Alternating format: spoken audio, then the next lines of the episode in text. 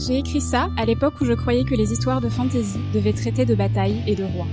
De nos jours, j'incline à penser que la fantasy devrait plutôt se préoccuper de la façon dont on évite les batailles et dont on se dispense des rois. Terry Pratchett, dans la version révisée du Peuple du Tapis, 1992.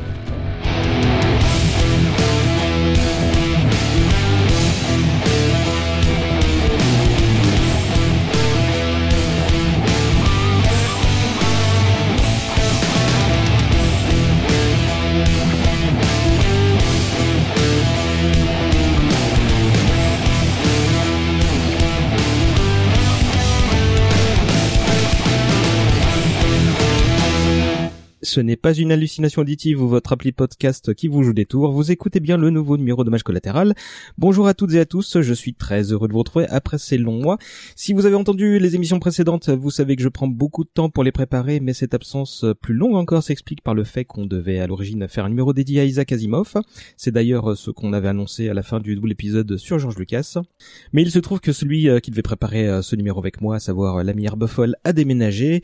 Le sujet est donc reporté à une date ultérieure, mais rassurez-vous, fera certainement dès qu'on trouvera euh, des invités disponibles pour parler de ce grand auteur de SF. Pour ceux qui nous rejoignent, euh, précisons rapidement que cette émission s'intéresse aux carrières d'artistes de génie, quelle que soit leur forme d'expression, mais aussi à leur histoire personnelle, à leurs interventions publiques, à leurs engagements. Et en l'occurrence, il y a beaucoup à dire sur celui dont on va essayer de raconter l'histoire aujourd'hui. Nous allons évidemment explorer l'ensemble du disque monde et nous intéresser à ses plus grands ambassadeurs, mais nous allons faire plus que ça. On va s'intéresser à chaque œuvre née de l'esprit de cet auteur qui inspire à la fois le respect, la folie et l'intelligence. On va discuter de chaque sujet qui tenait à cœur à ce très grand monsieur qui était Sir Terry Pratchett. Et pour lui rendre un hommage collatéral digne ce nom, je ne serai pas seul, j'ai la chance et le plaisir d'être entouré par trois grands fans, des personnages qui, vous le verrez, se compléteront parfaitement et que je vais m'empresser de vous présenter. Et tout d'abord, je vais accueillir Elisa, bonjour. Salut à tous. Euh, toi, tu es coach en développement personnel et maître Reiki. Oui, et je fais des podcasts avec César sous le titre euh, Dev Perso et le prochain sera aussi euh, consacré à Pratchett, ça tombe rudement bien. C'est à peine préparé. c'est, c'est pas faux. Euh, bah, j'imagine que le père Pratchett est assez utile pour toi pour ton, dans ton métier.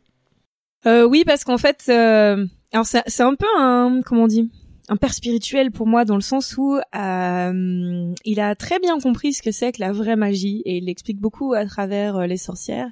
Et quand il explique que c'est c'est pas grave quand on est petit de savoir qu'il y a des monstres du moment qu'on sait qu'on peut aussi les tuer, là c'est un peu la base de mon métier. Une discipline qui mine de rien. Oui, t'incite à puiser dans pas mal de sagesse pratchettienne donc. Vient ensuite Jean-Baptiste, salut à toi. Salut toi, tu es le copilote de Thibaut et Constance, qui était à cette antenne euh, la dernière fois euh, et qu'on salue évidemment. Tu officies à bord de l'Outrider. Exactement. J'ai aussi, bah, j'ai 30 ans, j'ai une barbe, donc je fais des podcasts, c'est normal. Et voilà, donc je fais l'Outrider et j'ai aussi euh, officié pendant quelques années sur Comics Blog et sur Sci Fantasy. Et tu as un autre projet en rapport avec Warhammer, mais j'oublie toujours ce que c'est. Oui, c'est ça. Je travaille pour une chaîne YouTube qui s'appelle French Wargame Studio et qui est une chaîne YouTube dédiée au Wargame et principalement à Warhammer 40 000. Euh, et pour terminer le cercle, il y a Aude. Hello. Salut. Euh, toi, tu bosses actuellement dans l'édition. Euh, tu es sur le point de terminer un master euh, sur euh, un certain Terry Pratchett. Euh, alors, pas un master sur Terry Pratchett, mais donc j'ai fait le master métier de l'édition Strasbourg. Je vais être diplômée dans quelques mois si tout va bien, mais normalement, ça devrait pas poser de problème. Et j'ai fait mon mémoire de M2 donc sur Terry Pratchett et son rapport au genre de la fantasy. Il se nomme Voyage à travers euh, la fantaisie et au-delà. Tu veux nous en dire un mot? Alors en fait, euh, au début, mon idée c'était plus de travailler sur euh, sur les codes de la fantaisie et comment ils avaient été détournés au fil des années. Un premier sujet qui n'a pas été retenu et on m'a poussé à m'orienter plutôt vers un auteur.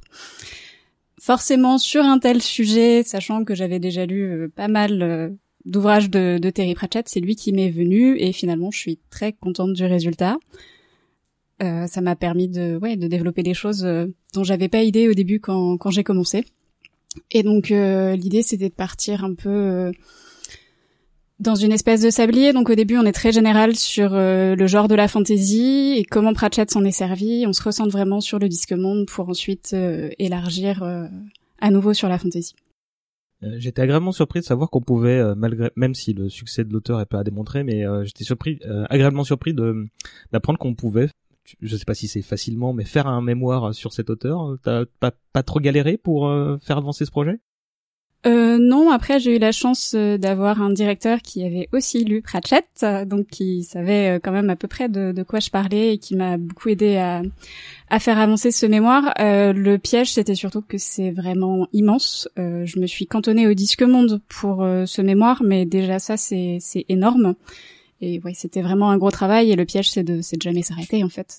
Euh, ben, merci. Je vais merci à tous les trois d'être venus euh, et d'avoir Ça y est, c'est fini Oui, et d'avoir accepté cette invitation. Euh, je suis très heureux de vous avoir avec moi et de vous offrir la possibilité de postillonner sur mes micros.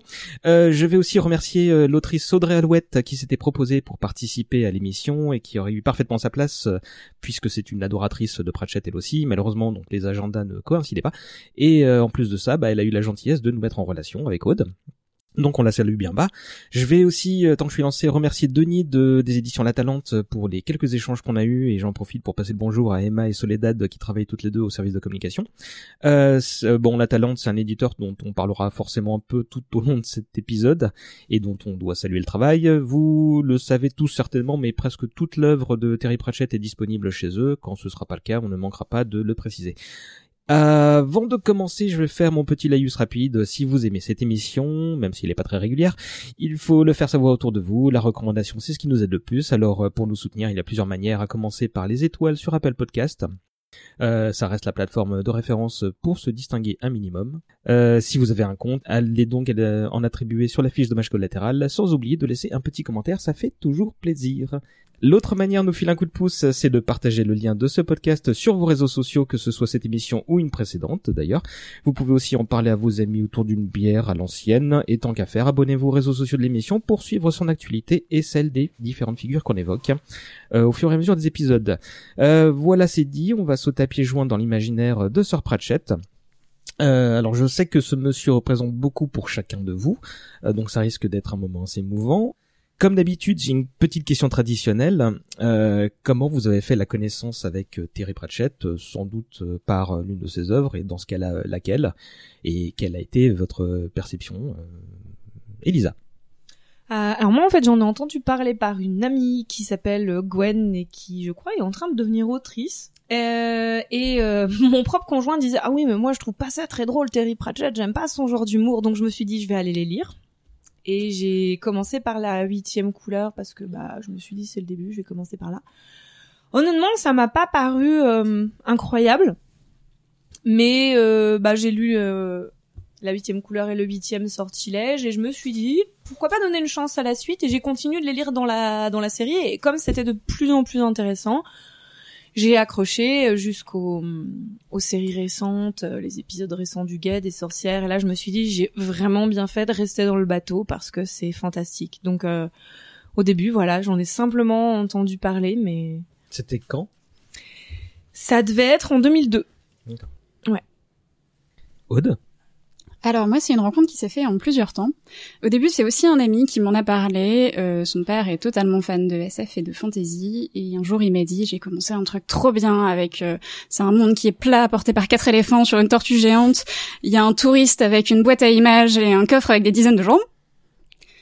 Euh, bon, comme on s'entend très bien et qu'on a les mêmes goûts vraiment en, en littérature, je me suis dit, bon bah ok, je, je vais essayer. Et j'ai lu La huitième couleur sur son conseil. Et comme Elisa, j'ai pas été vraiment marquée. Bon, j'ai passé un moment sympa, mais je me suis pas dit que que j'avais envie d'en lire plus. Et j'ai recroisé Pratchett euh, deux ans plus tard avec un ouvrage qui ne fait pas partie du Disque Monde, qui est le Grand Livre des Gnomes, euh, qui, qui m'avait été conseillé par quelqu'un de ma famille euh, dont on, qui a aussi euh, les mêmes goûts en littérature que, que moi. Et là, par contre, je me suis dit, mais c'est c'est trop bien, je veux en lire d'autres. Alors comme j'étais un peu refroidie par ma première expérience, je me suis dit par contre peut-être que le disque monde c'est pas pour moi. Donc j'ai commencé par lire des choses en dehors du disque monde jusqu'au jour où un peu par hasard je me suis retrouvée avec le régiment monstrueux dans les mains. Alors du coup le régiment monstrueux c'est vraiment beaucoup plus loin dans la série que la huitième couleur qui est le, premier. Et, euh, et là j'ai été réconciliée avec le disque monde. Je me suis dit c'est super, je veux en lire d'autres encore. D'accord. JB. Alors moi, j'ai pas commencé Terry Pratchett par les livres. Mon premier contact, c'est avec le jeu vidéo Discmonde et la démo du Discmonde 2.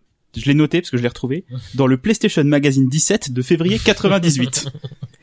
Et en fait, euh, donc c'est un, le jeu c'est un peu une Je pense qu'on en parlera un petit peu plus tard. Oui, ce sera ton moment. Mais euh, en fait, moi, ce qui m'a euh, vraiment surpris dans le jeu, c'est que j'avais 10 ans, 9, ans à l'époque, et c'est la première fois où j'étais face à une œuvre qui est brisé le quatrième mur. C'est-à-dire qu'à un moment, euh, c'est un peu une donc je clique sur un et là il se retourne, il me regarde et il me parle. Et en plus, euh, ce jeu-là, il avait la chance d'être doublé en français, et la voix de Rincevent était faite par Roger Carrel, ce qui était quand même assez incroyable. Et du coup, j'ai la, c'est la démo, j'ai dû la faire à peu près 200 fois. Elle est pas très longue, elle dure un quart d'heure. Hein. Avant hein, de d'acheter le jeu complet, parce que bah, j'habitais à Châlons-Champagne et c'était difficile de trouver des jeux vidéo un petit peu comme ça. Tu pouvais acheter FIFA facilement, mais euh, Discord c'était compliqué. Et du coup, mon premier contact, c'est via le jeu vidéo. Euh, j'ai accroché à l'univers, j'ai découvert les personnages comme ça, et je suis ensuite passé, bah, grâce à la bibliothèque, euh, au roman. Donc très peu de temps après les jeux ou euh, quelques années se sont quelques années se sont un petit peu écoulées. je sais que j'ai j'ai lu Tolkien entre temps. J'avais pas lu Tolkien avant, j'ai lu Tolkien et après je suis passé à Terry Pratchett. La base.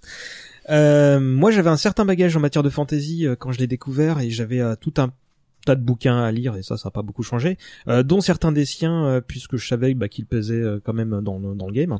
j'ai évidemment fait ce qu'il fallait pas faire, comme vous, à savoir j'ai commencé par la huitième couleur et le huitième sortilège. Euh, je trouve ça sympathique, mais sans, plus. J'ai pas beaucoup lu de Pratchett par la suite, contrairement à vous. En fait, je connais surtout le l'homme puisque j'ai fait une bonne partie de ma carrière dans le journalisme, hein, puis dans l'édition, et euh, comme il était juste euh, omniprésent euh, pendant un long moment, bah, je pouvais tout simplement pas passer à côté. je l'ai vite apprécié comme comme personnage pour ces petites phrases plus que pour les bah, rares bouquins que, que j'avais lus, à l'exception de, de mon présage que, que je mets encore aujourd'hui sur un piédestal.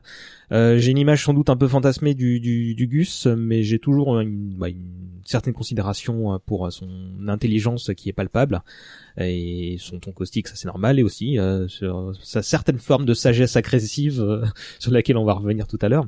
Euh, j'ai eu la chance inouïe de, de le voir en conférence, euh, c'était lors d'une des de ses dernières interventions, euh, peut-être même la dernière. c'était à Brighton en 2013 pour la FantasyCon, et bon, il était évidemment très affaibli et son assistant Rob Wilkins a terminé la moitié de, de, des phrases qui, des réponses qu'il avait à, à apporter mais il dégageait là encore une putain de puissance. Euh, on voyait réfléchir à ses réponses pendant un sacré moment, mais dès que ça sortait, c'était fluide et c'était euh, c'était du, du, de la sagesse pratchettienne, comme je disais tout à l'heure. Euh, après tout ce temps, euh, quel regard vous portez sur le bonhomme et qu'est-ce qu'il représente pour vous, Aude Alors, pour moi, c'est un des rares auteurs qui arrive à me faire rire aux éclats devant un livre. Euh, D'ailleurs, pour l'anecdote, ma mère, quand elle me trouve toute seule devant un livre en train de rire, elle sait que je suis en train de lire Terry Pratchett. Et c'est quelque chose que j'ai retrouvé, en tout cas à ce point, euh, pour l'instant, chez, chez aucun autre auteur. Hmm. Sauf peut-être BHL, mais pour d'autres raisons. Mais... bah, en fait, moi, Terry Pratchett, il fait partie euh, des, des trois auteurs qui m'ont le plus construit. Je pense qu'il y a lui, il y a Hideo Kojima et il y a Zola, en fait.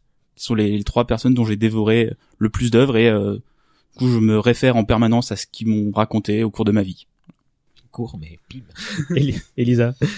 Euh, à, une époque, je disais euh, Pratchett m'a littéralement sauvé la vie. Ouais, j'ai fait une grosse dépression et j'allais vraiment pas bien. Et ces, ces bouquins me maintenaient la tête hors de l'eau tout bêtement.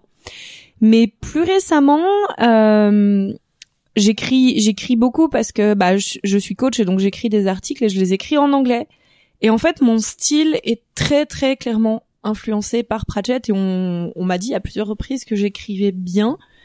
Et je me suis dit que euh, Pratchett avait probablement réveillé quelque chose qui existait déjà à l'intérieur de moi, mais elle était complètement euh, dormant et qu'il l'avait sorti de sa petite boîte. Donc je lui, je pense que je lui dois ma capacité à écrire. Euh, Est-ce que vous vous souvenez euh, ce que vous y ce que vous faisiez où vous étiez quand vous avez appris euh, sa, sa mort? Alors moi j'étais devant mon ordinateur parce que j'ai vu passer en fait un, un article de, de, journal et euh, finalement j'ai pas été tellement triste que ça parce que on savait qu'il était très malade, qu'il souhaitait mourir et même si bien sûr ça reste une perte assez incroyable, je me suis dit qu'humainement c'était ce qu'on pouvait lui souhaiter de mieux finalement. Mmh. JB euh, bah, moi j'étais au travail et effectivement j'ai eu à peu près la, la même réaction euh, en me disant bah au moins il part, on va dire dignement et je suis allé voir les gens du service culture, à l'époque je travaillais à iTélé, et personne ne le connaissait. Et ça, ça m'a fait un petit peu mal. Mmh. Elisa Euh, moi, j'étais dans le bus 24 euh, en train d'a- d'arriver euh, à Gare d'Austerlitz, donc c'est vraiment très précis. Et je crois que je l'ai, je crois que je l'ai appris par un post Facebook ou Twitter. Et j'allais euh, marcher dans le jardin des plantes et j'ai très très sincèrement euh, écrasé une larme, euh, pas tant parce qu'il était parti, mais pour tout ce que j'avais l'impression de lui devoir. Mhm. Ouais, un peu le même sentiment. Moi, j'étais au boulot et j'ai vu passer un tweet et donc je clique sur le tweet, on me disait nah, et puis en fait tu, tu lis l'article du Guardian, ce qui est assez explicite. Euh, tu, le fameux tweet, bah, c'était celui euh, sur euh, le premier tweet que j'avais vu, c'était celui bah, publié sur son sur son compte officiel. Et euh, bah, je me suis empressé d'aller faire la tour des, des services puisque bon, bah, je m'occupais de la communication euh, interne et externe et j'ai fait bon bah les, les cocos, j'ai une mauvaise nouvelle et donc euh, je me, c'était bah, au fur et à mesure de, de la nouvelle que que que je présentais à à mes collègues euh, bureau après bureau bah bah je reprenais un petit peu courage en moi en disant bah ouais mais bon c'était c'était le moment où il où il devait partir hein, euh, etc un peu le, le discours philosophe que tu avais Aude. Et on va essayer de, de... Bon, on va commencer à attaquer le sujet. Et comme toujours on commence par quelques petites généralités. Euh, comment vous le présenteriez Pratchett factuellement à votre grand-mère qui le connaît pas ou à quelqu'un que tu rencontres comment dire à tes à tes anciens potes de Bah, moi, pendant longtemps, euh, j'ai dit aux gens que c'était un le croisement entre Tolkien et les Monty Python. Je pense que ça, ça. les autres hochent la tête et font des pouces Parce qu'en fait, avec Tolkien, les gens bah, comprenaient que c'était de la fantasy et avaient euh, l'imagerie de l'heroic fantasy, les nains, les elfes, les dragons et, et tout ce qu'il a mis dans le Discworld, mais qui après il a détourné. Et le côté humoristique des Monty Python, cet humour anglais euh, souvent absurde, mais qui est quand même assez caustique et assez réfléchi. Ça marche bien en fait, et je trouve que ça décrivait bien le personnage au début. Why are we here? What's life all about? Is God really real? Or is there some doubt? Well, tonight we're going to sort it all out. For tonight, it's the meaning of life. What's the point?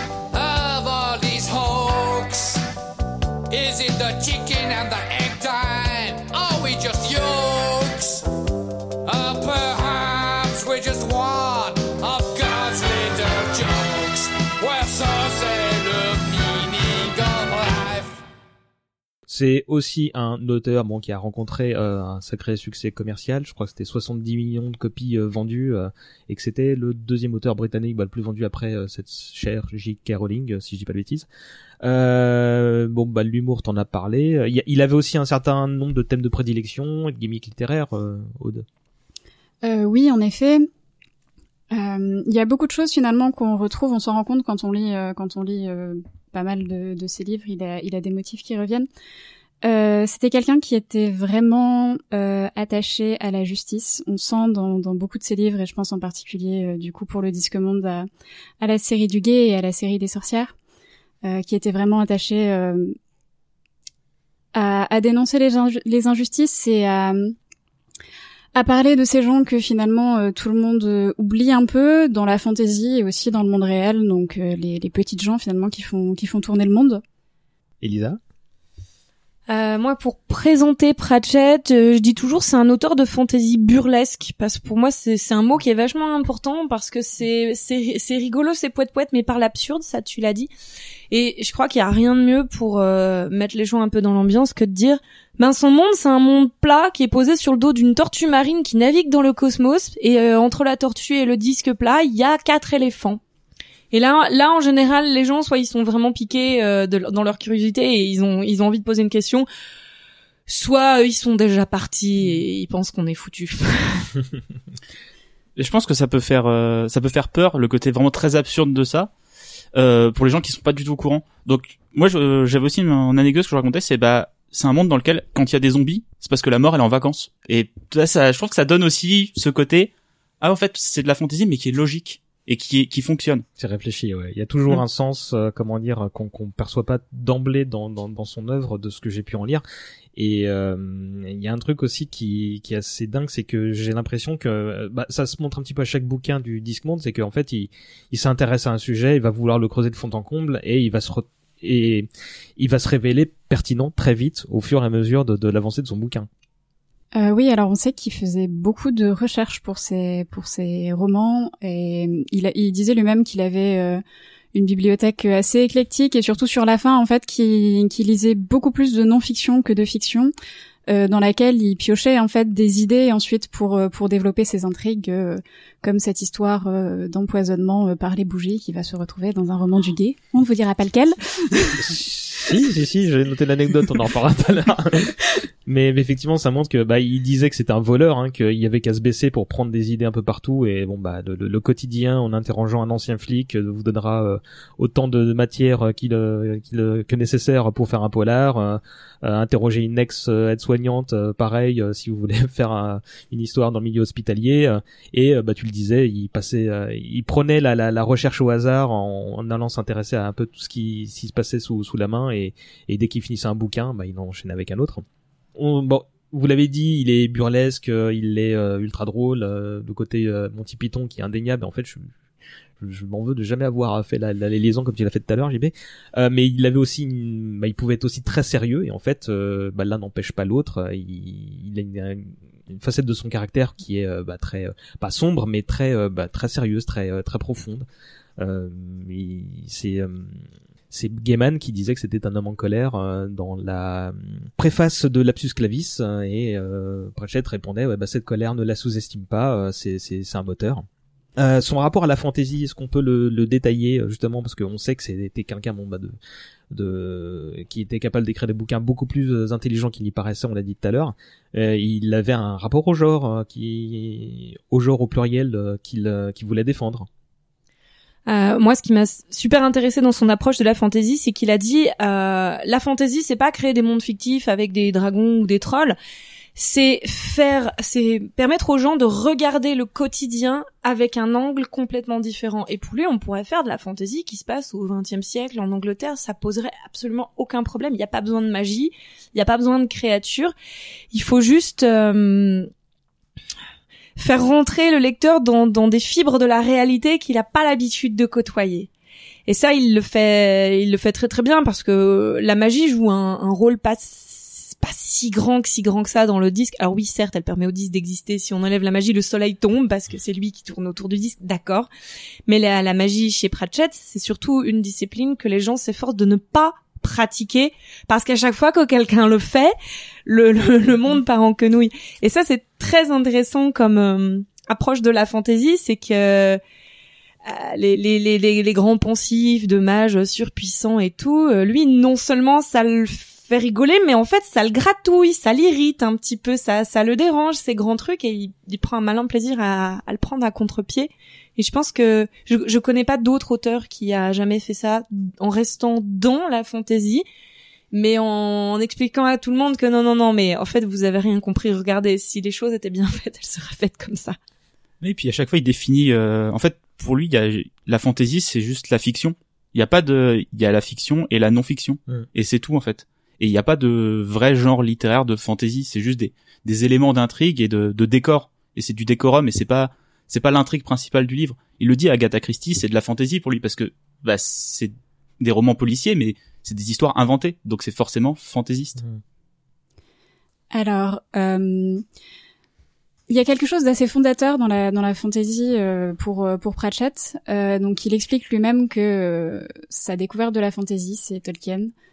Euh, il s'en souvient avec une précision assez confondante. euh, donc, il en parle euh, dans un texte qui s'appelle Classique culte, qui est disponible donc dans Lapsus Clavis et également dans euh, Méditation sur la Terre du Milieu chez Brajlon.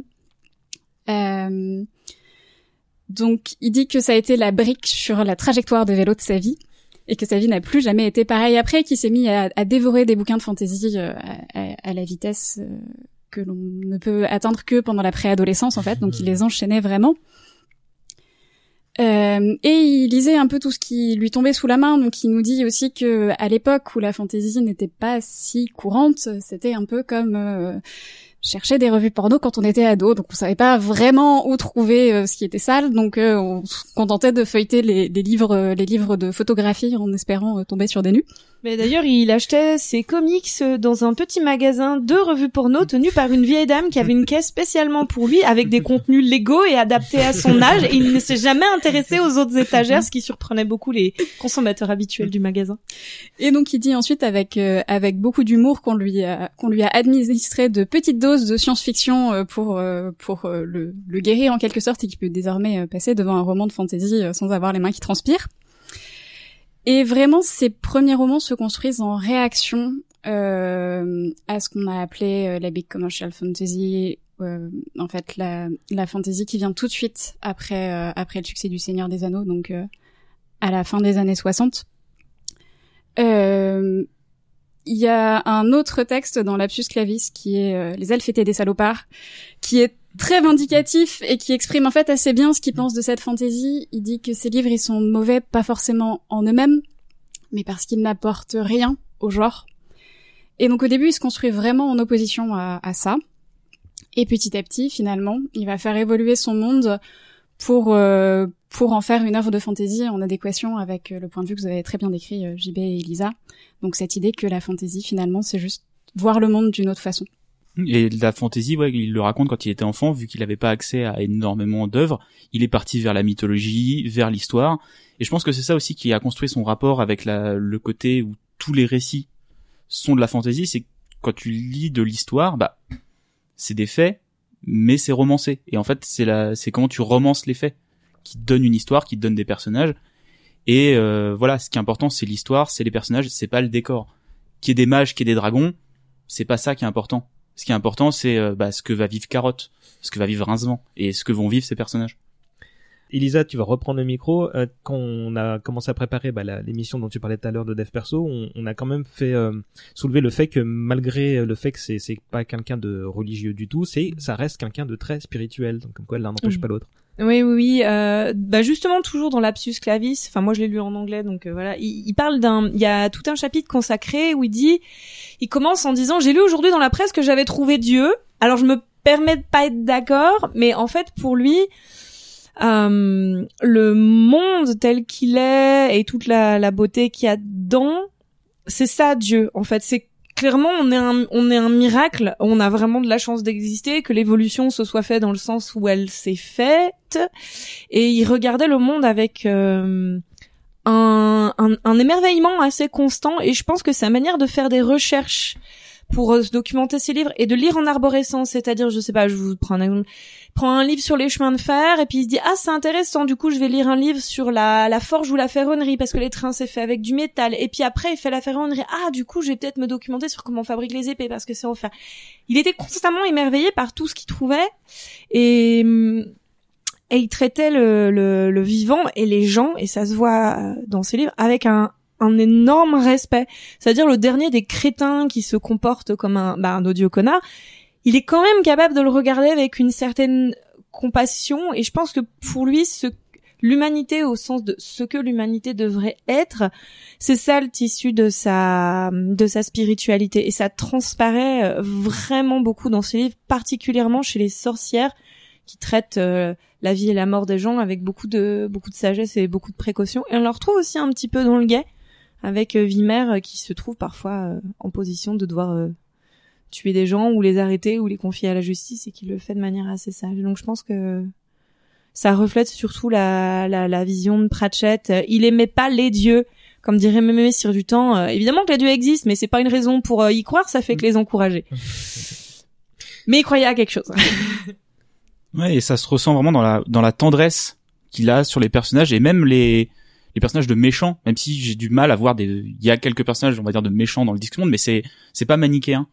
Et je pense que c'est aussi une réaction à la fantaisie euh, un peu plus plan-plan des années 70 où c'était bah, euh, des grands seigneurs des ténèbres contre des grands héros avec des destinées incroyables. C'est des des choses qui ne sont pas crédibles en fait. Donc ça peut faire des histoires de fantaisie, mais c'est pas c'est pas une histoire crédible. et On a du mal à s'y rattacher et à trouver des choses qui nous permettent d'avancer et de grandir nous en tant qu'espèce humaine. Alors, ça va peut-être être un peu brouillon parce qu'il y a plein de choses sur lesquelles j'ai envie de rebondir. Euh, pour commencer, euh, sur euh, son athéisme, je pense qu'aussi il a un problème avec les religions euh, dans le sens, enfin, dans la façon dont elles sont, dont elles sont établies. Et c'est vrai que par exemple, alors je prends peut-être un peu d'avance, mais dans les petits dieux, c'est vraiment ça, puisque les petits dieux, c'est l'histoire euh, du dieu homme, qui est le plus grand dieu du disque monde, qui a une église absolument incroyable, euh, vraiment des, milliers de gens qui sont censés croire en lui. Et en fait, on se rend compte au fil du roman que euh, il y a plus qu'une seule personne qui croit vraiment en lui et pas en l'institution qu'est l'Église d'hommes. Et je pense qu'il a, il a beaucoup de mal avec euh, avec les institutions religieuses plus qu'avec la spiritualité en, en général. Euh, après, par rapport à ce que disait Elisa sur son émerveillement, euh, alors je vais encore citer Lapsus Clavis, mais il y a un texte qui est absolument euh, que j'ai trouvé moi vraiment marquant, euh, qu'il a écrit en fait parce qu'on lui avait demandé 500 mots sur la fantasy. Je crois que c'était la, la, revue de, de, la, de la librairie W. H. Smith qui lui avait demandé ça. Et en fait, il a écrit un texte sur sur l'humanité en disant que on vivait dans dans cette espèce de, de tranche d'univers, en sachant que si on avait été à peu près n'importe où ailleurs, on n'aurait jamais pu exister, et que malgré tout, on appelait notre petit notre petit coin d'univers euh, la vie normale, euh, qu'on trouvait euh, qu'on trouvait qu'on trouvait tout normal en fait, alors que alors que c'était extraordinaire. Et c'est quelque chose qui revient aussi beaucoup dans les dans les romans de la mort, où la mort qui n'est pas humain est, totalement effarée à quel point les humains trouve tout normal. il dit que c'est la seule espèce qui a réussi à inventer l'ennui. Euh, euh, on, sait que c'est un bourreau de travail. Est-ce qu'il a des euh, comment dire une méthode de, boulot? Enfin, je sais que qu'il est connu pour pour enchaîner un bouquin dès qu'il en a terminé, dès qu'il a terminé le précédent. il avait deux, trois, enfin peut-être plus de bouquins en même temps, il picore beaucoup, euh, il passe d'un sujet à l'autre. Mais est-ce qu'il a des, des, des, habitudes de travail connues? En tout cas, il prétend que les vrais auteurs ne font pas comme lui. Mhm. Ben, euh, c'est quelque chose qui était assez euh, important pour lui, en tout cas de, de ce qu'on de ce qu'on peut lire. Euh, en fait, il avait l'impression de ne pas être un auteur professionnel s'il ne travaillait pas tous les jours. Donc, il explique qu'il travaillait vraiment tous les jours, même à Noël, même les cas d'enterrement dans sa famille. Et en fait, il avait un nombre fixe de mots euh, je sais qu'à un moment il parle de 400 mots. Je sais pas si c'est quelque chose qu'il a maintenu dans toute sa carrière, mais en gros il explique que bah, une fois il lui est resté, euh, il lui est resté 300 euh, mots pour terminer un livre et du coup il a écrit 100 mots du précédent, dans la, du suivant pardon, dans la foulée. Euh, il dit aussi que c'est un conseil qu'il a repris à Douglas Adams, qui ne l'a lui-même jamais tenu en fait. Mis à part cet acharnement, il n'avait pas spécialement de méthode de travail et pas de plan. Hein. Il disait souvent que que, que quand il bloque, il suffit qu'il aille se faire un thé, puis en se rasseyant, il sait où il va. Il y a son éditeur qui disait qu'il qu'il écrivait euh, de manière assez fluide parce qu'il faisait que retranscrire le film qui se passait dans sa tête. Et euh, je me souviens que son éditeur, lors de son dernier passage à Paris, lui disait qu'en gros, il, il l'écrivait comme il marchait, c'est-à-dire qu'il voyait la, la colline devant lui. Par contre, ce qui se passait derrière, bon bah, il allait le découvrir dans un second temps, quoi. Donc ça, ça montre une capacité d'écrire de manière assez fluide qui est assez dingue. Et euh, je crois savoir aussi que bah, il suffisait d'une première ébauche pour avoir à peu près le corpus et que dès la deuxième bah, c'était bon. Euh, Qu'est-ce qu'on sait d'autre sur lui qu'on n'a pas dit que vous voulez euh, qui vous vienne là à l'esprit? Euh, moi, je voudrais peut-être ajouter, on a parlé de sa bienveillance, et c'est vrai qu'il a une, une certaine tendresse à l'égard de l'espèce humaine, mais je pense aussi que c'était quelqu'un de très intransigeant, avec lui-même d'abord et avec les autres aussi, ce qui pouvait faire qu'il paraissait pas forcément toujours sympathique.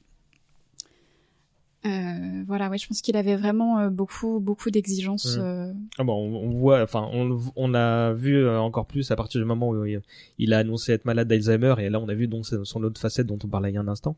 Euh, moi, j'avais retenu aussi que c'était aussi un amoureux des animaux, des, des chats, même s'il sait que ce sont des petits bâtards.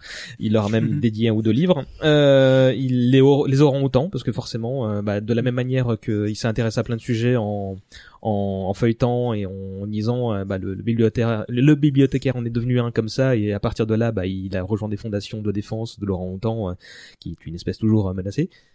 Oui, en fait, c'était, en tout cas, moi, de ce que j'ai lu, c'était vraiment un peu un hasard cette histoire d'orang-outan. Donc, au début, il a dû dire que, c'était marrant, un orang-outan bibliothécaire, et finalement, euh, un jour, il a été, il a, enfin, il a, il a, lu de plus en plus de choses sur euh, sur euh, le dessin des orang-outans, il a fini par appeler l'Orang-Outan Foundation en leur disant, bah écoutez, euh, je, suis riche, j'ai un orang-outan célèbre, qu'est-ce que je peux faire pour vous? Et il a même euh, comment dire fait un, mini reportage sur sur cette espèce. évidemment, je, je sais plus où j'ai mis ça dans mes notes. Il aimait aussi la musique. Il écoutait de tout. Ça allait de Mozart à Meatloaf. Si. Euh, Thomas The Reamer du groupe folk Still I Pan est sa- l'une de ses chansons préférées et on parlera d'ailleurs de ce groupe tout à l'heure. Euh, il aimait répondre à ses fans, euh, au Kevin comme il les appelait. Euh, il fait ça parce qu'enfant il avait écrit une lettre à Tolkien et Tolkien lui avait répondu, même si c'était une lettre manuscrite, elle était signée donc ça ça ça a beaucoup compté pour lui. Et euh, dactylo pardon. et son mot préféré est Sûrement. vous le savez. Susurrement. Donc on n'a pas, on n'a pas du tout susurré. Euh, avant... Tu veux qu'on le refasse en ASMR Non, c'est très bien. Avant d'évoquer chacune des euh, créations du bonhomme, je vais me charger de vous raconter en accéléré, euh, j'espère, euh, euh, comment se sont passées ces 15-20 premières années avant qu'il ne publie ses premiers tests, ses premiers textes. Évidemment, vous n'hésitez pas à me dire si vous voulez rebondir sur quelque chose, vous me faites un petit signe puisque je vais regarder mes notes. Euh, je précise que l'une des, euh, alors on l'a dit tout à l'heure, Lapsus Clavis c'est très clairement le, bouquin qui nous a servi de, de- référence à tous et notamment moi pour préparer cette émission. Ce qui m'a aidé à faire cette biographie que je vais vous dire à l'instant, c'est un bouquin qui s'appelle euh, Spirit of Fantasy, qui est signé par un certain Craig Cabell. Euh, c'est quelque chose d'assez utile parce que le bonhomme est pas avare en informations euh, sur les coulisses, mais c'est surtout une succession d'anecdotes euh, plutôt cool et de quelques réflexions de l'auteur euh, Cabell, pas, Pratchett, euh, qui connaissait manifestement un peu euh, Pratchett.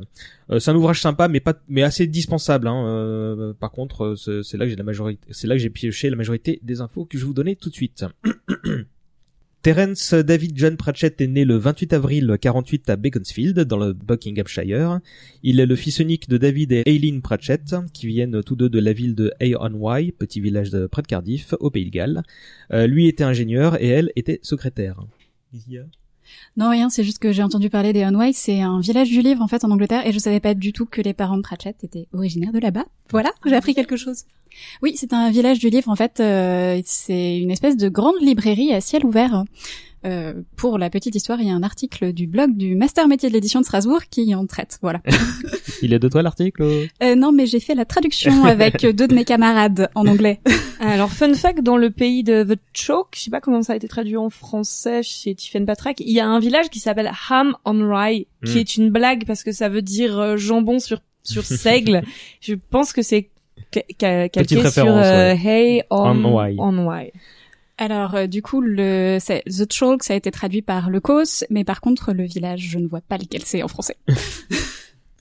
Ses parents n'étant pas particulièrement pratiquants, il n'est donc pas élevé dans la foi, euh, comme on l'a dit tout à l'heure, mais néanmoins dans une certaine tradition de l'église anglicane. La famille euh, se plie volontiers aux dix commandements parce que c'était pour eux le code de conduite minimum. Donc la bienveillance et la décence étaient euh, de mise à la maison et quand il le fallait, un brin de sévérité. La famille déménage en 57 à Bridgewater, dans le Somerset, mais le jeune Terry n'y reste que deux ans, puisqu'après ses premiers examens en 59, il est admis à la Technical High School de Wycombe.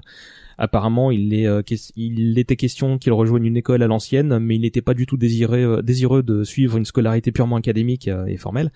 Euh, Terry et l'école, c'était toute une histoire. Ça paraît un peu facile de dire qu'il était le gros blagueur de sa classe, mais c'était bien le cas. Très tôt, il avait compris qu'il pouvait utiliser son imaginaire de pour faire rire ses camarades. Et dans ses bulletins de notes et d'appréciation, tout le corps enseignant reconnaissait qu'il débordait d'idées, mais, que c'était souvent écrit de manière négative.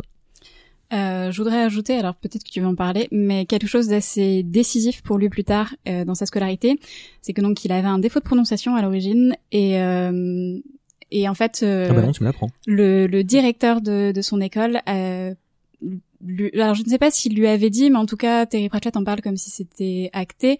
En gros, le directeur de son école pensait qu'il ne pourrait jamais exercer un métier important plus tard euh, parce, qu'il avait un défaut de prononciation en fait euh, à sa, première année de, scolarité. C'est quelque chose qui a énormément nourri sa, sa colère justement et c'est Gaiman qui en parle aussi donc euh, dans, dans son texte. Bah, J'avais euh, occulté ce, ce fait-là parce que effectivement là j'allais dire que quand il avait 6 ans, donc le, staff enseignant, alors je sais pas si c'était euh, comment dire quelque chose de propre à son école ou euh, à la scolarité en moyenne euh, en Grande-Bretagne, mais les, les, les staffs enseignants se réunissent pour savoir bah, qui, qui va aller faire quelle école en gros, et parce que Terry avait pas spécialement brillé dans ses tests, on l'a catalogué dans comme il dit dans les chèvres plutôt que dans les moutons avant d'ajouter que c'était la meilleure chose qui lui soit arrivée durant ses études. Il était un enfant un peu bizarre mais intelligent et tandis qu'il voyait euh, bah, les moutons euh, ingurgiter le programme qui leur ferait atteindre les fameuses écoles, euh, lui reste invariablement milieu de classe et comme on n'attendait rien de lui, faire ses preuves était plus facile pour lui. S'il pouvait fournir quelques efforts, bah c'était ça y est, il, se distinguait facilement. Et jusqu'à ces derniers jours, comme tu disais, il est resté très critique sur le système scolaire britannique. Euh, ce qui, moi, j'avais retenu que ce qui l'avait amené à sa carrière, c'est qu'un jour, il est tombé dans la bibliothèque de l'école. Je crois qu'on lui avait donné une espèce de. C'est parfait, vous anticipez tout, Ah. Ok. Non, mais c'est génial. euh, ses premiers pas de lecteur, on y arrive tout de suite. Euh, Ils étaient pas plaisants puisqu'ils étaient forcément associés à l'école dans un premier temps. Euh, Le premier livre qu'il a englouti, c'était le dictionnaire de la phrase et de la fable de Brewer, et il a fallu qu'il commence à fréquenter la bibliothèque municipale dont tu parlais il y a un instant pour tomber amoureux euh, des livres. Il disait même que c'était cet établissement qui a contribué à son éducation. Euh, devenant un lecteur assidu à l'âge de 10 ans, euh, il, il, il dévore euh, Le vent dans les saules de Kenneth Graham, et c'est le premier roman qui l'a euh, particulièrement enthousiasmé. Après quoi, il dévore euh, bon nombre de bouquins, notamment les James Bond de Ian Fleming. Terry lit de tout, mais deux genres en particulier lui tenaient à cœur, et vous devinez aisément lesquels. Euh, sa passion pour l'espace démarre grâce à des images sur la Voie lactée qui se trouvaient dans certaines thé. Ça doit être l'équivalent british des, des, images dans les boîtes de céréales euh, aux États-Unis. Euh, premier coup de foudre pour les étoiles, euh, le rendre accro à l'espace et évidemment il demande un télescope quelque temps euh, plus tard. Il décide euh, dans un premier temps de devenir astronome, par, car euh, les astronomes ne sont pas obligés d'aller se coucher à 10 heures du soir. hein. Puis il comprend euh, qu'aller au lit à cette heure-là, euh, c'était pas si grave, car il avait trouvé un palliatif euh, au voyage spatial dans la lecture de science-fiction. Il comprend assez rapidement le jeu des métaphores du genre et les mondes éloignés bah, l'amènent à s'intéresser au nôtre. Le cheminement littéraire étant assez logique, il arrive à la fantaisie par les récits de Sword and Sorcery, qui eux-mêmes l'amènent à l'histoire médiévale, à la mythologie, à l'antiquité, comme on l'a dit il y a un instant, euh, à Beowulf et aux sagas nordiques, tout ça, tout ça. La curiosité du jeune Terry est en marche et très sainement, la littérature d'évasion lui permet d'accéder au monde réel, là aussi. Dès qu'il se révèle assez âgé, il commence à travailler bénévolement pour la bibliothèque dont je parlais tout à l'heure, euh, et euh, ce qui lui permet de repartir avec deux sacs de livres par semaine.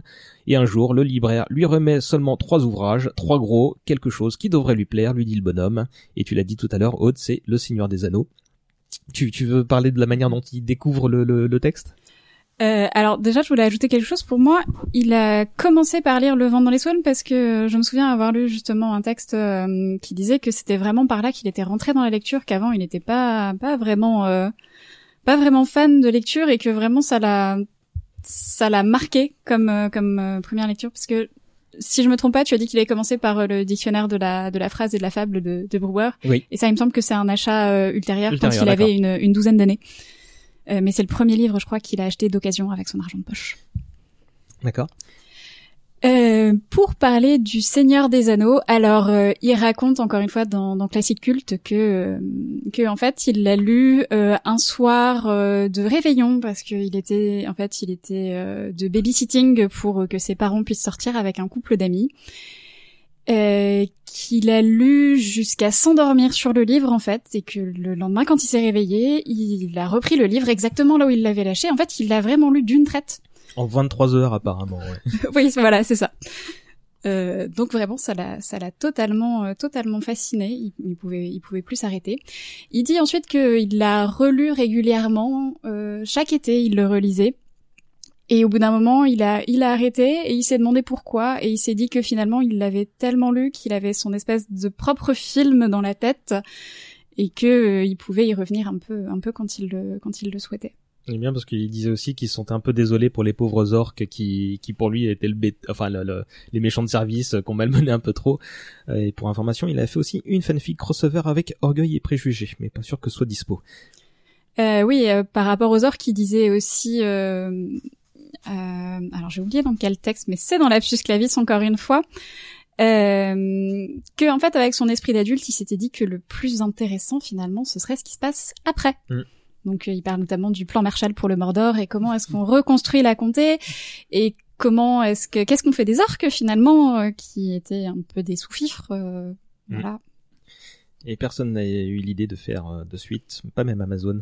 Sa découverte des librairies d'occasion euh, lui permet euh, d'étendre ses intérêts dans les antiques exemplaires reliés du magazine Punch, et c'est dans les antiques exemplaires reliés du magazine Punch qu'il apprend ce qu'est l'humour. De son propre aveu, il considéra plus tard que c'était son premier cours magistral. Ses passions multiples l'incitèrent forcément vers des tentatives d'écriture et malgré un goût très relatif pour l'école, Pratchett reconnut que ce fut elle qui lui accorda son premier tremplin, puisque c'est le journal du lycée technique de High Wycombe qui publia sa première nouvelle, l'affaire Hades en en 1961. Tout est parti d'un devoir pour lequel il a eu un 20 et c'est son prof d'anglais qui décida de l'inclure dans la publication. Vous l'avez lu?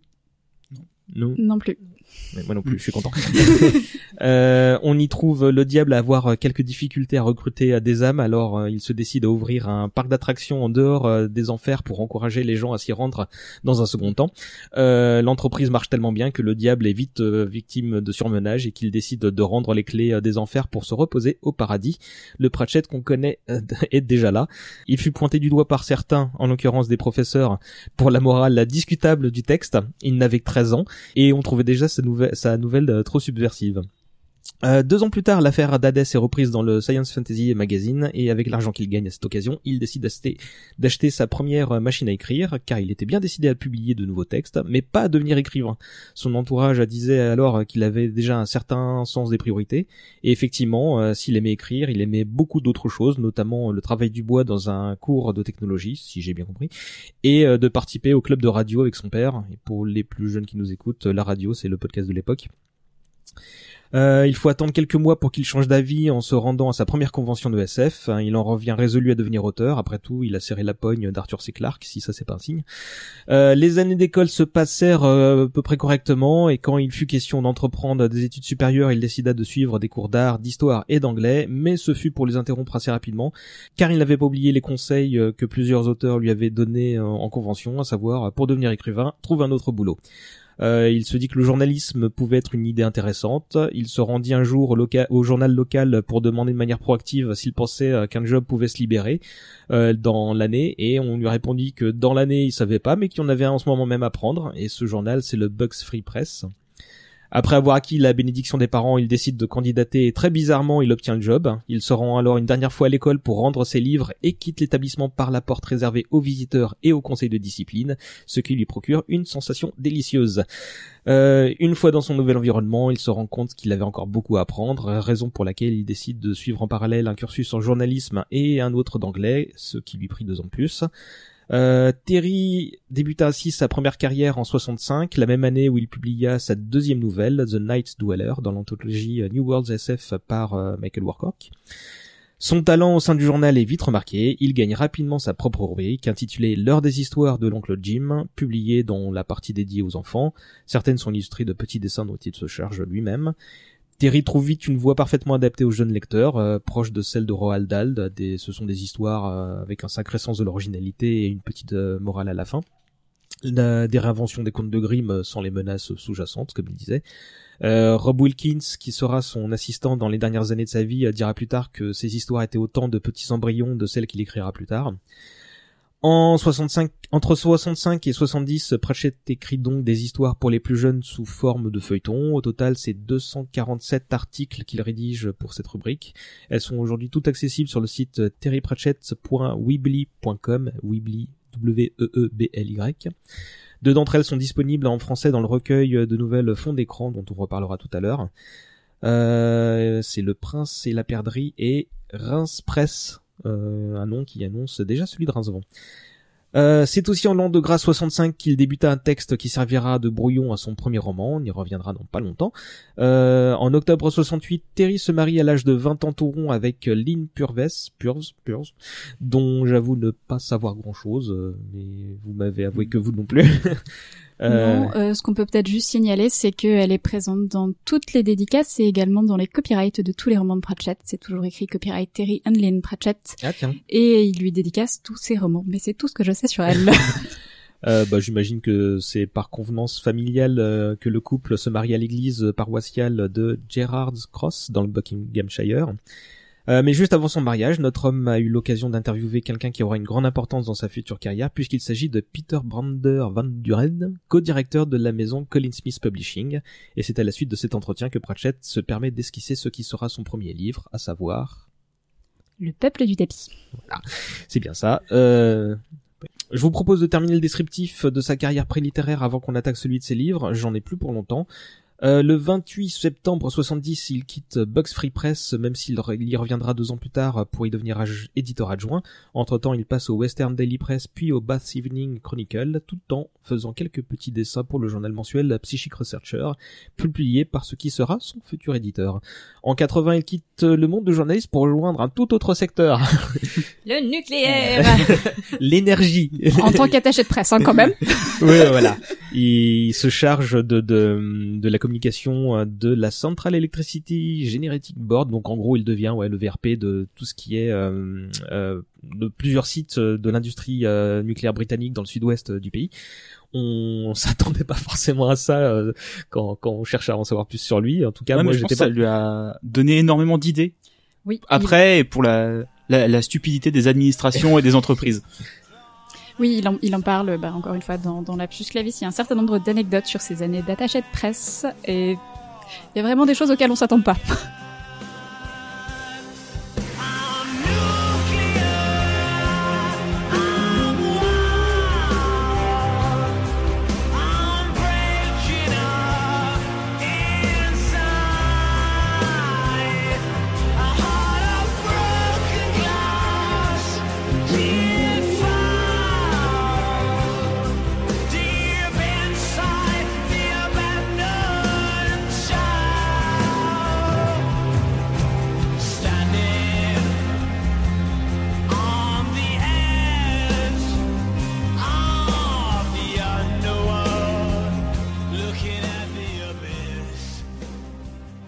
Il, dira bien plus tard, euh, quand on l'interroge sur le sujet, euh, qu'il y avait beaucoup de choses qui lui font bien plus peur que le nucléaire, hein, du moins parmi les choses qu'il y a entre les mains de la de démocratie occidentale. Euh, il dira aussi justement qu'il aurait pu écrire un bouquin sur son ancien boulot et sur le secteur du nucléaire, mais qu'il ne le fera pas parce qu'il trouverait personne pour croire ce qu'il y raconterait. Euh, on ne sait pas exactement comment sa, sa vie à la, à la centrale nucléaire a, a influencé son futur travail d'auteur, mais il s'est produit des choses vraiment hilarantes dans cette centrale. Euh, un jour, par exemple, ils ont été, il y avait une journée porte ouverte pour le public, le grand public, et ils ont été obligés d'empêcher de rentrer un monsieur qui était trop radioactif pour entrer dans la centrale. Ils se sont aperçus qu'en fait, il avait démonté un altimètre euh, d'avion de la Seconde Guerre mondiale qui était rempli de je sais pas quelle substance radioactive et ils ont dû aller chez lui pour euh, récupérer les morceaux de de l'altimètre et passer le bonhomme à, à- au décrassage euh, sérieux. Et en fait, ça quand il faut l'expliquer au grand public, c'est pas si facile que ça. Ils ont dû euh, récupérer la table aussi sur laquelle il avait démonté l'altimètre parce qu'elle était totalement irradiée aussi. Euh, une autre anecdote euh, positivement hilarante, c'était sur les, les petites mains qui bossent dans une centrale à faire autre chose que de l'ingénierie et où un agent de nettoyage avait malencontreusement euh, nettoyé le dessus d'un réacteur, donc un truc fermé, quoi, en- enlevé la poussière avec une serpillière et l'eau sale de son seau, il l'avait jeté dans les cabinets. Et le- tous- tous les résidus qui sortent d'une centrale doivent passer euh, à la détection pour la, la radioactivité. Et manque de bol, bah, le contenu de l'égout contenait quelque chose de radioactif. C'était très très embarrassant, qui venait euh, du nettoyage qu'avait fait le monsieur. Et du coup, les, hum, les gens de la compagnie euh, de, bah, de traitement des eaux usées ont dit attendez, mais nous on s'occupe pas de ça, c'est c'est de la radioactivité, c'est un boulot pour vous les gens de la centrale. Et les gens de la centrale ont dit mais mais pas du tout, c'est c'est des eaux usées, nous on sait pas quoi faire. Et en fait, ils ont dû transporter le, le contenu de la fosse septique dans un dans une usine où tout a été brûlé. Et ils se sont aperçus qu'une pièce de métal grosse comme la moitié de l'ongle d'un petit doigt, euh, radioactive, a été emport- emportée dans le machin. Et ça, ça a beaucoup marqué Pratchett parce qu'il s'est dit que euh, dans toutes les mécaniques euh, les, les plus huilées, il y a toujours une personne à qui on n'explique rien et on dit rien parce qu'elle fait un boulot complètement insignifiant et que c'est un petit peu lui le maillon faible de toute la chaîne. Bah dans dans ce genre d'histoire, il y a aussi celle du des trois systèmes de sécurité indépendants de l'usine. Qui en fait ils ont ils ont installé trois systèmes de sécurité, sauf que la personne chargée de faire passer les câbles un moment dans le mur a mis les trois câbles dans la même dans la même gaine. Et en fait, bah, la gaine à un moment a été tranchée, donc bah, les trois systèmes de sécurité sont tombés en panne en même temps. juste parce que un type qui a fait du plâtre s'est trompé. Euh, en fait, il se disait mais pourquoi est-ce que je ferais trois trous distincts dans ce mur-là? Un seul, ça suffit à faire passer tous les câbles, et quand une grosse machine a roulé et a tranché, ben crac. On lui avait pas expliqué. Il appelle ça le facteur Fred et de là avoir euh, une, euh, un clin d'œil à Fred Colomb dans les romans du guet, il n'y a qu'un pas. Oui.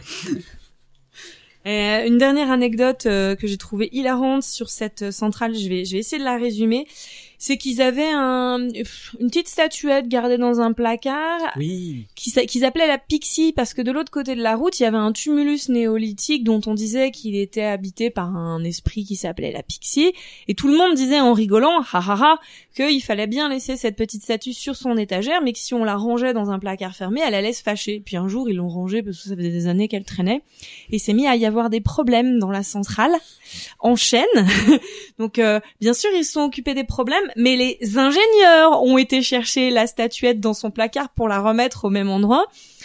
Et Pratchett, qui était l'attaché de presse, devait expliquer euh, bah, au grand public et aux journalistes que bah, Qui oui, s'était intéressé à l'affaire. oui, il y avait eu des problèmes, mais on, l'a résolu. Et quand les gens lui disaient, mais oui, mais il n'y a pas une histoire avec une statuette de Pixie? Et il leur répond, non, mais c'est une blague. Enfin, personne n'y croit. Et un ingénieur, le soir, est venu le voir dans son bureau en disant, mais monsieur Pratchett, vous, vous pouvez pas écrire que personne n'y croit.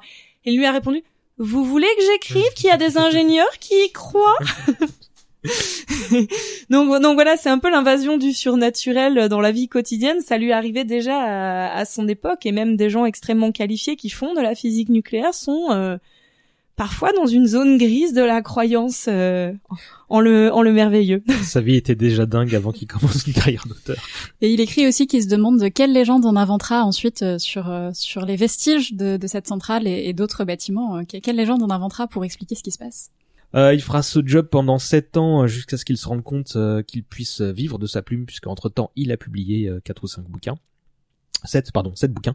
Et un beau samedi matin, il réalise qu'il n'a plus besoin de faire une journée de travail honnête et il en est ravi. Euh, je vais préciser pour conclure euh, cette grosse séquence de sa vie privée que son épouse a donné naissance à leur fille un beau jour de 76 et que sa fille s'appelle oui Rihanna voilà donc mais ça s'écrit pas pareil que celle que vous connaissez Euh, vous la connaissez? C'est un prénom gallois, Rihanna. eh ben si tu Tout à fait. C'est pratiquement le nom d'une déesse qui s'appelle Rhiannon et qui est la déesse du- des cavaliers. Voilà Ligne culturelle, vous pouvez circuler. vous connaissez Rihanna Pratchett? Bah oui, elle est autrice de jeux vidéo principalement, et c'est elle qui a écrit le reboot de Tomb Raider. Euh, Elle a fait les deux premiers. Le, Ouais. le tout dernier qui est sorti il y a quelques mois, c'est pas d'elle, mais, mais effectivement, c'est son principal fait d'armes. Et on sait de, de Lapsus Clavis que quand elle était petite, elle aimait bien jouer avec des robots. Ce qui, à mon avis, était pas courant en, soi- en- dans les années 70 pour les petites filles, mais on a tout un, tout un chapitre de, de jour de Noël au matin où on déballe ses cadeaux et où elle a reçu une espèce de, c'est pas un transformer parce que ça s'appelle pas comme ça, mais un, jouet euh, que, dont d'aucuns diraient que c'est plutôt un jouet de garçon, donc je pense que, euh, sa, future carrière est pas sortie de nulle part.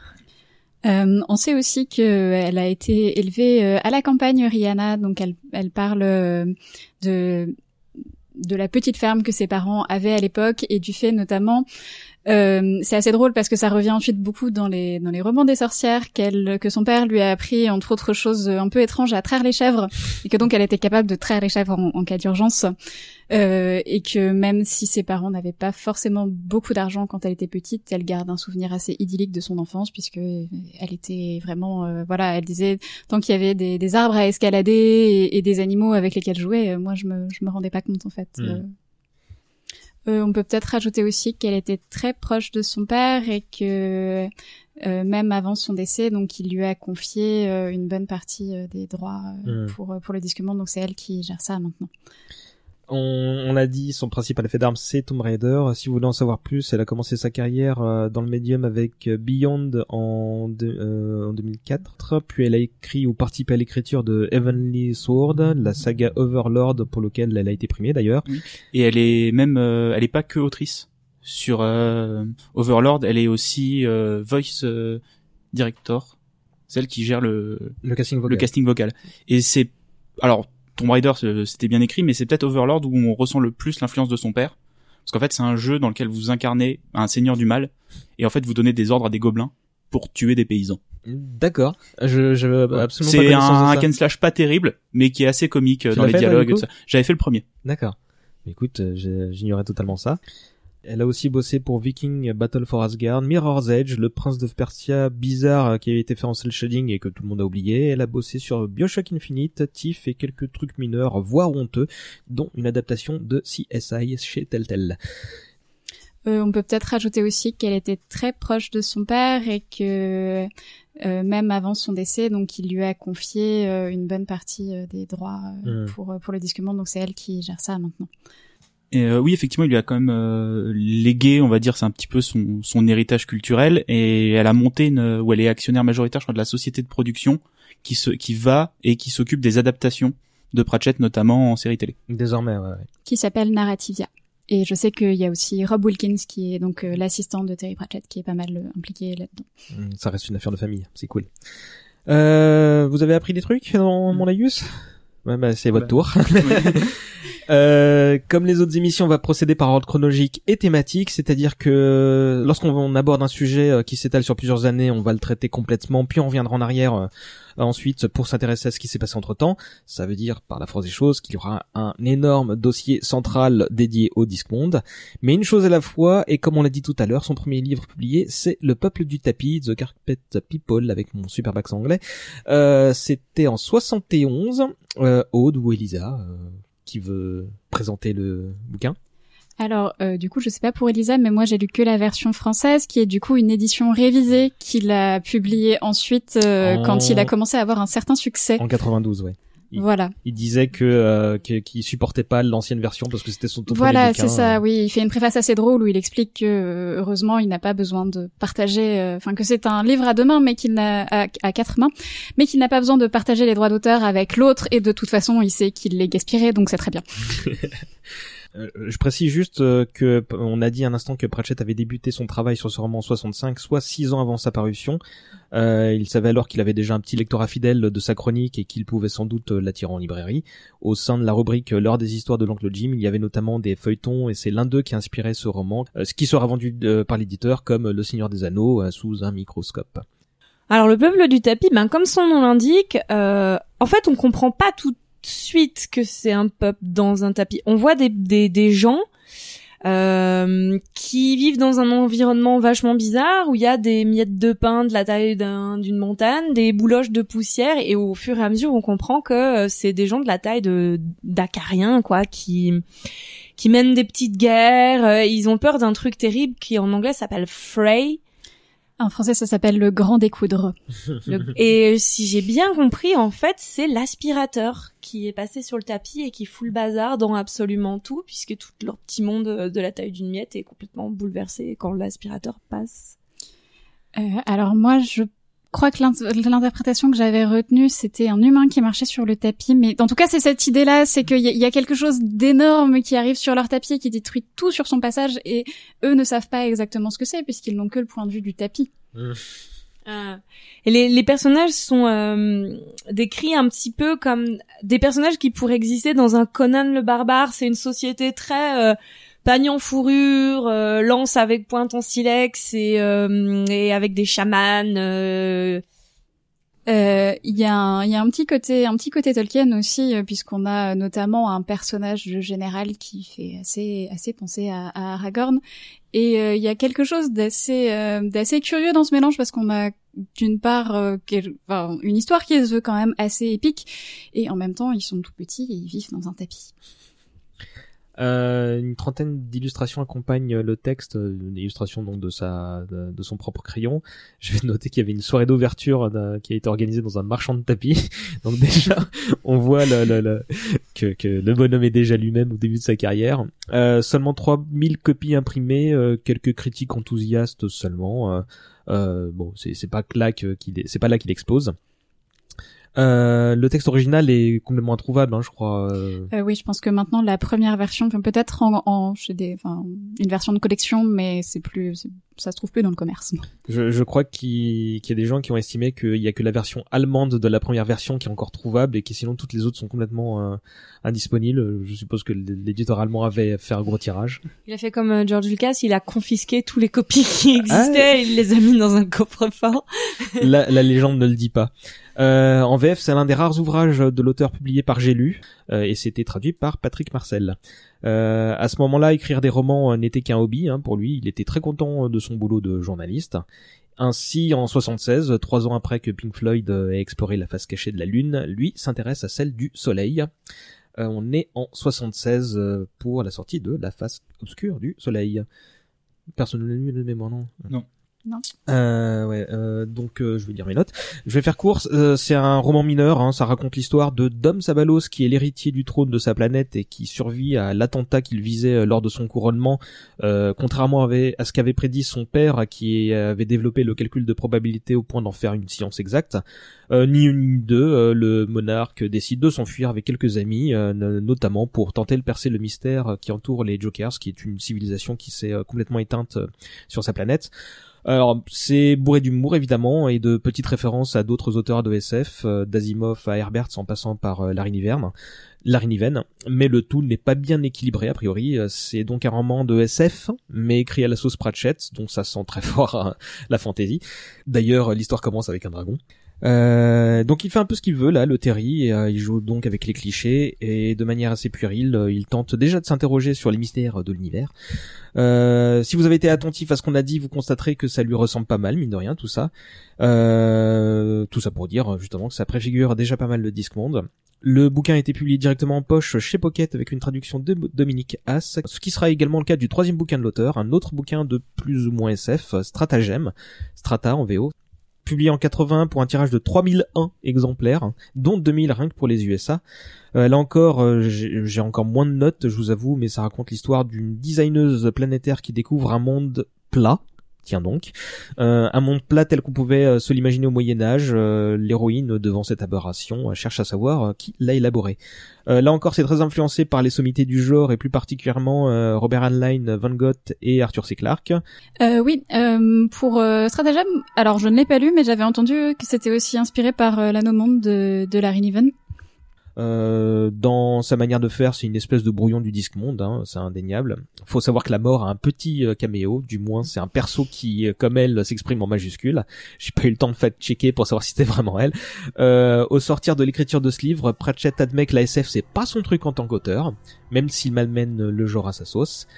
Il ne faudra attendre que deux ans pour découvrir son quatrième roman qui n'est autre que le premier d'une très longue saga.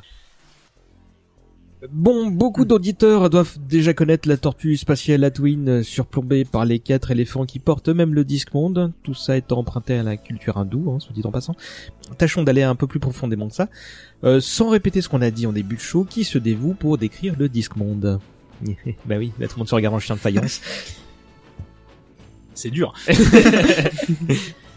Euh, bon bah je vais m'y coller. Donc le disque monde, on l'a déjà dit, c'est un monde plat, comme une pizza géologique, les anchois en moins. Euh, donc qui repose, euh, c'est pas moi qui le dis, c'est Pratchett. je ne fais que le citer.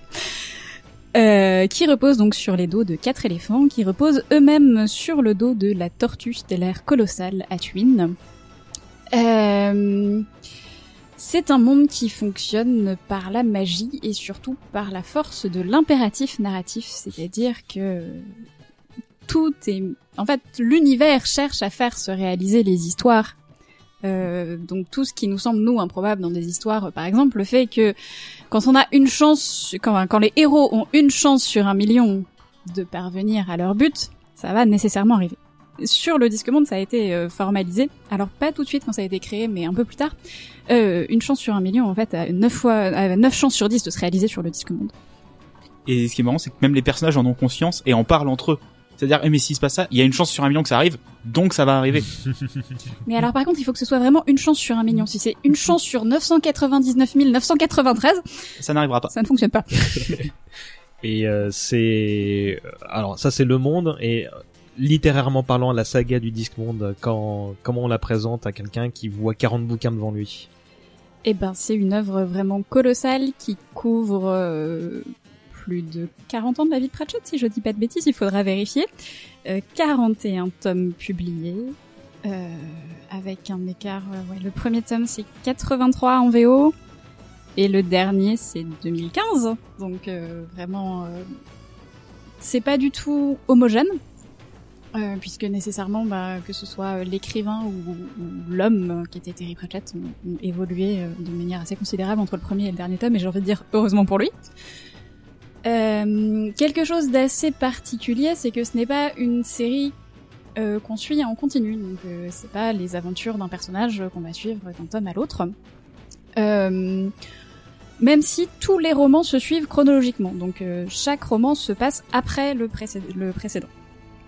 Euh, Il y a ensuite des sous-séries qui vont se dégager, donc les sous-séries c'est euh, des suites de, de livres où on va retrouver en fait euh, rarement un seul personnage principal, mais souvent un groupe de personnages principaux.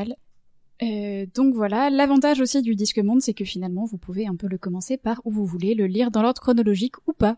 Alors, D'ailleurs, Pratchett disait euh, commencez pas par le début parce que les livres du début ne sont pas bien. Et il le disait lui-même. Et je pense si vous voulez faire aimer Pratchett à quelqu'un qui le connaît pas, euh, faites-le commencer. euh, La, la série des sorcières, le premier livre est tout à fait présentable et si on veut rentrer dedans et lire une série complète, on peut commencer par là. Mais la huitième couleur et le huitième sortilège, c'est c'est clairement Ouais. une entrée en matière euh, pas top. Je, je suis d'accord. La, la huitième fille ou sorcellerie sont des bien meilleurs points d'entrée. Même lui le disait, euh, parce qu'en fait, il l'a dit plusieurs fois, c'est que les deux premiers, il les a écrits pour lui, en fait. Ouais, il a écrit Il pour prévoyait lui. pas d'être publié. Voilà. Et, Et- et après, il a pris conscience de ce qu'il allait écrire et de l'univers, et du coup, il a fait des livres qui sont beaucoup plus, bah, de meilleure qualité, dans lesquels c'est beaucoup plus facile de se projeter. Du coup, juste deux petites choses à ajouter. Euh, le huitième, euh, la huitième couleur et le huitième sortilège, c'est la seule exception à ce que je disais tout à l'heure. Donc, Ouais, c'est un ce- diptyque, ce- ouais. voilà, Ce- c'est une suite en fait, le huitième sortilège, mais c'est le, le seul cas dans la série. Après, ça se reproduira plus. Et euh, moi, je dirais qu'il faut aussi en fait garder en tête surtout que si vous n'aimez pas le premier livre que vous lisez de Pratchett, essayez d'en lire un autre, parce que c'est pas parce que vous n'avez pas aimé le premier que vous n'allez que vous n'êtes pas fait en fait pour lire Pratchett. Il y a tellement de choses différentes. Euh, il faut pas avoir peur d'y revenir plus d'une il y a de fortes chances que le deuxième soit le bon, quel qu'il soit. je pense qu'on en viendra quand on présentera les différents arcs narratifs, les différents personnages. Il y a vraiment des thèmes qui sont propres à chacun. Donc effectivement, si vous accrochez pas à la mort, bah, peut-être que vous allez accrocher aux sorcières, ou peut-être que vous allez accrocher aux gays ou aux mages, je ne sais pas. Et, et la particularité de ceci, c'est que, mis à part ce, ce, ce diptyque introductif, chacun euh, s'intéresse à un sujet euh, qui intéresse Pratchett à un moment et qui veut développer, et, euh, et euh, bah, on va en parler. Euh, la, force du, du Discmonde, c'est son défaut supposé, c'est-à-dire qu'on pense déjà tout savoir du sujet qu'on va qu'on va lire, et Pratchett, euh, en le racontant, va se révéler euh, non seulement intéressant, mais pertinent en fait. Tout a commencé comme une histoire euh, qui euh, comprend euh, tous les clichés, les mages, les sorcières, les dieux, les dragons, les héros, à ceci près que c'était peut-être le cas dès le départ. Il voulait qu'on prenne ce monde au sérieux, comme tu l'as dit tout au tout début. Là encore, il voulait montrer que le fantastique est moins intéressant que le quotidien. Et au final, ça deviendra un melting pot de, de périodes historiques allant de l'Égypte ancienne au Chicago des années 30. Euh, le disque monde évoluera 100 fois. il sera ce que veut en faire Pratchett, en fait. Et euh, la plus grande réussite de, de, de- du disque monde, c'est sans doute la cité d'Ankh-Morpork qui, euh, qui centralise le tout. On peut peut-être dire en deux mots ce que c'est. Tiens, Elisa. Alors, Ankh-Morpork, c'est la ville tentaculaire du Disque Monde qui est située euh, au bord d'une mer qui s'appelle la mer circulaire. En fait, c'est un petit golfe tout rond qui donne sur un grand océan. Euh, c'est une ville qui est sur deux rives du fleuve Ankh qui, à, à cet endroit-là de son cours, on peut le traverser à pied. C'est un petit peu particulier. En fait, c'est complètement assumé que c'est une rivière qui est totalement dégueulasse, qui contient tellement de terreau que, bah oui, on peut passer à pied sec et que du coup, c'est une ville où c'est assez compliqué de se débarrasser des cadavres en les jetant dans le fleuve parce souvent on peut tracer leur, la police peut tracer leur contour à la craie sur le fleuve. Donc c'est une ville qui est crasseuse, bruyante, cosmopolite, euh, où euh, aller boire un coup dans un bar, euh, c'est très dangereux parce que les bagarres sont traditionnelles mais finissent par être chorégraphiées par des organisateurs de bagarres. Ça vous donne un, petit aperçu de, de l'ambiance. Euh, c'est la ville où se passe euh, la grande partie des aventures qui se passent dans une ville et c'est là aussi que se trouve l'université de l'invisible, euh, le, le grand établissement euh, des mages où euh, on enferme dans une vie confortable toute personne susceptible de faire péter l'univers à coups de magie. Donc euh, il se passe pas mal de choses dans Ankh-Morpork. Ils ont aussi une guilde des alchimistes qui fait régulièrement exploser son quartier général parce que c'est des alchimistes. Et le crime est régulé dans cette ville grâce à la grande pertinence de son gouvernant, le patricien, le seigneur Veterini. Donc, euh, si vous payez vos cotisations à la guilde des voleurs, annuellement comme c'est prévu, vous ne subirez pas plus qu'un certain montant de vol, ce qui est bien pratique, vous ne trouvez pas Pareil On la... ajoutera que les voleurs sont en fait, euh, la guilde des voleurs est en fait plus efficace que la police pour euh, pour euh, retrouver et punir les auteurs de vols non autorisés. Donc finalement, ça fonctionne très bien. Et c'est la même chose pour la guilde des assassins. qu'on habite Londres, New York, Venise ou Prague, on, on convive, on, on retrouve un petit peu de chez soi dans, dans, dans cette ville. Euh, on va attaquer la, la, la, hum, la description des bouquins. Alors, comme on l'a dit tout à l'heure, vu qu'il y a une quarantaine de bouquins euh, qui se situent dans cet univers, on va évidemment pas les traiter un par un. Le découpage qu'on va vous proposer s'est imposé de lui-même, car au sein de ce grand ensemble, donc, il y a des sous-séries, euh, plusieurs segments qui sont euh, portés par des figures marquantes de l'œuvre. Euh, il y a une sacrée galerie de personnages. À chaque fois qu'on va aborder un segment, on va décrire les personnages. Euh, si vous deviez me sortir les figures les plus marquantes du disque, pas forcément celles qui sont au centre des séries qu'on va évoquer euh, dans un instant, mais euh, qui sont parmi vos personnages préférés. euh, Bah moi je voudrais parler un petit peu euh, donc de Vétérini, le patricien J'aime bien lui aussi. qui est en fait un la, la figure d'autorité de cette ville, qui se décrit, il me semble, comme un tyran bienveillant. Mm. Il me semble que c'est ça. Il dit pas qu'il est bienveillant. Ah. Par contre, il dit qu'il est un tyran. Voilà. Mais il ne se définit pas comme un dictateur. Non. Euh, oui, du coup, il dit que il ne dicte jamais leur conduite euh, aux gens. Il n'a pas besoin de le faire, et c'est justement tout ce qui est bien dans cette affaire. Il a pas été éliminé par les tenants de différentes guildes parce que la, la ville tourne mieux avec lui vivant. Et il s'est arrangé pour que ce soit comme ça. Le, le hum, Pratchett dit de lui euh, qu'on le qualifie de personnage machiavélique, ce qu'il est effectivement, mais seulement par certains côtés. Un véritable disciple du prince serait beaucoup plus brutal et croirait dur comme fer qu'il vaut mieux être craint qu'aimé. Vétérini croit dur comme fer qu'il vaut encore mieux être en poste à vie. On d'autres persos? Euh, bah, moi, j'ai une affection euh, particulière pour euh, pour le patricien aussi. Euh, c'est un personnage qui me marque beaucoup parce qu'on sait que c'est pas quelqu'un, c'est pas un personnage bien, mais on peut pas s'empêcher de l'aimer quand même. Hmm. Et du coup, il y a y comme une petite culpabilité à se dire, mais en fait, mon personnage préféré, c'est Vétérini. Euh, et j'ajouterais aussi que euh, au début, il est quand même beaucoup plus dans une caricature de tyran. Donc là, je pense vraiment au, au tout début, euh, les, les trois, Les faux à scorpions. premiers. Euh, seulement pour les mimes, les faux à scorpions. On sait pas pourquoi il peut pas saquer les mimes. On ne saura jamais. C'est très bien comme ça. En tout cas, il devient assez rapidement un, un personnage très intéressant, très ambivalent et vraiment, vraiment bien construit, qui a en plus des répliques vraiment très drôles. T'as le droit de sortir. un- Chacun sort un perso. Vu que JB a sorti la carte Vétérini, euh, toi tu sortirais lequel, euh, Aude? Ah, alors s'il en faut un autre, j'ai quand même aussi une affection particulière, mais ça va un peu avec Vétérini pour Léonard de Quirm. Alors, Léonard de Quirm, c'est la version disque monde de Léonard de Vinci. Euh, c'est un homme qui est fondamentalement convaincu que l'espèce humaine est bonne, euh, qui a des idées en permanence, mais vraiment en permanence, tout le temps. Son cerveau bouillonne, ne s'arrête jamais. Euh, il invente des choses pour faciliter la vie de ses concitoyens, mais sans jamais euh, penser en fait à l'usage mauvais qu'on pourrait en faire. Par exemple, à un moment, il, il invente euh, ce qu'on comprend être la dynamite.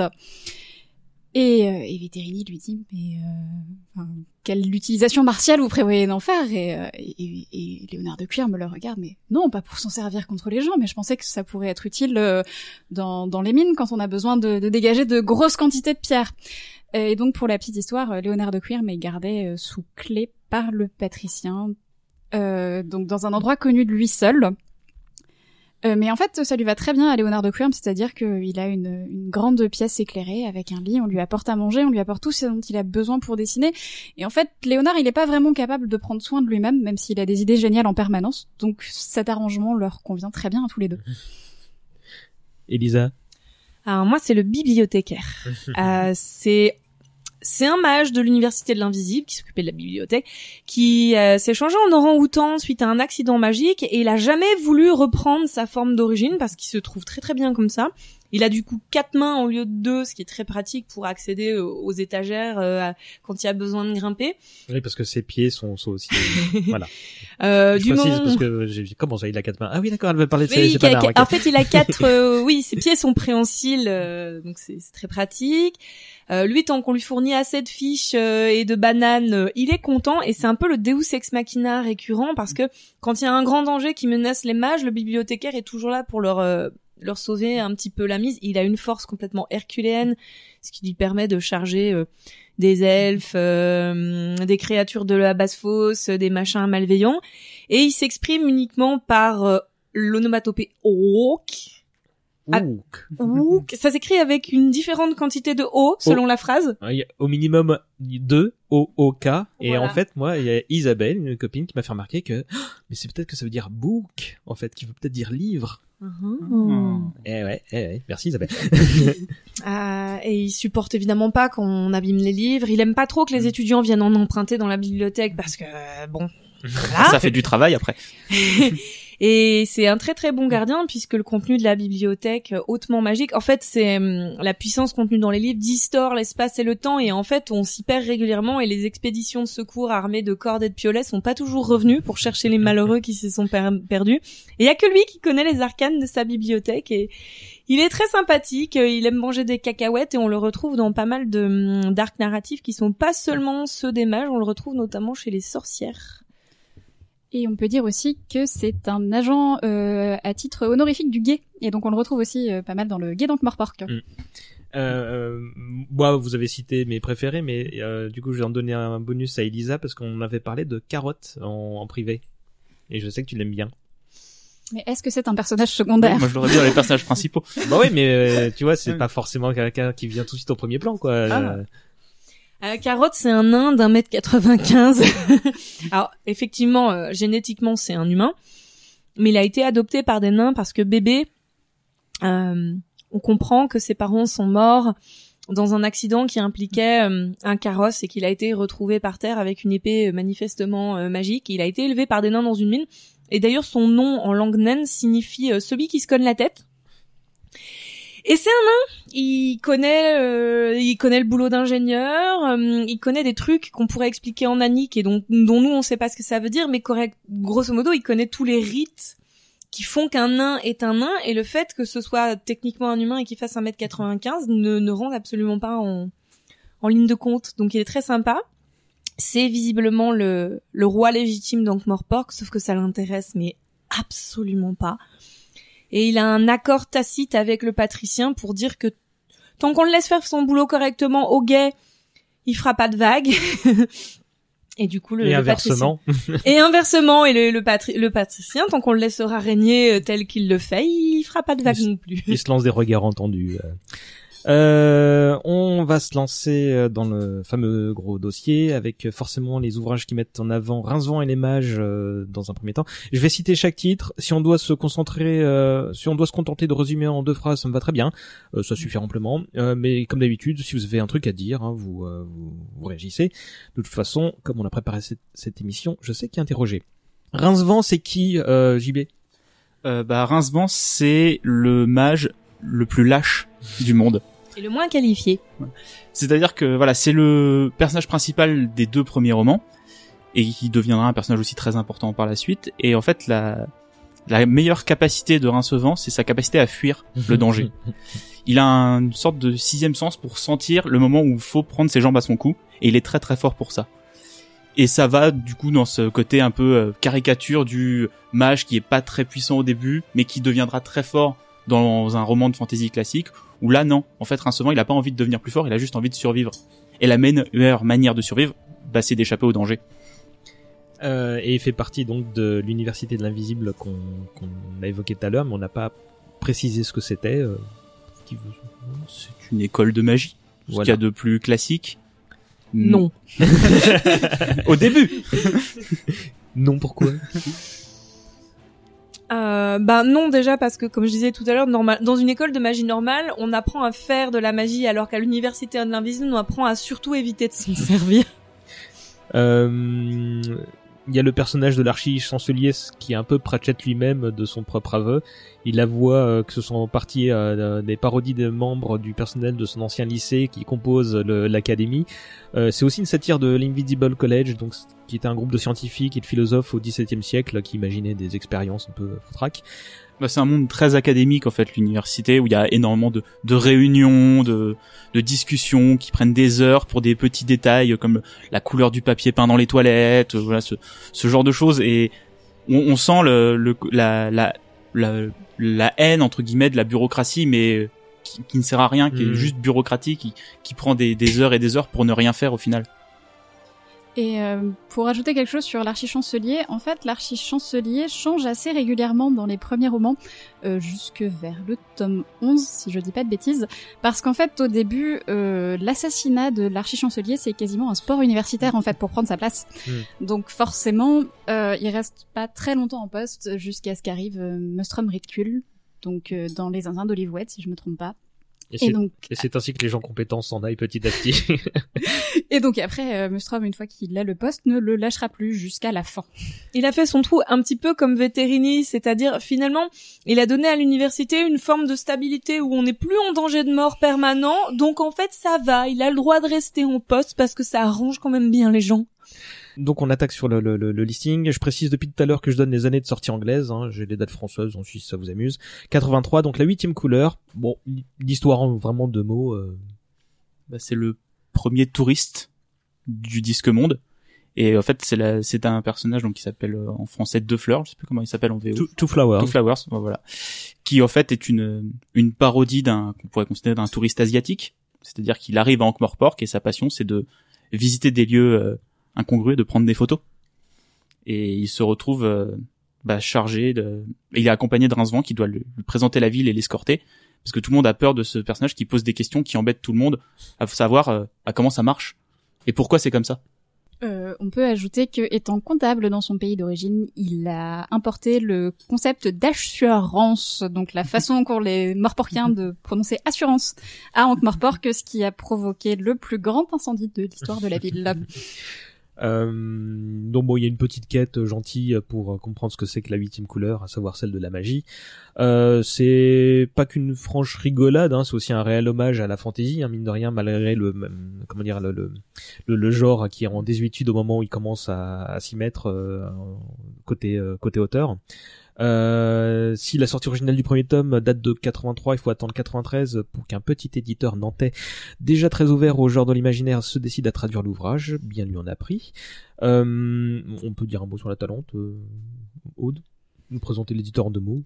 Euh, alors, j'ai oublié l'année de fondation, mais donc fondée par Pierre Michaud euh, à Nantes. Euh, donc au début, c'était davantage tourné vers le cinéma. D'ailleurs, le nom est repris d'un film, et donc qui s'est ouvert progressivement à, à toutes les littératures populaires. Donc, à commencer par le polar, puis ensuite SF, fantasy, dans une collection qui s'appelle d'abord la Bibliothèque de l'évasion, puis la Dentelle du cygne qui existe toujours et qui s'est pas mal développée ces dernières années pour devenir euh, une maison d'édition de taille euh, quand même. euh, oui, Respectable. tout à fait, hein, respectable.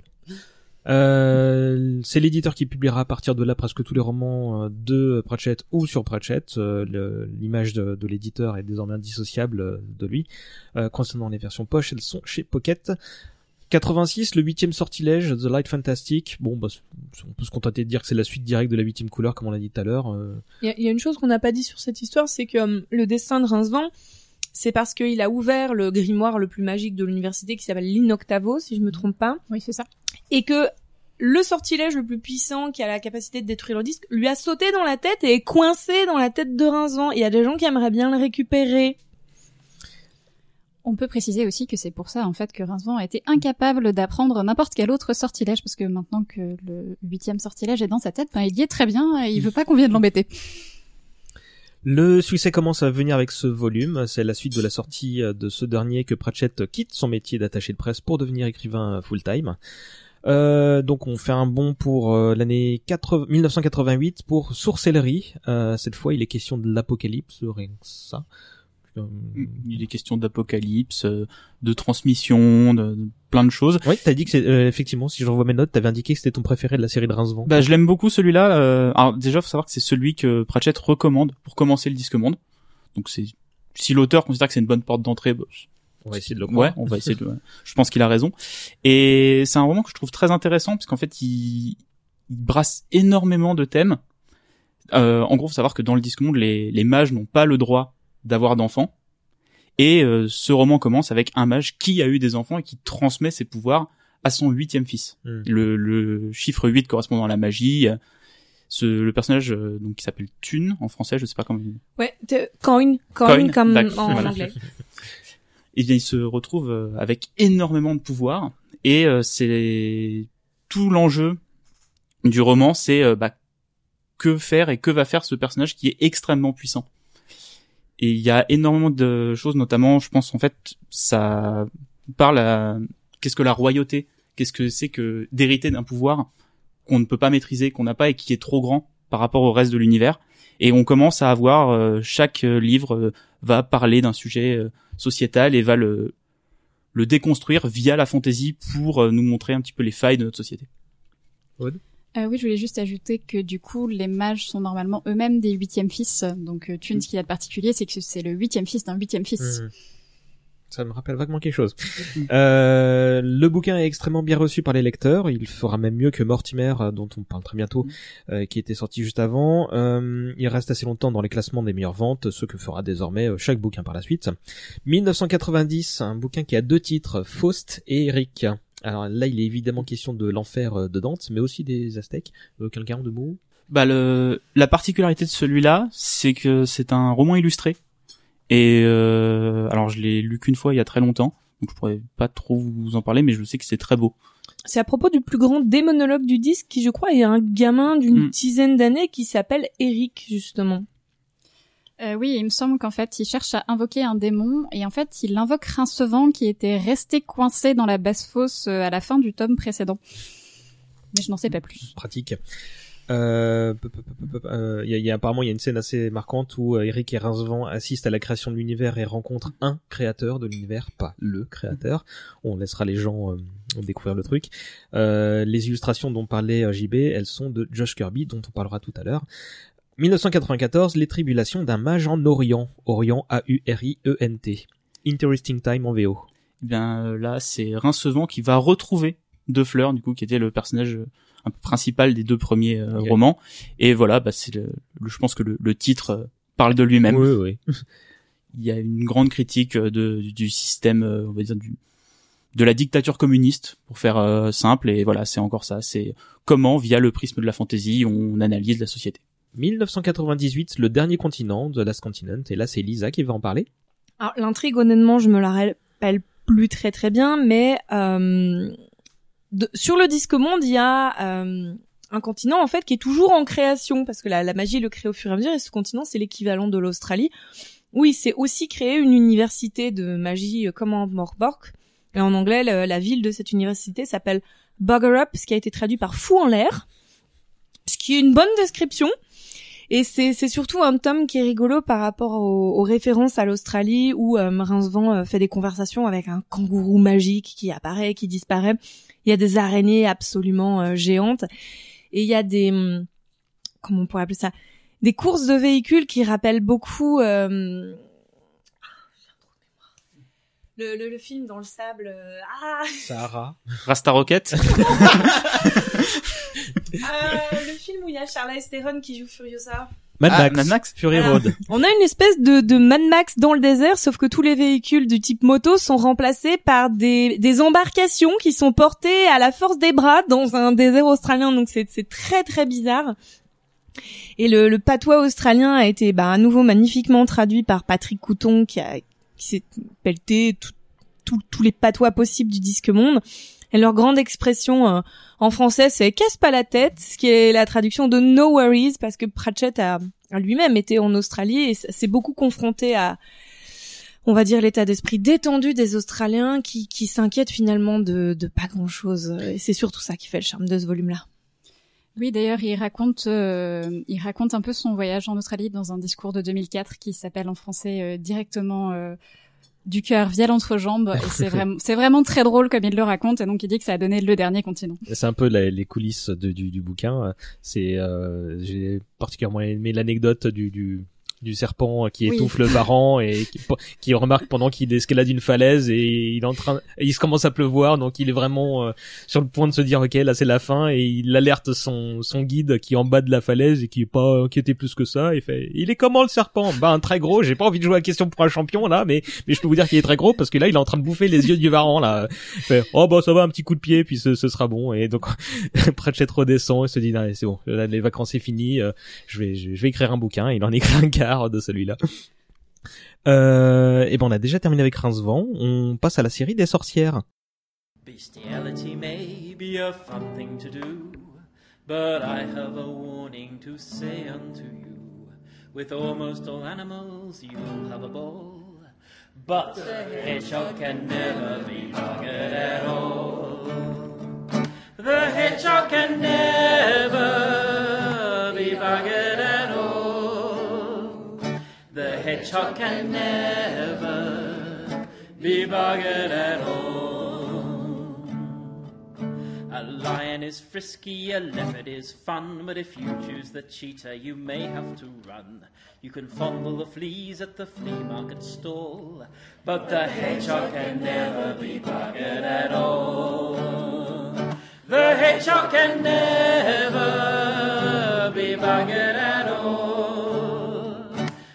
The hedgehog can never be buggered at all. The spines on his back are too sharp for a man. Euh, la série des sorcières, euh, c'est la c'est la série qui contient le tout dernier livre de Pratchett qui a été publié puisque la, la couronne du Tout à fait d'accord. Ouais, on n'est pas tout à fait d'accord. Parce que Tiffen Patrack, c'est une série un peu à part quand même. oui Oui, un peu. Alors la série des sorcières ça se passe dans les montagnes du Bélier qui se trouvent je crois à peu près 500 km d'Ankh-Morpork peut-être un peu plus peut-être 1000 km et les montagnes du Bélier elles sont au centre du disque monde. C'est là que se trouve la plus grande concentration de magie. C'est pour ça qu'il y a beaucoup de sorcières et il y a pas mal de mages qui euh, proviennent de cette région. Notamment euh, Il y a eu un mage qui s'appelait Cyr, un archi-chancelé qui s'appelait Cyr du Temps. Ça, on le sait, il fait pas partie des personnages de la série, mais donc c'est un endroit où la les pluies de poissons sont habituelles, qu'une chèvre à deux têtes naisse, euh, honnêtement, ça surprend personne. Et du coup, sur ce terrain fertile, euh, ben il y a des sorcières qui sont en fait pas du tout comparables aux sorcières de de la pop culture, parce qu'en fait, c'est surtout des braves dames qui soignent tout le monde, qui font les accouchements, qui font les enterrements et qu'on appelle à toute heure du jour et de la nuit au moins de petits bobos et qui doivent surtout veiller sur leurs euh, leurs concitoyens qui sont généralement cons comme des pelles. Voilà. Donc le rôle d'une sorcière est pas extrêmement gratifiant tout le temps. Et il y a deux trois personnages marquants là, donc tu peux peut-être commencer par présenter mes messieurs du temps, sauf si quelqu'un d'autre. Euh, Peut-être ajouter que les sorcières, en tout cas dans, dans la série qu'on appellera les sorcières et pas celle qu'on appellera Tiffen Pat- Patrack, sont toutes originaires du royaume de l'encre, qui est un tout petit royaume. Vimer dira notamment donc euh, dans une autre série qu'on peut cracher d'un bord à l'autre de ce royaume-là. Il y a tellement peu de surface plate dans ce royaume montagneux que c'est pas la peine d'essayer de cultiver quelque chose. Les, les fruits et légumes se cassent la gueule quand on essaye. Alors, Mémé sur du temps, euh, c'est la plus grande sorcière du disque monde. Bon, probablement, en tout cas celle dont on a l'histoire complète. Elle est extrêmement douée, acariâtre, pénible. Elle a toujours raison et elle est toujours flanquée d'une d'une bonne copine. Enfin, bonne copine dans la mesure où les sorcières se détestent toujours entre elles. Et euh, euh, par exemple, vous savez que les un groupe de moutons, on appelle ça un troupeau. Ben, un groupe de sorcières, on appelle ça une petite guerre. Euh, donc Mémé a son acolyte qui s'appelle Nounou Hog, une gentille sorcière très bon vivant, euh, édentée et souriante, euh, qui aime bien la gaudriole et les alcools forts. Et elle forme un petit convent, un, un convent étant, on pourrait dire, une petite communauté entre guillemets religieuse de sorcières religieuses. Non, puisqu'évidemment elle ne croit pas aux dieux parce que ça fait que les encourager. Et du coup, elle se rencontre à, à chaque pleine lune pour boire du thé, manger des petits pains beurrés, tout en échangeant les potins du royaume de l'encre. Et la troisième sorcière qui fait partie de ce convent, c'est Magrat Gousdaï, qui est une sorcière euh, qui porte beaucoup trop de joaillerie occulte, qui a tout le temps les cheveux en bataille, qui a tout le temps un air humide et complètement dépassé par les événements. Elle est gentille, elle veut bien faire, et au début de la série, Mémé lui marche quand même un peu tout le temps dessus. Si vous voulez être méchant, on dirait qu'elle est brave. Il y a une vraie opposition entre les, les sorciers et les sorcières en fait dans le disque monde. le- Et ça vient aussi. D'ailleurs, je tiens à préciser, pardon, voilà, Oui, on parle pardon. de mage, on ne parle pas Pardon. de sorcier parce Bon. qu'un sorcier ce Bah, serait un- une sorcière homme et je, ça, je vais reprendre. Ça c'est délicat. Il n'y a pas de mage femelle et il n'a pas de sorcière mâle. à quelques exceptions près, mais ça on y reviendra.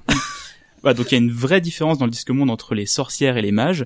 Et en fait, ça vient aussi d'une analyse de Pratchett sur la fantasy, dans le sens où euh, bah, les, les mages ils sont toujours mis en avant. Ils sont, ils ont toujours une, la magie qu'ils ont, elle est puissante.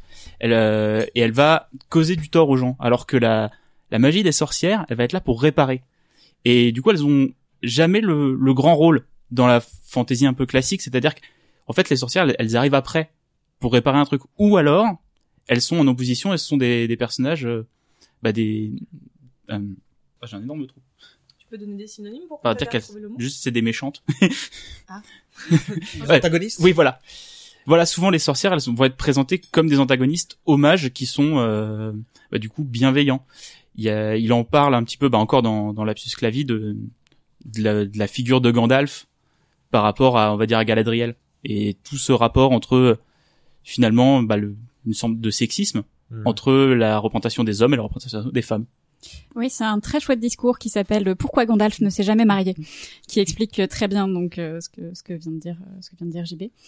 Euh, c'est aussi quelque chose qui est très présent dans la huitième fille, qui est le tout premier tome de la série des sorcières. Et le troisième Euh, de, du disque Voilà, puisqu'on va la, la, la, la huitième, le huitième sortilège. Voilà, puisqu'en fait, euh, on va suivre le personnage d'Esk, Escarina, c'est son diminutif. Euh, et en fait, Esk, c'est euh, une petite fille à qui un mage a transmis ses pouvoirs sans savoir que c'était une fille. Donc en fait, elle va devenir une espèce, euh, elle est une espèce d'impossibilité pour le disque monde puisqu'elle est un mage femelle, Mm. ce qui est norm- normalement impossible. Et Mémé Cyr du Temps dit d'ailleurs que euh, c'est la mauvaise magie pour elle, que la, la magie de mage n'est que calcul et géométrie, comme elle dit ça. Euh, on fera, il y a un parallèle évident avec le fait euh, que dans la réalité, euh, on a tendance à, on a tendance à, à dire et à penser que les filles sont moins bonnes dans les matières scientifiques. Euh, et donc il explique aussi que la magie des mages est tournée vers le ciel et effectivement elle est très, elle est aussi très associée aux disciplines comme euh, l'astronomie, l'astrophysique, etc. Et qu'au contraire la magie des sorcières est une magie de la terre. C'est en fait c'est être très terre à terre, c'est être dans le quotidien et gérer les problèmes du quotidien.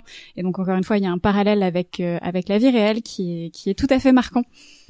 Une chose qu'on entend beaucoup dans la série des sorcières, euh, quand il faut, euh, par exemple, préparer euh, le corps d'un mort pour son enterrement, c'est que c'est un boulot de femme. Mm. Et on pousse gentiment les hommes hors de la salle quand il faut faire un truc vraiment difficile, salissant et costaud. C'est c'est une femme qu'on envoie. Bah, euh, les mages vont pas tacher leur robe, ce serait compliqué après. Puis surtout, les mages sont présentés majoritairement comme extrêmement incompétents. Ah oui. et que euh, on les enferme pour qu'ils fassent pas de dégâts alors que les sorcières elles euh, elles doivent répondre de leurs actes euh, bon dans l'arc de Tiphaine Patrak euh, la petite Tiphaine on lui dit toujours euh, t'es responsable tu tu tu déblayes les conneries que t'as fait et tu les déblayes tout seul donc les les sorcières sont en fait très très sérieuses et euh, devenir une sorcière c'est un apprentissage euh, pas évident En gros, dans le disque monde, si les mages ils font voler les cochons, les sorcières elles vont fabriquer des parapluies assez résistants. Je vous laisse deviner pourquoi. Euh, c'est donc on l'a dit, c'est euh, cette séquence commence avec euh, le troisième roman du disque monde, la huitième fille, Equal Rights, euh, rights pour rite, rituel. J'ai j'ai compris le jeu de mots hier, hein, c'est pour ça que je me permets de, de le dire. Euh, au DJB, ouais, donc euh, vous, vous avez commencé à en parler. C'est c'est celui que vous avez retenu vous dans du côté des sorcières. Moi, je pense que c'est un très bon roman pour commencer aussi le disque monde. Voilà. Euh, on, bah, on en a quand même un petit peu parlé de l'histoire d'Esk et tout ça, mais c'est c'est un très bon roman. Oui, après moi c'est vrai que j'ai en général plus de mal avec les romans du début, mais la huitième fille c'en est vraiment un qui m'a beaucoup plu et j'ai beaucoup regretté qu'on ne retrouve pas Escarina à part très très brièvement dans un roman de Stephen Patrak qui s'appelle Je m'habillerai de nuit.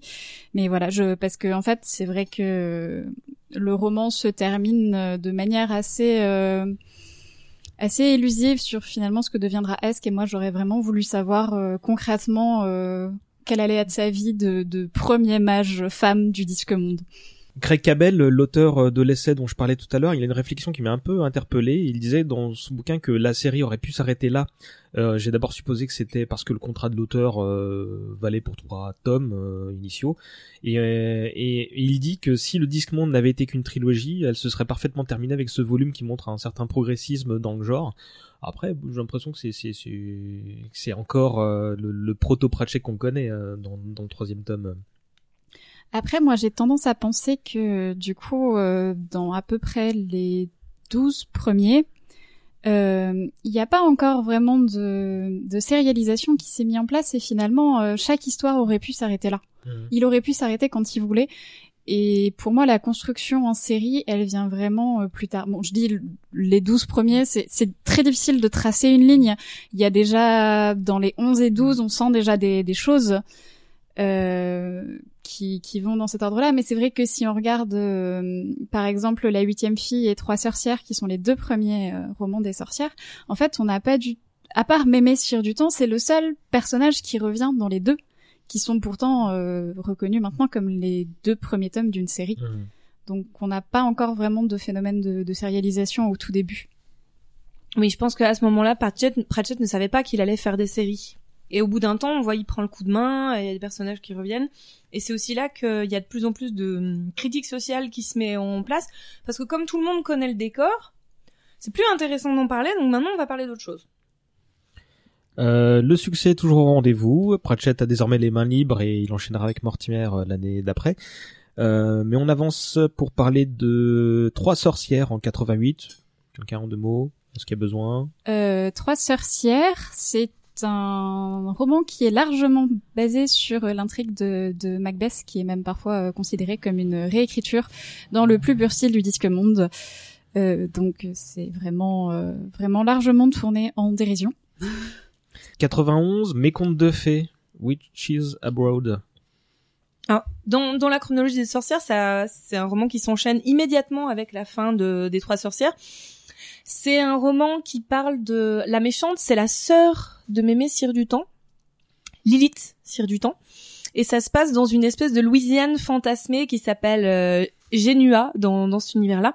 Et c'est un royaume où les contes de fées se réalisent, et c'est vraiment pas une bonne nouvelle. Évidemment, Mémé Cire du Temps se rend là-bas pour euh, aller arranger les choses parce que c'est ça qu'elle fait parce que le monde serait vachement mal tenu si elle y, mit pas- si elle y mettait pas son grain de sel.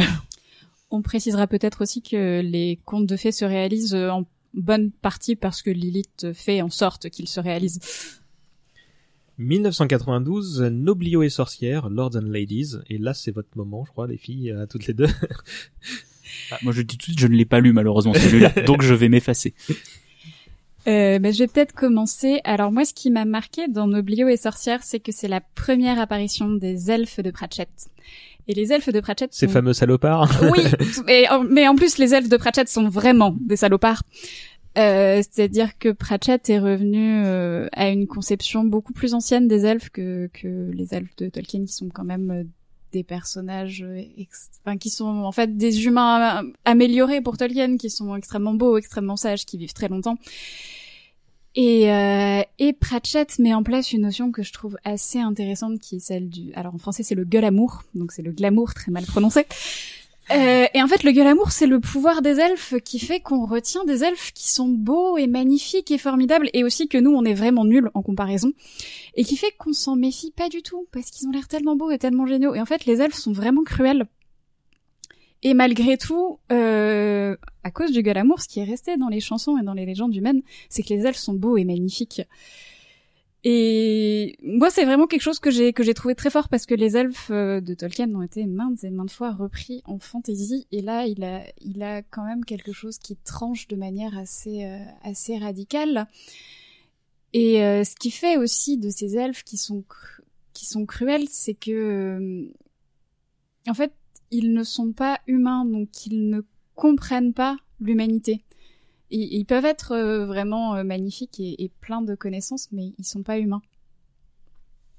Alors les elfes vivent dans un monde parallèle qui est en fait un monde parasite. Euh, chez Tolkien, euh, les réalités parallèles coexistent et quand à certains moments, les univers se rapprochent et la frontière entre les deux devient, deviennent euh, fine et poreuse. Et dans le royaume de l'encre, il y a un cercle de pierre qui s'appelle les danseurs, qui est une porte sur le monde des elfes, qui est un monde qui a à peine suffisamment de réalité pour se maintenir et du coup ils viennent se nourrir dans le, le, le disque monde où ils volent, ils volent tout quoi.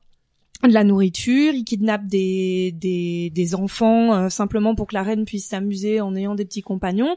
Et tout ce qui passe dans le monde des elfes meurt assez rapidement parce qu'on devient complètement fou là-bas parce que tout n'est qu'illusion. Qu'illusion. Euh, le, le fameux gueule amour permet de, par exemple, euh, de vous faire croire que vous mangez quelque chose de délicieux. En fait, vous mangez strictement rien et au bout de quelques semaines, vous mourrez d'inanition, mais dans, dans un état de, de bonheur euh, béat. Bonheur pas forcément et parce que bon, on perçoit quand même la, la, la peur qui soigne de ces elfes-là. Et du coup, le, le boulot des sorcières, ça va être de, de refermer la porte, après, de préférence, après avoir fait repasser tous les elfes euh, en, en sens inverse, quoi. Euh, On peut peut-être aussi ajouter que dedans il y a une licorne qui est absolument tout sauf euh, fluffy et mignonne. Mais vraiment. euh, ça parle aussi de l'adolescence, apparemment, j'ai noté. Ça, c'est la page Wikipédia qui le dit. Ok. Pas vraiment. Euh, alors l'adolescence pas vraiment. Par contre, c'est vrai qu'il y a une certaine prise de conscience chez Magrat euh, qui, euh, comme le disait euh, Elisa tout à l'heure, est au début un personnage vraiment euh, vraiment naïf en fait. Euh, qui est gentil, qui veut toujours bien faire, mais euh, mais qui n'est pas présenté comme très utile. Et en fait, euh, pendant l'assaut des elfes, euh, Magrat a un- une espèce d'accès de colère absolument, absolument incroyable qui lui donne ensuite la force d'être elle-même. 1995, Mascarade, où là il est- il est question du fantôme de l'opéra. C'est un peu plus d'un an après Accro du rock et c'est une nouvelle preuve de son goût pour la musique. Alors moi qui aime bien Gaston Leroux, euh, je suis assez curieux de lire celui-là. La mascarade, c'est encore une histoire avec les sorcières, mais pas une des trois. Euh, c'est euh, Agnès Crétine, avec deux T en français, Agnès Nitt en anglais, qui est une sorcière qui a une voix absolument excellente. Et puis, comme malheureusement, bah, elle est un peu grosse, elle est pas très bien considérée dans sa petite ville de l'Ancre, où il y a des jeunes apprentis sorcières euh, pâles, fluettes... euh, qui jouent le rôle beaucoup mieux. Donc elle, décide de partir à Ankh-Morpork pour chanter à l'opéra où elle assure la, la, la première voix, mais en fait c'est pas elle qui tient le rôle parce qu'elle a pas la bonne taille. Et c'est une jeune fille blonde qui chante comme une casserole, qui fait du playback pendant que Agnès en réalité chante derrière. Et trois autres sorcières, euh, Mémé, Nounou, et je sais pas si Margaret est présente là, non? Non, euh, il y a effectivement. euh, en fait, euh, on comprend que euh, Mémé Cyr du Temps et Nounouog euh, ont pris un peu euh, Agnès comme apprentie, comme troisième sorcière, puisque Magrat est devenue reine du royaume de l'encre à la fin du, du tome précédent. Et du coup, elle n'apparaît pas, ou alors très très brièvement dans ce tome-là. Effectivement, l'intrigue, bah, c'est de découvrir qui est le fantôme de l'opéra qui assassine des gens. Donc c'est à la fois un roman, bah, c'est un roman policier. Je pense qu'on peut le dire, et c'est vrai que c'est un- pas mal Gaston Leroux. On peut aussi ajouter que c'est un des rares, je crois, le seul roman des sorcières qui se passe principalement à Ankh-Morpork et pas à l'encre. Mmh. Euh, et je voulais dire autre chose, mais j'ai oublié quoi, donc c'était que c'était pas très important. Si tu as le droit de lever la main et de, de, de dire ah au fait c'est ça. 1998, Carpe Jugulum, où là il est question de vampires. Ah, c'est un de mes préférés de la série des sorcières parce qu'il est l'écriture est ciselée de manière magnifique. Euh, je crois que c'est pour le la cérémonie de de, de nommage, de donnage de nom du bébé de Magrat, qui est donc la, future petite euh, reine de l'encre. Le roi, qui veut vraiment très bien faire et qui est très moderne et très progressif, a invité plein de gens importants des alentours, dont une famille de vampires. Ce qui pose un, un gros problème, puisque eux aussi, ils ont un pouvoir de fascination sur les humains, un peu comme les elfes, c'est différent. Mais en fait, euh, les, les vampires subjuguent tout le royaume. Et en fait, on a, on a vraiment l'impression que c'est la première fois que Mémé du Temps est tenue en échec euh, par ses opposants et elle va devoir faire appel à toutes ses ressources pour pouvoir euh, reprendre le dessus.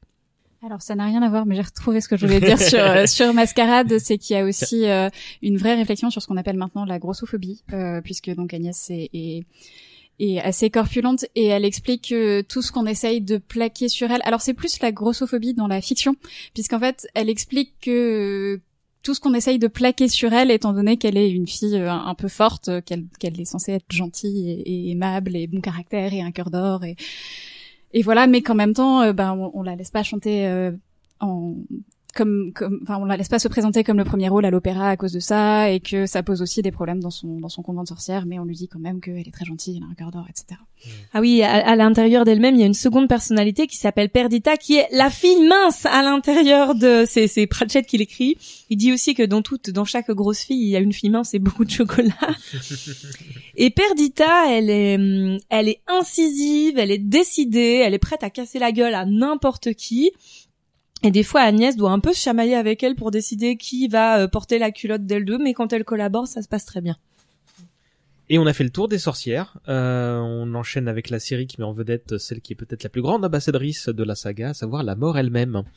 Euh, au départ, c'est un personnage qui apparaît simplement pour assurer le succès d'une blague dans la huitième couleur, et comme on vient de le dire, bah, elle est devenue l'une des icônes du Discworld.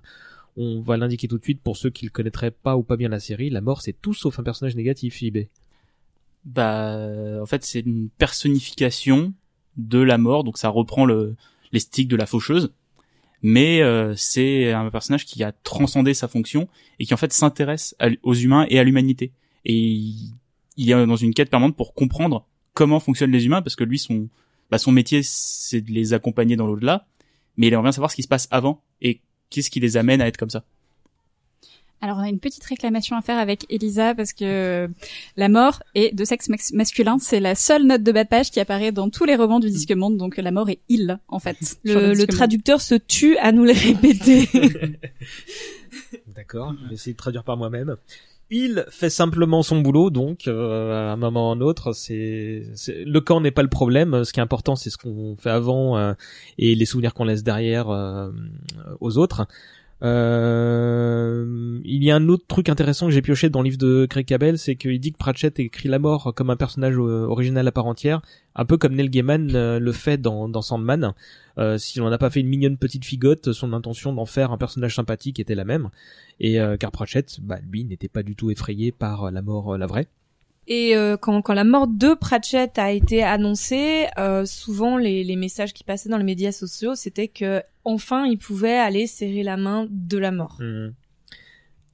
On peut peut-être aussi ajouter que beaucoup de lecteurs lui ont écrit pour lui dire que finalement euh, la façon dont il dépeignait la mort dans ses romans les avait rassurés par rapport à leur propre fin, souvent des gens très malades ou en, ou en très mauvaise position.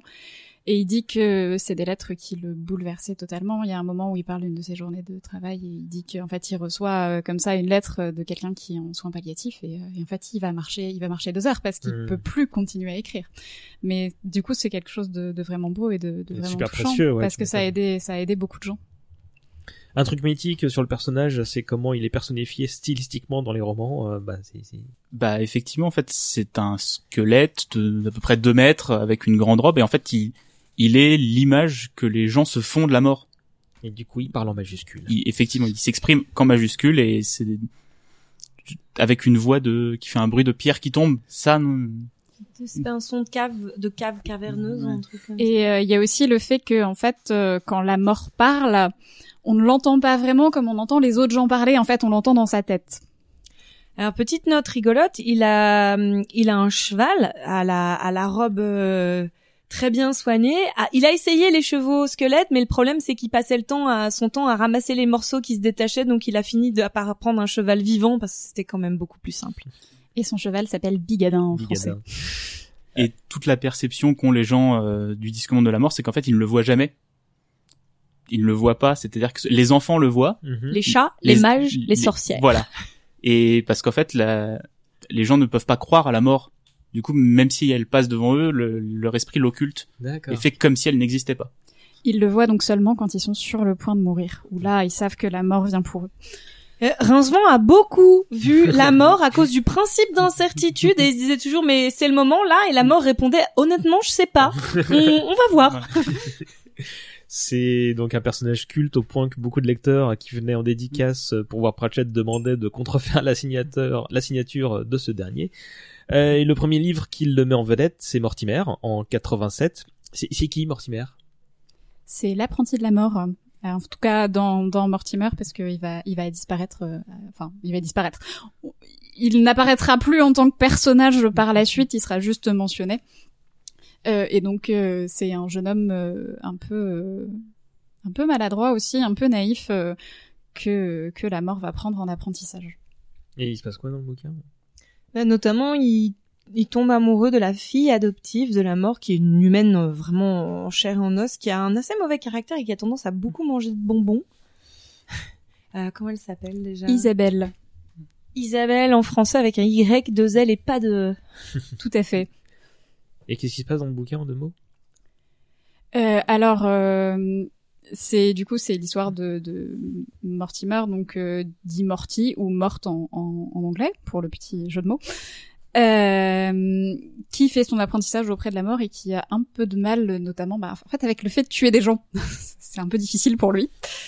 Euh, et donc en fait, euh, pour une de ses premières missions, il ne va finalement pas tuer la personne qui devait tuer. Et ça va poser quelques problèmes euh, existentiels, puisqu'en fait le reste de l'univers va se comporter comme si elle était morte, sauf qu'elle n'est pas morte.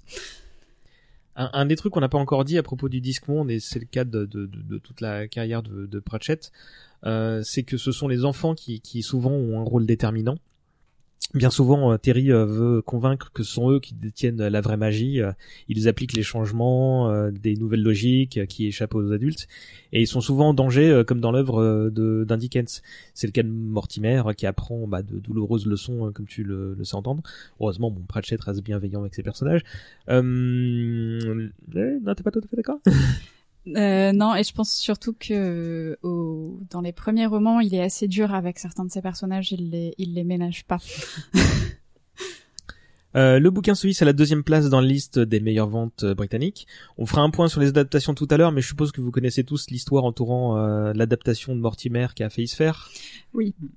Vas-y, j'y vais. Ah, euh, bah, Non. plus d'infos, mais Aude Euh, alors non, moi je sais assez peu de choses, mais donc il y avait une, une adaptation en cours, je crois, enfin un projet d'adaptation par euh, par Disney qui apparemment euh, a, a dit à Pratchett, euh, ben, on trouve ça génial. Par contre, le personnage de la mort, on pense que euh, aux États-Unis ça va être un peu compliqué, donc on va l'enlever. Ouais.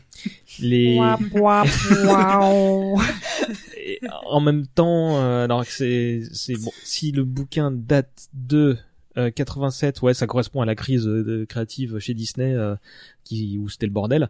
Euh, mais ça reste d'autant plus bizarre quand, quand on a appris que Disney euh, euh, était prêt à faire un chèque euh, sur les prochains bouquins de la mort à venir. Donc, euh, ils étaient prêts à faire d'autres euh, adaptations sans la mort. Ils étaient par, rapport- ils, apparemment, ils étaient pas contre le fait de, de totalement émanciper le bouquin du Discworld, du coup.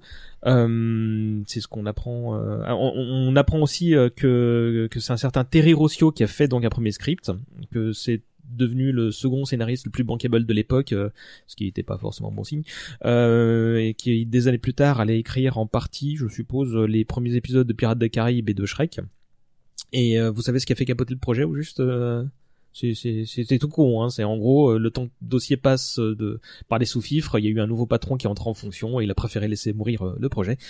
Euh, Colin Smith, l'éditeur de Terry, qui a indiqué dans une interview qu'il a donnée à ActuSF lors de la, la sortie du dernier euh, Tiffen Patrak il y a quelques années, euh, apparemment il y avait des trous dans le contrat qu'ils auraient pas vu eux de leur côté, donc ils sont pas mécontents que ce soit pas fait. Euh, surtout que je crois que du coup Pratchett n'était pas franchement convaincu par ce projet d'adaptation qui passait quand même à côté d'une grande partie du roman. Et tu m'étonnes qu'ils soient pas mécontents. Et ce qui est encore encore plus drôle, c'est que euh, cette, à cette adaptation, elle est pas encore totalement enterrée, puisque Terry Rossio, quand il s'exprime, quand on lui pose la question, il dit non, mais je travaille encore dessus. Hein. Euh, Bon, il a... Tu vas me dire que Disney a sans doute d'autres chats en ce moment que de renouveler le droit de ce truc. hein. Enfin. Euh, 1991, Le Faucheur. Euh, Reaperman, où il est encore question de fantaisie, de mort et aussi un peu de la société de consommation. JB, c'est l'un de tes chouchous? Ouais, celui-là, je l'aime beaucoup. Euh, en fait, euh, il y a les, les entités qui du disque monde. C'est pas les dieux, c'est les gens qui sont au-dessus des dieux, qui ont qui décident que en fait la mort est trop personnelle et que du coup ils vont la remplacer. Donc euh, la mort décide bah, de partir, de, de s'enfuir un petit peu pour se, se protéger et il, du coup bah il se fait appeler euh, Pierre Porte et il va travailler dans une ferme. Donc euh, il y a une nouvelle mort qui arrive et il y a un combat euh, qui se fait entre les deux. Mais en parallèle de ça, en fait, le, vu que la mort ne travaille plus, il y a un afflux de vie qui arrive sur le monde. Ça crée euh, des zombies, ce genre de choses. Et notamment, et ça c'est un truc que tr- je trouve génial, ça crée un centre commercial. Comment ça? En fait, un, c'est un, un afflux de non-vie. C'est-à-dire un endroit où il se passe des choses, mais où les gens sont morts à l'intérieur. Et en fait, les mages se retrouvent à se battre contre des caddies. Il y a des courses poursuites dans des escalators où on Ouais. entend une musique insipide mais lancinante. Et d'autres scènes vraiment très très drôles. J'ai pris quelques fous rires moi devant devant le faucheur, notamment avec la scène de l'enterrement. donc euh, d'un d'un mage qui du coup ne meurt pas puisque la, la mort n'est plus là pour venir le, le chercher et donc ses collègues essayent de l'enterrer à un carrefour après l'avoir crucifié. Et ça ne marche pas. Bah non. C'est c'est le premier roman où on voit apparaître les contrôleurs de la réalité, ces fameuses entités qui sont comme des hum, comme des vêtements euh, flottants où il n'y a pas de corps de- dedans, qui sont tous gris et qui parlent euh, tous d'eux euh, avec le pronom nous parce qu'ils n'ont pas droit à une individualité. Et on verra plus tard que leur mécanique bien huilée, elle aussi, elle a des ratés.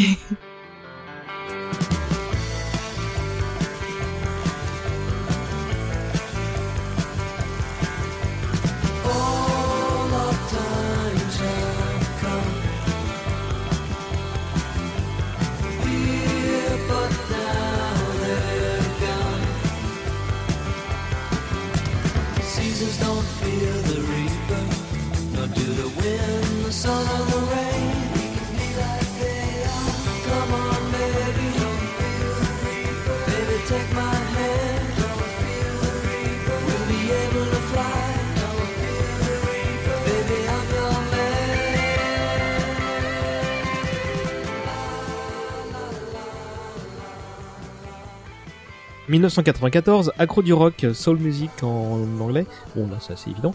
Euh, autre manifestation de la passion euh, de Pratchett pour la musique. Là, il voulait analyser le pourquoi, euh, pourquoi le genre de la pop rock était aussi apprécié. La mort, curieuse comme elle l'est, était le perso parfait pour s'interroger sur la question. Euh, 1996, le père Porcher, Aude, c'est pour toi. Ah oui, parce que celui-là, c'est un de mes chouchous. Alors, le père Porcher euh, met en scène un personnage qui est apparu pour la première fois dans Accro du Rock, qui est Suzanne. Et Suzanne, c'est la petite fille de la mort. Alors, comment? En fait, Suzanne, c'est la fille de Mortimer et, Isabelle, donc euh, l'apprentie de la mort et, et sa fille adoptive. Et Donc génétiquement, bien sûr, la mort n'est pas son grand-père. Seulement sur le disque monde, l'hérédité ne tient pas compte uniquement de la génétique. Donc Suzanne a une apparence humaine, mais elle a quand même quelques capacités un peu étranges, notamment euh, le fait de pouvoir euh, faire une voix qui fait vraiment très peur, de pouvoir euh, raccrocher le temps à en fait comme un manteau, elle peut s'en débarrasser purement et, simplement, et donc euh, elle a aussi la faculté de voir ce qui est vraiment là, ce qui est normalement quelque chose qui est plutôt réservé aux sorcières. Le père Porcher, euh, c'est l'histoire en fait. euh, donc on retrouve justement les contrôleurs de la réalité. Les contrôleurs de la réalité, ils aiment bien que tout soit rangé et que tout soit en place pour pouvoir tout bien classer et étiqueter. Et en fait, du coup, ben l'humanité c'est quand même une sacrée claque parce que tout est toujours en, en désordre. Il y a des choses qu'on peut pas quantifier comme euh, des émotions, des croyances et des choses comme ça. Bref, c'est vraiment le bazar et ils aiment pas ça du tout. Donc ils vont euh, mandater la guilde des assassins pour assassiner le père Porcher, qui est l'équivalent disque mondial du Père Noël. C'est une personnification anthropomorphique, tout comme la mort.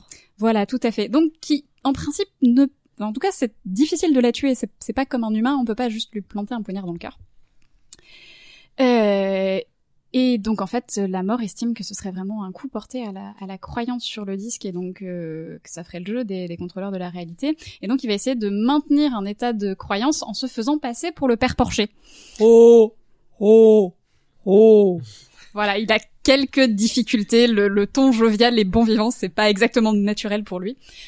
Euh, pendant que Suzanne, donc sa petite fille, va chercher ce qui est vraiment arrivé au, au père Porcher pour essayer de le, de le retrouver. Euh, moi, je trouve que c'est assez caractéristique de ce que pensait Pratchett, notamment sur les histoires et sur ce qui fait de nous des êtres humains.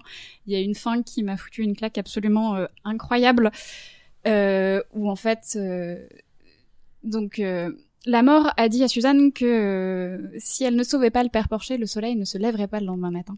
Et donc à la fin, Suzanne, donc ils ont réussi, et Suzanne lui demande Mais qu'est-ce qui serait passé si je l'avais pas sauvé? Le soleil se serait levé quand même.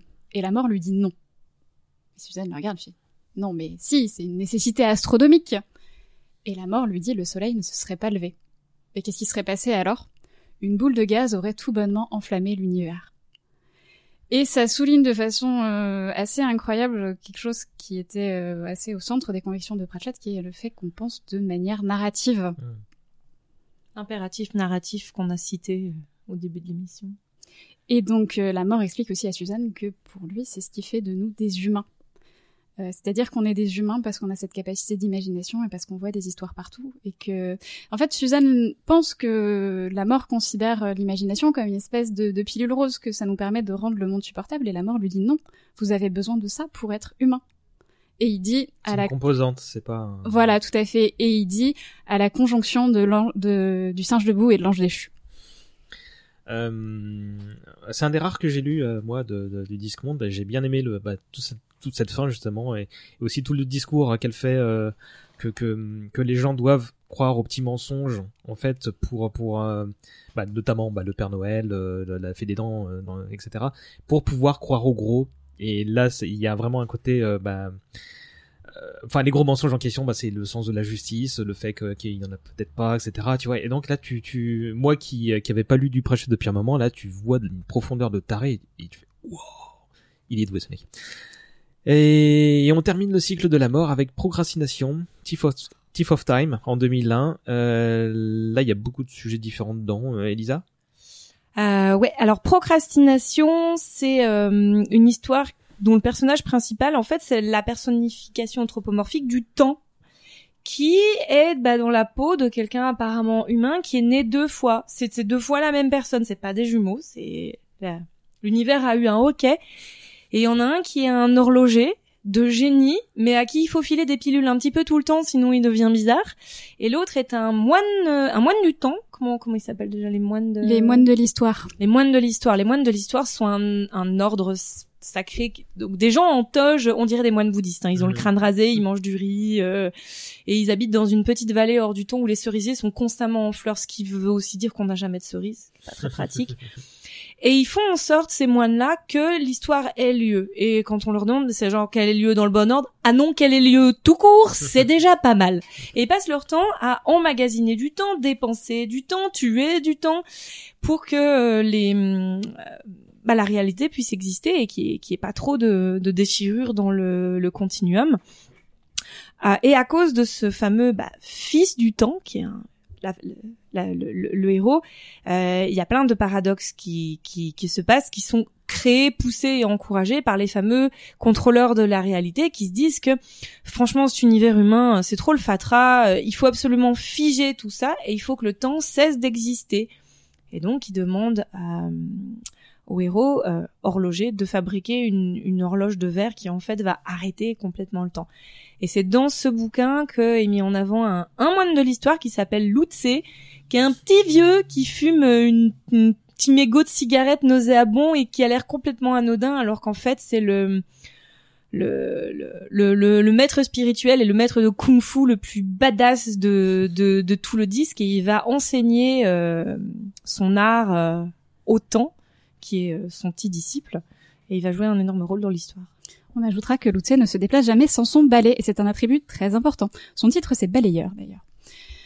et on enchaîne avec le cycle préféré de tout oui pardon Euh, tu voulais dire un truc? Ouais, j'aurais voulu ajouter euh, quelques petites choses sur procrastination parce que euh, on apprend aussi pas mal de choses sur ces fameux contrôleurs de la réalité, puisqu'en fait, pour pouvoir négocier avec l'horloger, ils vont euh, ils vont en fait devoir l'un d'entre eux va devoir se personnifier, donc prendre une forme humaine, et ils vont se rendre compte que la forme a un impact sur l'esprit puisque ce contrôleur de la réalité en fait va devenir de plus en plus humain puisqu'il habite un corps humain. Euh, et donc il y a une réflexion aussi intéressante euh, quand ensuite euh, ils donc on va spoiler mais euh, le, le temps va s'arrêter pour de bon et donc les contrôleurs vont investir le monde de façon assez massive dans des corps humains et ils vont essayer de comprendre euh, ce que les humains ont créé mais ils ont une façon de penser qui leur est vraiment très particulière et là encore on va voir que ils ne sont pas humains, ils ne voient pas les choses comme nous. Donc, par exemple, euh, et ça fait écho à quelque chose qui est dit dans, dans le Père Porcher, où effectivement, sur les grands mensonges, euh, la mort dit à Suzanne, euh, passe l'univers au tamis le plus fin et montre-moi un seul atome de justice ou de liberté. Donc, en fait, par exemple, confronté à l'art, ce que les contrôleurs du temps vont faire, c'est qu'ils vont totalement euh, défaire les tableaux, en fait, les réduire en tas de pigments pour essayer de comprendre comment ça peut être beau. Ce qui est une approche qui ne fonctionne pas du tout et ils ne comprennent pas pourquoi. On enchaîne avec le cycle préféré de tous les gens autour de la table de manière unanime. C'est le guet, euh, sans doute la série la plus importante pour Pratchett lui-même en tant qu'écrivain. Elle lui permet de s'essayer au thriller et de parler de, plein de choses, des relations entre les peuples, de sectarisme, de, crimes. Euh, qui veut se battre pour présenter Vimer Allez, j'y vais, on t'a pas entendu depuis un moment. tu préfères passer la main? Euh, non, non, mais c'est le le gay commence euh, avec un petit mot avant même le premier chapitre en disant que ça c'est un livre qui va s'intéresser en fait aux hommes de main, aux, aux gardes, euh, aux personnages qui meurent à la page 12. Il semble que c'est quelque chose comme ça. Et en fait, c'est parce que là on a comme on a parlé des sorcières, on a parlé des mages, on a parlé de la mort qui sont quand même des personnages importants. Là, le gay il va s'intéresser bah aux petites gens, aux aux hommes de main, aux, à la milice d'Ankh-Morpork. Et c'est sûrement le, le cycle qui est le plus sérialisé. C'est là où il y a le plus de personnages secondaires qui vont revenir, qui vont évoluer. Et c'est là où on va croiser le plus de monde et le plus de personnages intéressants du disque. Et comme ce qu'on dit depuis tout à l'heure, c'est les personnages qui font l'histoire. Et c'est pour ça que moi, c'est mon arc préféré. Euh, oui, par rapport à ce que tu disais, donc la petite citation dit que le présent livre est dédié, euh, euh, en tout cas, non, on les appelle euh, le guet, la, la patrouille ou la garde. Leur mission dans tout, alors je sais plus si c'est dans toutes les fictions ou dans tous les univers de fantasy, est exactement la même.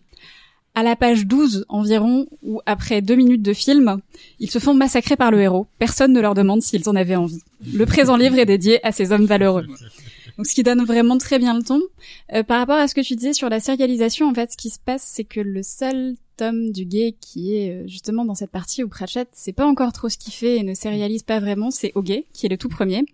Et le suivant, après, c'est seulement... Donc, Ogé, c'est le tome 8, et le suivant, c'est le Guet des Orfèvres, qui est déjà le tome 15.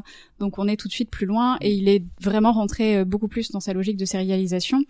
Et en plus, le Guet, c'est une des séries qui va le plus loin si on considère que Les Sorcières et Tiffen Patrack sont deux séries différentes, puisque le premier, c'est le tome 8, et le dernier, c'est c'est c'est Coup de tabac, qui doit être quelque chose comme 39. J'ai plus le numéro exact en tête, mais enfin, c'est vraiment loin vers, euh, vers le bout de la série. Et donc Vimer, qui qui c'est? Vas-y Lisa. Alors Vimer, il commence euh, comme un, un alcoolique pas encore repenti qui euh, qui, qui traîne ses savates. euh, c'est- bah c'est un, c'est un flic, mais c'est un flic euh, qui euh, mène une vie de merde, euh, à pas vraiment être impliqué dans ce qu'il fait.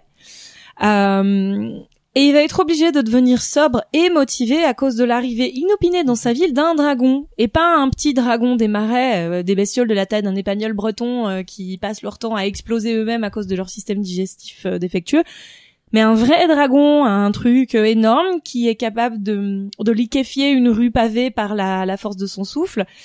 Et euh, bah lui et ses, deux collègues euh, Fred Colon et Chicard Chic, euh, donc des bon faut se les taper. Hein. C'est c'est un peu les Perceval et Caradoc euh, de Camelot du, du monde pratchettien.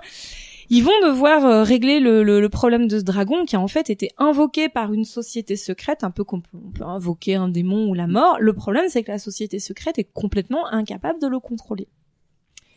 Voilà, donc il va devoir euh, progresser, s'assagir et devenir un peu intelligent. Alors ça, du coup, c'est le c'est le Vimer de, de qui va ensuite euh, monter en grade de petit à petit. Alors d'un point de vue personnel et professionnel, personnel parce qu'il va épouser euh, la femme la plus riche de la ville, Dame Sibyl Ramkin.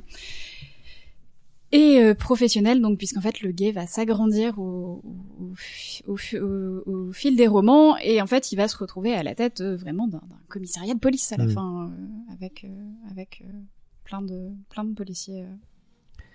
Le, le patricien utilise la promotion de Vimer moitié comme une punition, moitié comme une motivation, puisqu'en fait il arrête pas de lui filer des cadeaux qui sont utiles pour son métier, comme euh, des locaux, euh, des, des embauches, sauf que il lui donne aussi un grade et, et Vimer ça le fait profondément chier parce que c'est un prolo et qu'il a l'impression que quand on l'élève au rang de euh, commissaire divisionnaire, bah qu'il est complètement euh, social traître. Et en plus avoir euh, épousé la femme la plus riche de la ville, il est super heureux parce que c'est une femme formidable. Sauf que euh, il est riche et c'est devenu un duc et il aime vraiment pas ça.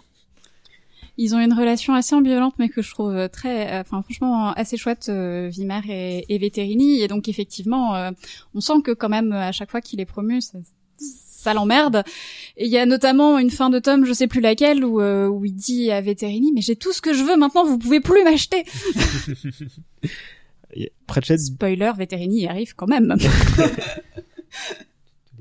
Euh, bah non, mais sur les deux personnages, oui, il y a une, il y a une vraie dynamique qui s'installe entre les deux, euh, notamment à partir de Pied d'argile, où euh, bah en fait ils ont ils ont conscience que à, à eux deux ils peuvent empêcher les choses de mal tourner et juste que s'ils font correctement leur travail, même si Veterini quand même manipule énormément Vimer, il sait que en le manipulant il va réussir à stabiliser la situation.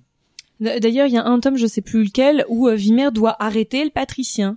Et il le fait. Et le patricien se laisse arrêter parce qu'évidemment, il a, il a tout orchestré, mais nous, on le sait pas quand on, quand on le lit. euh, Non, le patricien se fait arrêter, mais euh, il a une de ses devises, c'est euh, de ne jamais euh, faire construire un cachot dont on ne peut pas s'échapper. J'ai toujours l'impression que Sam relève du même type de perso que mes messieurs du temps, tous deux animés de la conviction et de la crainte qu'une part de ténèbres leur ait obscurci l'âme, cherche des remparts pour les repousser.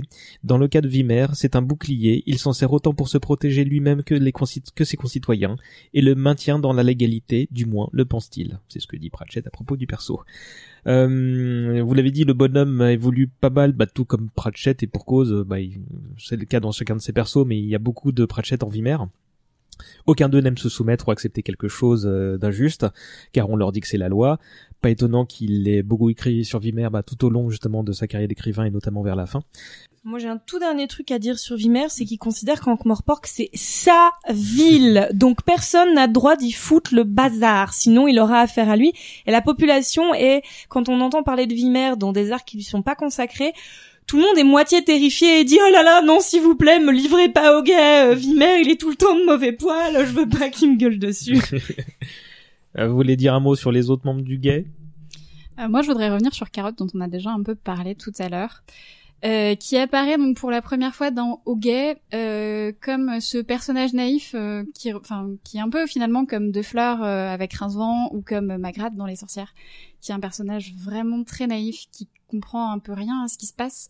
En fait, Carotte au début, c'est un archétype de héros, vraiment. Il, est héroïque dans tous les sens du terme, sauf que ça n'impressionne absolument pas les gens d'Ankh-Morpork qui trouvent juste qu'il est complètement fou et inconscient. Et ce qui est intéressant chez Carotte, c'est que Carotte ne va pas perdre sa naïveté, sa naïveté va devenir sa force. Parce que... il y a pas second degré Non, alors Carotte ne comprend pas le second degré, mais c'est aussi parce que c'est un nain, et que les nains, de manière générale, ont beaucoup de mal avec le second degré. Euh, mais c'est surtout que Carotte, en fait, va réussir à contaminer son entourage avec sa bonne humeur et, et, et sa façon de croire que tout le monde est, est foncièrement bon et gentil. Et il y a un moment où on dit que, en fait, on veut pas le décevoir parce que ce serait comme flanquer un coup de pied au plus gigantesque chiot de l'univers et, et qu'on ne peut pas faire ça. Et il y a quelque chose en fait d'impénétrable chez Carotte où Vimer se dit des fois j'aurais fait comme toi, mais je l'aurais fait parce que je suis un sale type. Et il arrive jamais à savoir à quel point Carotte est conscient de ce qu'il fait. Et bien sûr, le doute n'est jamais levé. Et en même temps, je pense que lever le doute, ça aurait été euh, mettre en l'air euh, ce qui- fait vraiment la, la force, euh, la force du personnage, c'est que on sait jamais finalement euh, au fil, au de l'évolution de Carotte s'il est toujours aussi naïf qu'au début ou s'il donne juste le change. Un autre membre du gay, quelqu'un ou... bah il y a le, le personnage de Fred Coulon qui en fait qui symbolise le je pense le mieux le, le 10 sur 20 tu vois il est c'est la moyenne. C'est-à-dire que C'est quelqu'un qui vote Bayrou. ou même pas tu vois il est il est il est il est totalement neutre et dans le- il est il est pas incompétent mais il fait pas d'effort non plus. Il fait juste le, le strict minimum pour que ça marche. Ça fait 25 ans qu'il est sergent 25 ans voilà oui, d'ailleurs, euh, Vimer dit de lui qu'il est le sergent par excellence. Et quand, euh, dans, je crois que c'est dans le cinquième éléphant, euh, quand Fred Colomb devient temporairement autre chose que sergent, c'est la panique la plus totale. Je t'attribue un autre personnage, Elisa, Detritus. Ah oui, alors Detritus c'est chouette. Moi j'avais pas, pas prévu de parler de Hilar Petit Cul, mais alors Detritus c'est un agent troll. Euh, Il y a eu une politique de, on va dire, d'ouverture à la mixité sociale dans le gay à un moment donné où il a fallu embaucher des, des trolls et des nains et il a été embauché en même temps que l'agent Bourricot qui est un nain et qui a été tué à l'aide d'une invention de Léonard de Quirm qui en français s'appelle le fusil, qui est la première arme à feu et apparemment la dernière parce que Patricien a très vite compris le danger. Et euh, Detritus, bah, c'est un troll, ce qui veut dire que son cerveau en silicium ne fonctionne pas très bien sous les climats plutôt chauds d'Ankh-Morpork et donc il agit stupidement comme tous les trolls qui sont là-bas. Et il y a un passage très intéressant où par, euh, il se fait enfermer dans un entrepôt de, de viande qui est un entrepôt réfrigéré.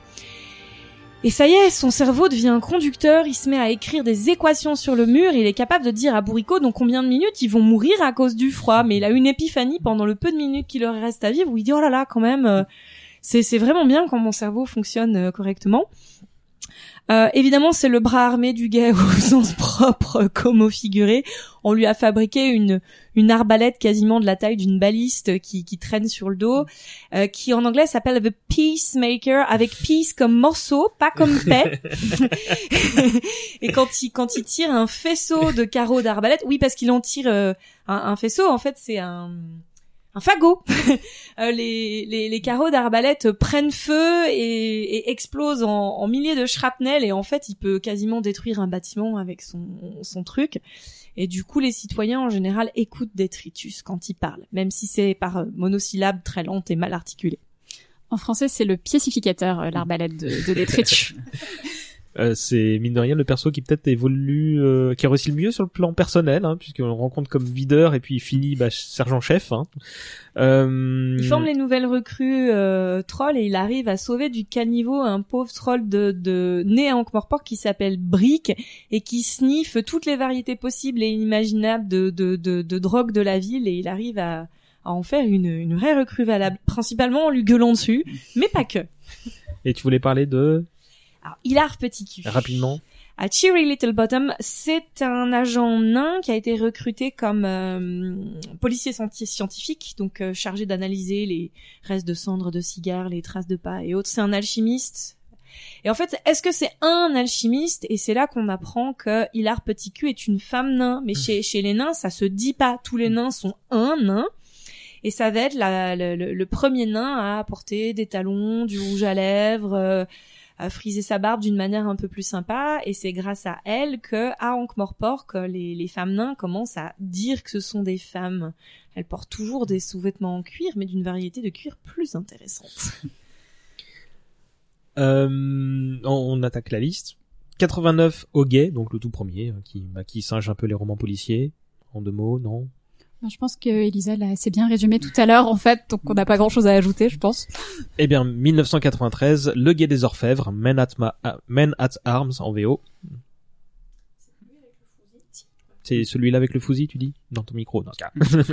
Bah, bah, c'est celui dont je parlais tout à l'heure où euh, euh, une arme, le fusil créé par Léonard de Quirm, initialement sans doute pas comme une arme, connaissant le bonhomme, euh, ben fait monter le, niveau de crime dans la ville parce qu'en fait cette arme a une forme d'intelligence et, et elle possède celui qui s'en sert pour tirer et le gars doit retrouver euh, l'arme, le criminel, euh, pour faire disparaître tout ça. On peut aussi ajouter que c'est dans ce tome qu'on va avoir la confirmation euh, quasiment explicite que Carotte est le roi légitime d'Ankh-Morpork, ce qui était resté finalement un peu plus comme une blague à la fin de Hoguet, puisque Hoguet parle du retour d'un roi légitime qui n'est pas du tout légitime en fait, et ça vient comme un running gag à la fin. En fait, on se rend compte que potentiellement Carotte serait le, le futur roi. Mais donc c'est confirmé ensuite dans, dans le Guet des Orfèvres. 1996, Pied d'argile, JB, tu l'avais retenu celui-là? Oui, parce que bah, c'est euh, c'est le euh, fameux tome euh, de l'arsenic et des bougies. C'est enfin c'est comme ça que, que Pratchett a lu un bouquin sur euh, d'histoire. euh, c'est c'est autrichien? Ouais, c'est une histoire autrichienne. Euh, alors oui, je je sais plus exactement de quel bouquin il l'avait tiré, mais donc il avait lu un un, un fait réel euh, donc d'une personne qui avait été petit à petit empoisonnée par une quantité infime d'arsenic dans les bougies, Euh, un truc que personne n'avait pensé à, à vérifier. C'était le roi de de de, de l'époque qui qui mourait à petit feu et c'est la visite de cet alchimiste qui lui a sauvé la mise en fait. Euh, bah non, mais à côté de ça, le, le roman parle en fait euh, de l'utilisation des golems, qui sont en fait des, des êtres euh, créés artificiellement euh, pour travailler à la place des humains. Et il y a vraiment encore une réflexion euh, sociale sur euh, la condition d'ouvrier euh, et un petit peu à l'époque de la, révolution industrielle et ce genre de choses. Mais moi, ce qui me par- parle particulièrement dans ce roman, c'est la relation entre Vimer et Veterini et quand Vimer comprend le coup des bougies, Veterini lui dit bah enfin. et alors que c'était lui qui était en train d'empoisonner, mais il avait compris avant et il attendait que Vimer s'en rende compte. Quoi. D'ailleurs, il lui donne des, des petits indices au bout d'un moment parce qu'il il- il rend compte que, que Vimer patine. Il a testé absolument tout ce qui était possible et imaginable dans la chambre du patricien. Et donc, en fait, euh, Veterini finit par lui donner des indices subrepticement. Euh, Carotte est assez important dans cette histoire parce que lui, il voit les golems comme des personnes alors que tout le monde les regarde comme des objets, euh, notamment sa propre copine, euh, l'agent Angua, qui au passage est une louve-garou. Et euh, c'est grâce à cet épisode-là que les golems d'Ankh-Morpork vont commencer à s'émanciper en se rachetant. En se rachetant littéralement avec de l'argent parce que vu qu'ils sont considérés comme des objets dont on, peut être la propriété, bah, la seule façon d'acquérir leur liberté, c'est de se racheter. Euh, moi, je trouve que les golems euh, ont quelque chose euh, d'assez proche euh, des, des robots et notamment de ce qu'a pu écrire justement Asimov euh, sur sur toute cette question de l'intelligence artificielle et jusqu'où ça va et à quel point à quel point on peut les considérer comme des personnes. Euh, et on peut aussi ajouter que c'est à la fin de Pied d'argile que les golems vont avoir une voix, puisqu'au début, en fait, les golems ne parlent pas. Ils sont obligés de brandir des ardoises sur lesquelles sont écrites ce qu'ils veulent, qu'ils veulent dire. Et donc, euh, il y a un moment mémorable à la fin où, euh, où Vimer demande de reconstruire un golem qui a joué un rôle décisif dans l'histoire. Et, et il dit, mais donnez-lui une putain de voix. 1997, donc si je dis pas de bêtises, ouais, un an après euh, Pied d'argile, euh, va en guerre, Jingo VO. Il est pas. Ah, je suis pas d'accord, il est très très chouette. Pourquoi en Euh, un mot Alors, euh, Jingo, c'est l'histoire euh, assez improbable, fondée encore une fois sur une histoire vraie. euh, d'une île qui remonte euh, à la surface, euh, exactement à mi-chemin en fait entre Ankh-Morpork et le royaume voisin du Klatch, euh, qu'on décrit un peu comme euh, deux gros malabars en- enfermés dans la même pièce qui essayent de pas gêner l'un l'autre et puis au bout d'un moment il y en a un qui doit s'étirer et, et ils, réduisent le, mobilier en petits bois. Euh, donc en fait on sent que euh, le Klatch et Ankh-Morpork attendent un peu une bonne excuse pour se foutre sur la gueule. Et Leshp, en fait, donc euh, la fameuse île, leur en donne une, puisque chacun veut revendiquer l'île comme, comme sienne. Euh, et donc, euh, ça va malgré tout euh, commencer euh, vraiment à, à Ankh-Morpork, où en fait, il y a un, un prince clatchien qui vient en visite et, et qui est victime d'une tentative d'assassinat. Donc Vimer est bien sûr chargé de l'enquête. Il commence à se rendre compte que c'est pas très net tout ça. Euh, et il y a surtout une vraie réflexion sur euh, le racisme et la xénophobie et sur euh, sur comment on considère l'autre. Il y a un dialogue assez mémorable entre entre Colomb et Chicard, où en fait Colomb essaye de dire à Chicard à quel point les Clatchiens sont sont mauvais et méchants et qui font des choses horribles. Et Chicard, avec son euh, vraiment innocent, euh, pose des questions qui ont l'air un peu débiles comme ça. Par exemple, ils sont ils sont pas de la bonne couleur, c'est tout. C'est quoi la bonne couleur? Blanc. Et toi, t'es pas vraiment blanc, sergent, t'es plutôt rouge, etc. Et puis euh, Colomb, un peu dépité, finit par lui dire, mais la blancheur, c'est un état d'esprit.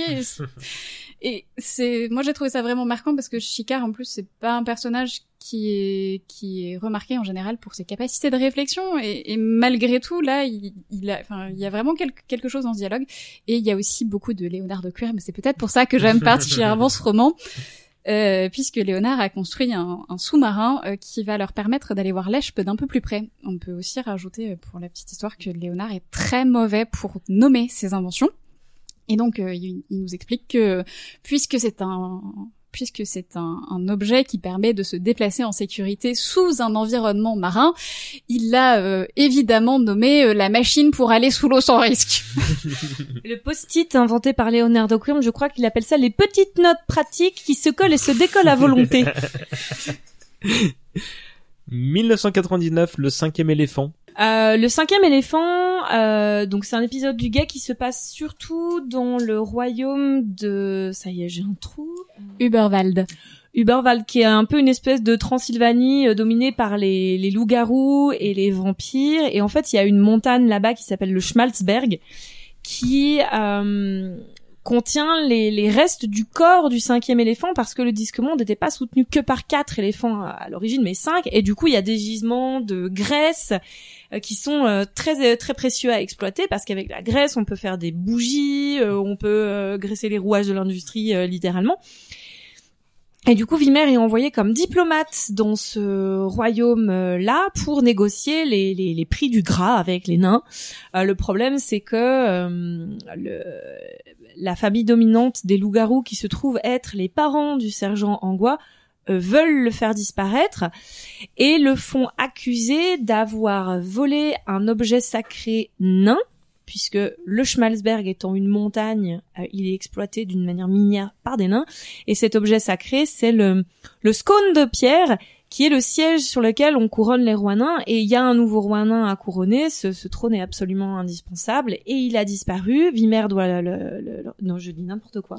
Il Non, va non, falloir non. couper tout ça montage. Là, Mais Non, il est pas, c'est- il est, il c'est est accusé juste- d'avoir volé le Oui, il est, il est tout à fait euh, accusé d'avoir euh, d'avoir volé le, le scone de pierre et il me semble qu'il est aussi envoyé euh, en tant qu'ambassadeur pour assister au couronnement et accessoirement négocier les prix du gras, hein, parce que tant qu'à faire, euh, on envoie quelqu'un en Uberval, d'autant rentabiliser l'affaire. Ah, merci Aude. je, je me suis pris les pieds dans mon propre tapis euh, en disant même pas de conneries. Euh, c'est très intéressant euh, à nouveau pour la critique sociale parce que les, les, loups-garous de cette famille-là euh, considèrent vraiment les humains comme des comme des moins que rien. Euh, le, le, le, le frère d'Angua est particulièrement euh, cruel euh, pour le plaisir de la de la cruauté. Et Angua, elle, c'est un loup-garou qui a bien tourné parce qu'elle est sortie de cette position de domination parce qu'elle trouvait ça exécrable. Et dans sa famille, elle a un frère et une sœur qui ont tous les deux des, on pourrait dire des, des malformations de naissance, c'est-à-dire son frère est tout le temps en loup et sa sœur était tout le temps en humaine. Et ses parents ont tué sa sœur et son frère s'est exilé pour devenir un, un chien de berger. Alors, euh, quelques rectifications. Euh, je crois que ce n'est pas considéré comme une malformation, c'est juste une forme différente des loups-garous, c'est-à-dire que juste ils changent pas de forme. Ça s'appelle un yénork. un Voilà, tout à fait. change pas de Ce sont des loups-garous qui ne changent Ouais. pas de forme. Et par contre, euh, ce n'est pas ses parents qui ont tué euh, qui ont tué sa sœur. Elle soupçonne son frère, Ah oui, son, son frère Paul Loup, d'avoir tué sa, sa, propre petite sœur. Paul Loup, comme celui de Zer Paul Loup, oui, euh, Wolf Wolfgang en anglais. Ouais, voilà. Wolfgang en, en anglais. Ah, merci Patrick Coton. Euh, ouais, c'est tout à fait ça. Euh, mais les Yénorks sont très très mal vus. C'est un peu comme être un crackmol dans l'univers d'Harry Potter, c'est-à-dire un sorcier pas capable de, de faire de la magie. Donc on, on aperçoit une forme de, de ségrégation euh, sociale dans, dans ce bouquin-là. Et à nouveau, Carotte, qui est l'incarnation de la de l'inclusivité et de la hum, de la candeur, euh, se lie d'amitié avec un vrai loup qui est qui est pas du tout garou, parce que les loups dans cet univers-là sont plutôt dominés par les les loups-garous et du coup ils peuvent pas se se, se piffrer. Hmm. 2002, Ronde de nuit, Night Watch, Elisa Wood. Bah, Elisa, passe là. Euh, Aude, passe là. on- Mais Elisa Ah oui, passe là, la je pense qu'on va un peu se, se battre pour en parler parce que c'est un roman vraiment particulier. C'est Euh, dans le- Oui, et c'est aussi le préféré de Neil Gaiman. Excusez du peu. Euh, Ronde de nuit. Alors, euh, c'est l'histoire de la traque d'un tueur en série qui s'appelle Carcer, euh, qui est décrit comme un type vraiment euh, pas fréquentable du tout. En fait, comme quelqu'un qui fait le mal vraiment par plaisir. Ce qui est quelque chose d'ass- d'assez nouveau dans Pratchett où finalement les méchants ont toujours une raison. Alors qu'on peut juger exécrable, mais ils ont quand même, en principe, toujours une raison à leurs actes, que ce soit le pouvoir, l'argent, etc. Et Carcer, en fait, euh, fait le mal pour faire le mal, et en même temps, a cette espèce de conviction qu'il est innocent. Ce qui énerve Zimmer au plus beau point, et franchement, quand on voit les scènes avec Carcer, on comprend que qu'on peut avoir très facilement envie de, de le frapper, parce qu'il est, il est vraiment énervant. Et donc, en fait, en poursuivant Carcer, euh, ils vont tomber, donc Vimer et lui, à travers le dôme de la bibliothèque de l'Université de l'Invisible pendant un orage particulièrement puissant. C'est pas le dôme du bâtiment des hautes énergies. Si c'est possible. Mais parce qu'il me semble qu'ils vont le chercher dans la bibliothèque, en fait. C'est pas grave, on peut. Non, mais Aude, Aude doit avoir raison. Parce qu'ils croisent le bibliothécaire, justement. Mais euh, donc voilà, alors sachant que les orages ont tendance à être un peu chargés en magie sur le disque monde, et que bah, en plus ils sont tombés à travers un, un- un dôme de l'université de l'invisible, et en fait ce qui va se passer, c'est qu'ils vont être propulsés tous les deux euh, dans le passé, à l'époque où Vimer est un, un tout jeune euh, un tout jeune agent du, du guet, il vient il vient juste de, de rentrer dans le guet, c'était la semaine dernière. Euh, Euh, sauf que l'instructeur euh, de, enfin, en tout cas le sergent qui a tout appris à Vimer et qui vient d'arriver en ville, euh, est tombé dans une embuscade euh, le jour de son arrivée. Sauf que cette fois, les types en face étaient pas deux, étaient trois parce qu'il y avait Carcer avec eux. Et du coup, il s'en est pas sorti. Et en fait, ce, ce personnage, c'est un peu celui qui a tout appris à Vimer et euh, la police était plutôt corrompue à l'époque. Donc euh, Sam Vimer est en train d'apprendre à devenir un très mauvais flic.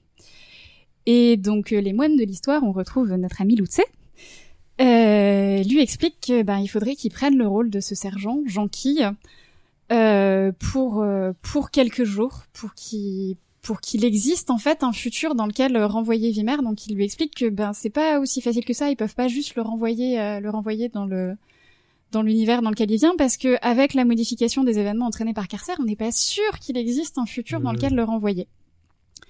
Donc c'est un peu à part parce que finalement on va suivre beaucoup Vimer dans ce roman-là et on va quasiment pas voir euh, les autres membres du guet. Seulement Fred Colomb qui était déjà là à l'époque. Oui, mais du coup c'est le colon de l'époque. Bon après il a pas beaucoup changé. On va retrouver aussi Chikarchik mais qui est enfant. Euh, et on va voir un petit peu les personnages habituels au, début et à la fin. Euh, les mots me manquent un peu pour en, pour en parler. C'est vraiment une histoire très forte, très belle, euh, qui est l'histoire d'une révolution. Donc, puisque les gens se, se révoltent contre le patricien en place, qui est le seigneur Claqueboite le Fou, un nom charmant, qui est en fait devenu totalement paranoïaque à la suite d'une tentative d'assassinat raté. Donc, il voit des assassins partout. Et il a une vilaine tendance à euh, enfermer tous ses opposants politiques réels ou supposés. C'est-à-dire que même une phrase de travers au bistrot du coin peut vous faire euh, en fait euh, prendre un aller simple pour euh, les particuliers de la rue du câble qui sont en fait son service spécial de traque des Mhm. opposants et ce sont clairement des tortionnaires. C'est la Gestapo, hein, ni plus ni moins. Euh, les gens sont euh, torturés, on leur brise les, les doigts, on leur arrache des choses, et le, le, le lieu où ils sont est décrit comme, euh, enfin, un endroit où il y a du sang qui, qui- du sang séché qui, qui caille par terre, euh, des cellules où les des gens agonisent. Enfin, c'est c'est terrible, vraiment terrible, et c'est très inhabituel chez Pratchett de trouver autant de violence pas tournée en dérision.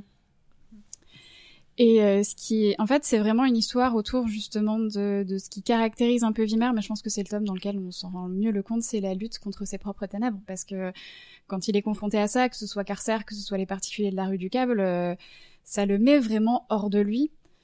Et c'est toute l'histoire de sa lutte contre euh, contre ses propres ténèbres, contre sa propre envie finalement de s'abaisser à leur niveau et de leur taper dessus. Et on sent que c'est vraiment une lutte difficile et c'est quelque chose qui remporte finalement et je trouve la fin très très belle, notamment ce passage où il explique donc il parle en fait de, sa fureur comme d'une bête. Et il y a un moment décisif dans son combat final avec Carcer où il s'arrête et il se rend compte qu'en fait ce qu'on est foncièrement ce n'est pas la bête, c'est juste une bête. Donc on peut la faire euh, danser au bout d'une chaîne et jongler avec des balles. Mais on n'est pas obligé de la laisser gagner et que finalement si on la laisse nous dominer, c'est Carcer qui gagne. The beast in me is caged by frail and fragile bars. Restless by day and by night, rants and rages at the stars. God beast in me.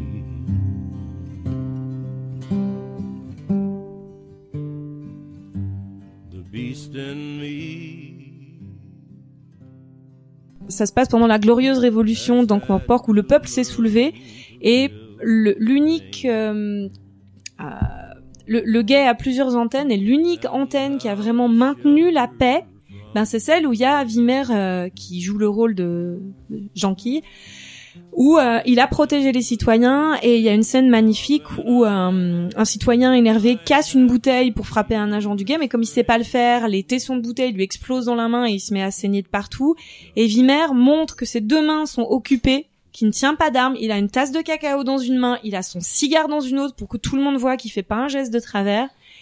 Et il emmène le gars à l'intérieur avec un témoin où on le raccommode, où on le recoue pour que le peuple soit au courant que la police n'est pas euh, le, le, le danger. Et finalement, il va, les barricades vont se mettre euh, non plus à empêcher la police de passer, mais à empêcher euh, les, les agents du patricien de passer parce qu'en fait le, la, la population se sent très très en sécurité avec les agents du guet qui sont tous euh, le fils de la voisine, le mec qui livre le pain chez la grand-mère et tout. Et grâce à ça, il a hum, bah, il a maintenu la paix dans son petit coin de ville. Ce Si- est Je te laisse conclure, Aude, parce que là, on a passé beaucoup de temps sur ce seul unique bouquin. Il est très bien celui-là. hein. Ce qui est très beau aussi, c'est qu'en fait, il arrive à maintenir la paix justement en maintenant le poste ouvert, alors que ses consignes c'était tout barricadé. Et lui, ce qu'il fait, c'est qu'il laisse tout ouvert, il allume la lumière devant la porte et il sort avec sa tasse de cacao pour montrer en fait qu'il est comme tout le monde, Hmm. qu'il est un, un gars du peuple. Et euh, spécial dédicace aussi, il y a Vétérini quand il est plus jeune, et ça c'est aussi très intéressant. On en apprend un peu plus sur sa jeunesse à la guilde des assassins. Voilà, je vous laisse découvrir. Tu en as un mot euh Oh bah non, je pense qu'on a suffisamment dit celui-là. C'est, mais c'est ouais, peut-être le, bah, c'est le tome en tout cas où on passe le plus de temps avec Vimer et où je crois que c'est un de ceux où le Pratchett est le plus énervé en fait et où il où il, il crie le plus de choses via les actions du peuple et via le personnage principal. Il y a, il y a une situation qui Rapidement. l'a... Ouais. Bien, bien sûr qu'on a la mauvaise sorte de politicien, tout le monde le sait, mais le problème c'est aussi qu'on a la mauvaise sorte de peuple. Et une toute petite dernière chose, quelque chose de Mm. très intéressant aussi, c'est que Pratchett est souvent énervé contre la bureaucratie qui est pleine de paperasse inutile, etc. Et là, en fait, la paperasse, c'est leur arme contre les particuliers. Parce que pour les particuliers, qui n'ont pas de plaque, pas d'uniforme ni rien, l'officialité, c'est garder une trace de leurs agissements. Et en fait, Vimar va réussir à les contrer de manière tout à fait légale en leur demandant des papiers qu'ils ne veulent absolument pas signer. Et c'est quelque chose d'assez rare chez Pratchett et que je pense qu'il faut souligner. Euh, on enchaîne avec Jeu de nains, sorti en 2005. Tu l'avais aussi retenu, Aude, mais je te demanderai de faire plus court que, que le précédent. Ok, alors très rapidement, euh, Jeu de nains se focalise sur la rancune millénaire entre les nains et les trolls, qui ne peuvent pas se voir en peinture euh, depuis une bataille. Alors une bataille, en fait, il y en a eu à peu près 25 euh, qui portent le même nom, qui s'appelle la bataille de la vallée de Koum, qui apparaît au début de la, de la série, au début juste comme une espèce de blague. En fait, on dit que c'est la seule bataille où les deux camps se sont mutuellement tendus une embuscade. Euh, et donc, euh, pour le coup, la situation s'envenime vraiment entre les nains et les trolls d'Ankh-Morpork, puisque du côté des nains, il y a des, il y a des nains euh, assez radicaux qui font leur, euh, leur apparition, qui s'appellent les fondamentistes en français, donc une jolie façon de parler à la fois de fondamentalisme et de dire que c'est un peu des trous du cul. Euh, et du coup, ouais, c'est l'histoire de la lutte de Vimer euh, contre ces fondamentistes. Bien sûr, il va y avoir un meurtre. Euh, et les fondamentistes n'ont pas vraiment envie qu'ils s'en mêlent parce que euh, c'est sous Ankh-Morpork, c'est la loi naine, sauf qu'Ankh-Morpork ne fonctionne pas comme ça. Et ça parle aussi, encore une fois, beaucoup de xénophobie, de rapport à l'autre, de comment on peut réconcilier les peuples, et c'est très très beau et très émouvant. 2011, Coup de tabac, Snuff. Alors, euh, Coup de tabac, c'est un des rares, je pense, le seul euh, roman de, du gay qui ne se passe pas du tout à Ankh-Morpork, puisque Dame Sibyl Ramkin a enfin convaincu son époux de prendre des vacances dans leur euh, maison secondaire à la campagne. Donc, comme le disait Elisa, Vimer, c'est vraiment un gars de la ville, donc il a aucune envie d'aller à la campagne. Mais là, il est bien obligé, devoir, euh, devoir marital euh, oblige. Euh, sauf qu'il va se rendre compte qu'il se trame des choses pas très nettes dans le coin, ce qui l'arrange bien parce qu'il a qu'une envie, c'est de se trouver une enquête pour s'occuper en fait. Euh, et ça tourne autour des gobelins, qui est un peuple qu'on n'a pas beaucoup vu jusque-là dans le dans le disque monde. Euh, et ça parle de l'esclavage, puisque les, les gobelins sont littéralement réduits, réduits en esclavage. On les traite vraiment comme des moins que rien. Vétérini dit que c'est tout un peuple qui a été réduit à l'état de vermine. Et ça parle de ce que Vimer va faire pour changer la situation. On vient d'évoquer le dernier bouquin euh, du gay, euh, segment qui compte le plus de bouquins euh, dans le disque monde. On poursuit avec celui qui est le plus court, seulement trois livres parmi les plus récents de la saga, mettant en vedette Moat von Liebwig, sans doute le personnage qui a fait le plus évoluer Ankh-Morpork. Qui c'est Moat euh, Aude? Moite, c'est un escroc, avant toute chose. Euh, en fait, euh, le premier roman euh, qui lui est consacré, donc Timbré, commence par sa mort, figurez-vous. Euh, donc, puisque Moite est un escroc et a fini par être arrêté par le patricien, enfin par le guet, donc pour le compte du, du patricien, donc Morpork. Et ça s'ouvre sur la scène de sa pendaison. Bon, sauf que bien sûr, en fait, il n'est pas mort puisque Vétérini a décidé de lui donner une, une seconde chance. Voyant les qualités du personnage. Voilà, euh, c'est ça. En fait, il le trouve très compétent et lui dit, ben, écoutez, euh, c'est très simple. Je vous offre une nouvelle vie si vous vous engagez à remettre à flot la poste d'Ankh-Morpork qui est tombée en décrépitude depuis de très nombreuses années. Euh, alors bien sûr, au début, euh, va essayer de, de se sauver par à peu près tous les moyens possibles et imaginables. Sauf que bien sûr, ce vétérinaire qu'il a en face, c'est qu'il va pas réussir. Donc au bout d'un moment, il va se dire bon bah ok, je suis coincé là, c'est le jeu. Oui, C'est de toute façon, il n'a pas vraiment le choix. Sinon, Non, l'autre voilà, issue est c'est funeste, ça. quoi. C'est ça, c'est euh, c'est vraiment c'est il, il joue sa vie. Son agent de probation, c'est un golem. Et du coup, les golems ne se fatiguent jamais, ne dorment jamais, ne mangent jamais, ne s'arrêtent jamais. Donc quand tu te fais poursuivre par un golem, c'est pas toi qui gagne. Euh, et ça raconte notamment sa lutte contre la compagnie des claques. Euh, alors, les claques. Euh, c'est un moyen de communication qui est apparu à Ankh-Morpork, que j'ai oublié exactement quand, si quelqu'un euh, peut me rafraîchir la mémoire. Non. Non. Non. Euh, donc en fait, ce sont des tours sémaphoriques et on les appelle les claques à cause du bruit que ça fait euh, les, les obturateurs et ça a permis en fait euh, de vraiment de communiquer avec euh, de communiquer sur la plus grande partie du disque euh, très rapidement et, et à moindre coût. D'où aussi un peu la décrépitude de la poste. C'est un peu comme le télégraphe. Ouais, voilà, c'est ça. Euh, et donc la compagnie des claques est quand même euh, à ce moment-là entre les mains de gens pas très recommandables. Moi, te dis en fait quand il rencontre le, le président qu'il a limite envie de se mettre à genoux et de lui demander de tout lui apprendre parce qu'il se rend compte que c'est un escroc d'un d'un niveau euh, in- incroyable et étant lui-même escroc, il, il est tout à fait impressionné. Euh, mais bon, euh, comme il est un peu contraint par le patricien et puis aussi un peu par intérêt personnel parce qu'il va rencontrer euh, quelqu'un euh, donc euh, qui a souffert beaucoup de, de, de la présidence des, des claques et, euh, et qui va le qui va vraiment toucher Moite. On peut dire qu'il va tomber amoureux. Mhm. Comment elle s'appelle déjà? Elle s'appelle Adorable C'est ça. Cher Cœur. Et comment j'ai pu oublier? Elle fume comme un pompier et elle est tout le temps de mauvaise humeur. Et elle est très habile de ses talons aiguilles. Ne lui cherchez pas d'ennui. Vous n'avez pas envie de finir avec un, un talon aiguille planté dans le pied. Et mine de rien, c'est par le personnage de, de, de que la révolution industrielle va arriver dans le Discman, en fait, dans tous les bouquins qui va, qui, dont il va être la vedette. Et euh, Pratchett, apparemment, s'est bien attaché au personnage pour enchaîner. euh, je, je crois qu'ils se suivent, hein, les, les bouquins de 2004 pour Timbré, 2007 pour Monnayer, 2013 il y a un petit écart pour Dérailler, mais on sent que le, le, le bonhomme s'est attaché. Euh, la base, je sais pas si vous saviez, mais la base du texte vient de l'une, l'un de ses premiers, l'une de ses premières nouvelles au Bugs Free Press. C'était une histoire euh, en deux parties écrite euh, en 65 sur un sur un facteur, et donc en fait, c'est c'est, il allait retirer cette cette petite idée qui date. On peut dire aussi que alors Pratchett a dit que euh, en lisant ce roman, euh, certains de ses amis lui avaient dit mais euh, c'est très autobiographique euh, en fait euh, pour cette dimension de, de l'escroc puisque euh, Pratchett a, a plusieurs fois mentionné le fait que lui au début se sentait pas au début et même encore maintenant se sentait pas du tout légitime à la reconnaissance qui- qu'il avait obtenue. Et il y a un moment assez marquant dans un discours où il, où il dit que en réalisant que c'est vraiment lui qui a cette place pas à cette place-là, il se dit Dieu merci, il n'y a pas de justice. et donc en fait, il- je pense qu'il y a quelque chose euh, de particulier, euh, bon, avec le personnage de Moite comme avec d'autres, mais oui, je pense que c'est un, un- un personnage important pour lui. Ouais, il avait un petit peu le syndrome de, de l'imposteur, un petit peu beaucoup, selon le moment. Euh, tu veux dire un mot sur monnayer et dérailler, respectivement, donc les deux autres euh, aventures du personnage? Alors moi, je n'ai lu que Monnayer, euh, que j'ai personnellement un petit peu moins aimé. Euh, là, on lui demande de sauver la, la banque euh, d'Ankh-Morpork, qui est euh, pas dans un très bon état. Euh, Il y a une des grosses fortunes qui vient de mourir et qui a légué son héritage à un petit chien. Donc euh, moi, de devoir euh, largement... Tellement d'actualité. Donc euh, Mouette va devoir euh, veiller sur le petit chien qui est en fait du coup je crois légalement le président de la, la banque d'Ankh-Morpork. Euh, et on sent aussi que Mouette a un peu de mal à se faire à sa nouvelle vie qui est en fait un peu plan-plan et lui il a vraiment le, le goût du risque euh, puisqu'avant il était un escroc et en fait il risquait à chaque moment d'être arrêté ou de se faire fracasser le crâne. Et donc il essaye de trouver un peu des, des compromis pour concilier sa, sa nouvelle vie et avoir quand même des pics d'adrénaline. Moi, j'ai trouvé, alors j'ai lu qu'une fois, donc euh, je vais peut-être changer d'avis en le relisant, que ça manquait un peu de. En fait, dans Timbré, on a vraiment cette sensation d'inéluctable, c'est-à-dire qu'il est coincé, il faut qu'il avance, il a pas le choix.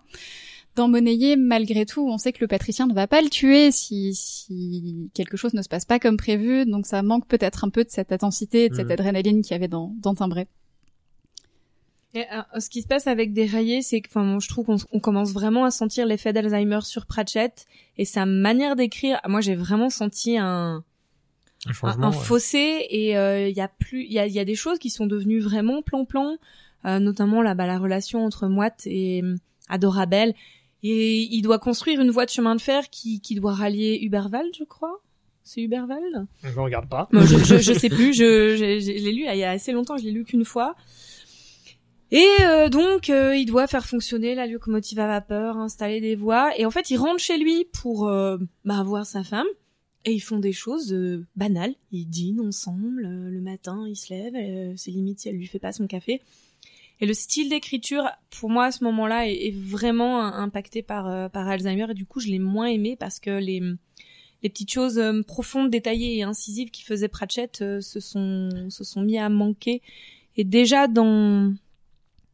euh, Je me demande si je l'avais pas déjà commencé à sentir ça dans Snuff. C'est comment déjà Snuff Coup de tabac. Coup de tabac, si, ouais, voilà. Sachant que c'est à partir de euh, Aller les mages euh, qu'il a changé de, de méthode de travail, qu'il a qu'il est passé par un logiciel de, de reconnaissance vocale, donc euh, il n'est pas exclu Ouais. que, que que le sentiment que tu as Mm, mm, eu, mm. c'est un rapport à ça. Mais quoi. je crois que Aller les mages, c'est le dernier que j'ai trouvé euh, vraiment euh, qui m'a qui m'a vraiment attrapé sans plus lâcher. Aller les mages, c'est avant ou après C'est avant ça, c'est justement euh, c'est c'est après timbré, mais c'est avant C'est après déraillé. timbré. Ouais, donc c'est ça. Donc c'est là que j'ai commencé à sentir le changement.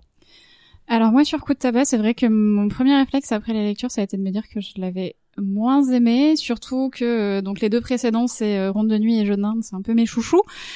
Et en fait, je l'ai relu il y a pas longtemps et je l'ai beaucoup plus aimé, donc euh, voilà, j'exclus pas un jour de relire Monnayer et d'être euh, et d'être euh, plus séduite en fait. Euh, bah voilà, c'était rapide mais efficace pour euh, pour Moite von Lipvik.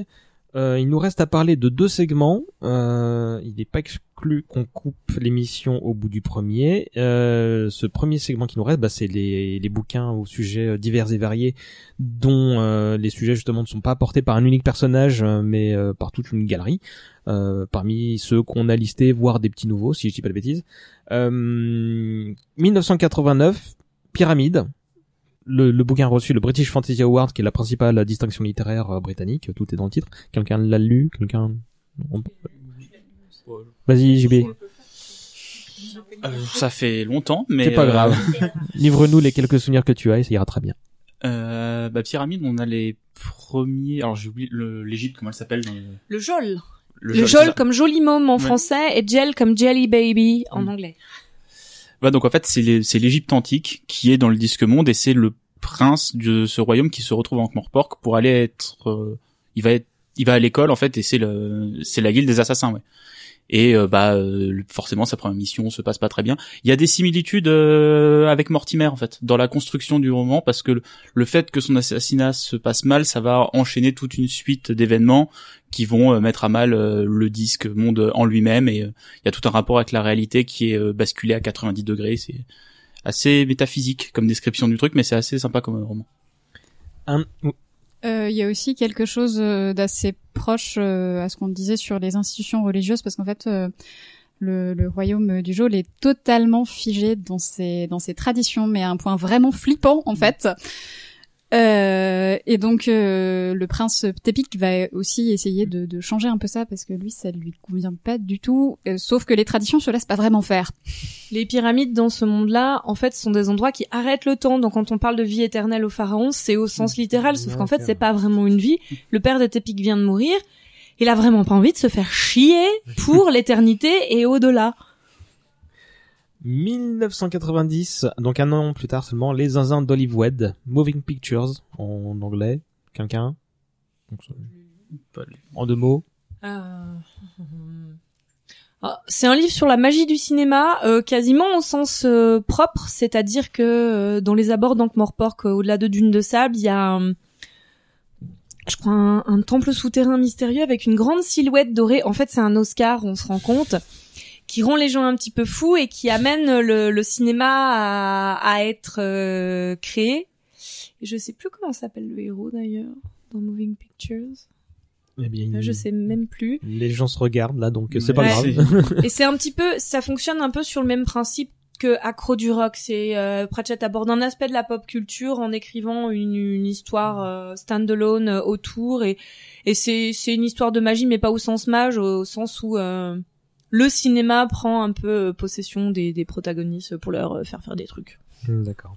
Il me semble quand même que le personnage principal est un mage qui n'a pas réussi euh, à l'université de l'invisible ou quelque chose dans ce goût-là, mais à vérifier. Complètement oublié parce que je crois que je l'ai lu qu'une fois et ça c'était il y a plus de dix ans.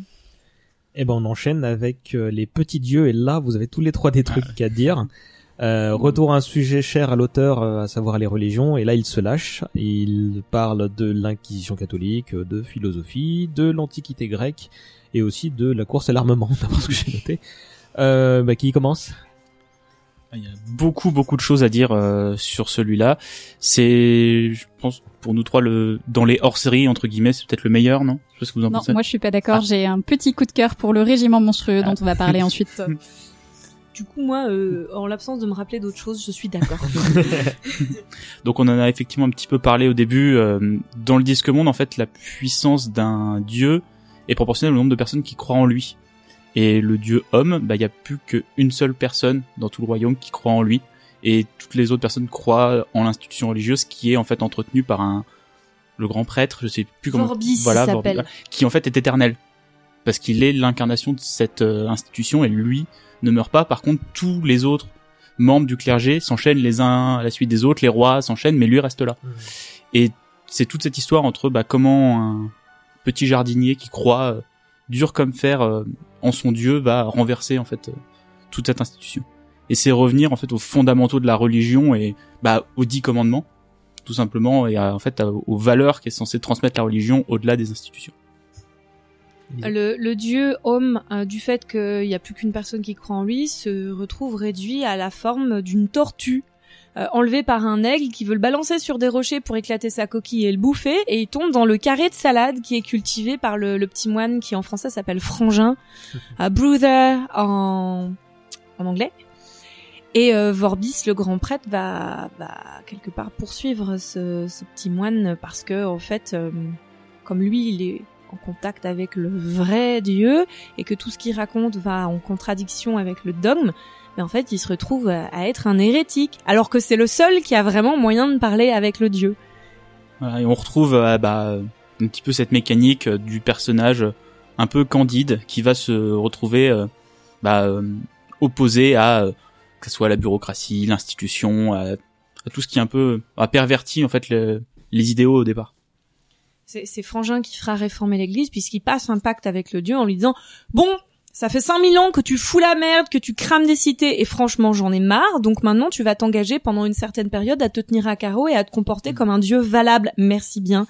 Parce que sinon, je peux te faire redevenir une tortue euh, en orientant le culte d'une façon qui va euh, te priver de tes pouvoirs. Aude, je t'ai vu feuilleter Lapsus Clavis. Tu veux nous dire un truc, oui, j'ai l'impression. alors euh, je vais pas commencer par ça. Euh, autre chose qui est intéressant et assez révélateur dans, dans les petits dieux, c'est euh, justement quand quand Frangin commence à discuter avec le dieu réduit à l'état de tortue et lui cite des passages des livres qu'il est censé avoir écrits et que Homme lui répond mais j'ai jamais dit ça moi.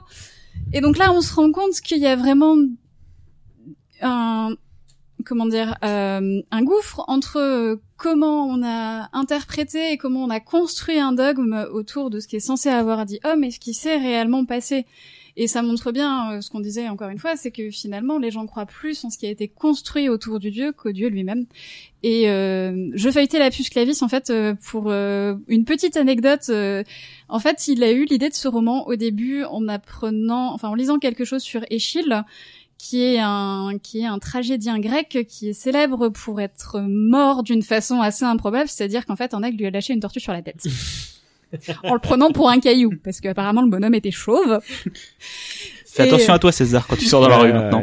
C'est pour ça que je, je mets maintenant une petite casquette à peu près tout le temps. Et du coup, il y a un texte dans Lapsus Clavis qui s'appelle Le cheminement de la pensée, euh, où il décrit un peu la façon dont il travaille. Et en fait, à ce moment-là, il est en train de travailler sur les petits dieux, et donc il explique un peu euh, ce qu'il lit sur les tortues, et il se demande mais pourquoi, comment cette tortue a lâché, enfin pourquoi, comment cet aigle a lâché une tortue sur le crâne d'Échille et comment c'est arrivé. Et ça a donné finalement les petits dieux. Eh bien, J'ai un tout petit point sur la religion parce que c'est rigolo. C'est aussi dans l'Apsus Clavis. Un jour, quand Terry Pratchett était petit, dans, dans un tiroir de ses parents, il a trouvé un crucifix et il avait pas la moindre idée de ce que c'était. Et il a dit à sa maman, genre, mais c'est quoi cet acrobate qui grimpe sur un bâton? Mais ça, ça montre que dans le même bouquin, euh, le Pratchett peut être aussi bien euh, critique envers la religion que, que en fait euh, tout à fait compréhensif. Hein. C'est, c'est comme on l'a dit tout à l'heure, il est pas croyant pour un sou, mais il, mais il comprend qu'on puisse retrouver du réconfort dans dans, dans un dieu. Mais il est très à l'aise avec le fait qu'on qu'on qu'on puisse pas euh, percer l'intégralité du, du mystère euh, du divin. Euh, il a il a pas vraiment d'aversion hein, pour la, la religion. Il croit même qu'elle joue un rôle dans dans l'évolution humaine. Euh, et, donc il pense pas pour autant qu'elle est la source de tous les maux de, la terre et qu'elle est encore moins l'origine de toutes les guerres. Non, c'est juste des, abrutis qui sont derrière, euh, qui ont instrumentalisé tout ça, qui sont qui sont derrière ces mots. Euh, quelque chose qu'on n'a pas dit aussi, c'est que dans les petits dieux, il y a toute une partie sur euh, la philosophie grecque, donc euh, pour faire le lien un peu euh, avec Échille aussi justement, qui est à l'origine de ce livre indirectement, euh, puisqu'en fait Frangin va se retrouver avec une délégation diplomatique dans le royaume des qui est une version disque-monde de, de la Grèce antique, et il y a quelques caricatures de, de philosophes, donc en fait Pratchett n'est pas très... comment dire critique beaucoup la religion, mais la philosophie s'en prend aussi pas mal dans la tronche. Le, le- le philosophe moyen à Éphèbe, il passe son temps dans son bain et son, son budget d'études, en fait, c'est du bain moussant, des, des loufas et tout, parce qu'on sait bien qu'Archimède a découvert des trucs dans, dans son bain. Et pour une raison que j'ai pas trop compris, Patrick Couton fait qu'ils parlent tous avec l'accent marseillais. Donc ils s'abordent à travers la ville en se disant oh peu cher, euh, viens me prendre un godet avec eux. Et voilà, c'est c'est c'est très très drôle. Mais d'accord, oui, ça fait plaisir, Patrick. Autre chose Non On... Attends, c'était quand ça? C'était 92. On passe à 2000, La Vérité, où il est notamment question de la presse, un sujet qu'il connaît bien. Quelqu'un s'y se penche dessus ou pas? Euh, du coup, la vérité, c'est l'histoire de la naissance du premier journal du Disque Monde, qui s'appellera le Disque Monde de façon très très simple, euh, qui est monté par Guillaume Desmaux, qui en fait au début de l'histoire est un, un jeune homme de bonne famille, en fait, euh, que cer- certains personnages payent pour recevoir régulièrement une lettre d'information, l'ancêtre des newsletters, n'est-ce pas? Euh, et finalement, il va se dire que ben peut-être il peut en faire euh, quelque chose d'un peu plus important, surtout que les nains arrivent à Ankh-Morpork avec une presse imprimée. Alors il faut savoir que les mages voient l'impression d'un très mauvais œil parce que pour eux c'est un peu dangereux du, point de vue magique, mais pour le coup les nains vont quand même réussir à, à implanter une presse à imprimer. euh, à Ankh-Morpork et ça va être le, le début, euh, les débuts progressifs du, du journal du, du Disque Monde. Et il y a aussi une, une histoire familiale puisque Guillaume va en fait déterrer une histoire de conspiration contre le patricien. Bon, faut dire que c'est un peu un sport national quand même. Donc euh, rien de rien de très étonnant, mais il va découvrir que des gens très proches de lui sont, sont impliqués là-dedans. Et il y a notamment une phrase que lui dit son père, euh, qui est assez révélatrice et assez jolie, je trouve, qui est que un mensonge a le temps de faire le tour du monde avant que la vérité enfile ses chaussures. Dans ces périodes de fake news, n'est-ce pas? C'est toujours très actuel. Décidément. À moins que Elisa ou JB aient envie de rajouter quelque chose, on peut passer à- au régiment monstrueux, qui était ton le chouchou dont tu parlais tout à l'heure. Oui, euh, donc en plus c'est un peu particulier pour moi puisque c'est le premier disque monde que j'ai lu après euh, la huitième couleur et qui m'a réconcilié avec le disque monde. Euh, c'est l'histoire de Margot, euh, qui est une jeune fille en Borogravie. Alors la Borogravie, c'est un pays euh, vaguement oublié euh, à l'est. je crois que c'est à l'est d'Ankh-Morpork, dont pas grand monde se soucie et ils sont en lutte constante avec leurs voisins moldaves. Parce qu'en fait, leur frontière est un fleuve qui a la fâcheuse habitude de sortir en permanence de son lit, et du coup, les la frontière est constamment redessinée.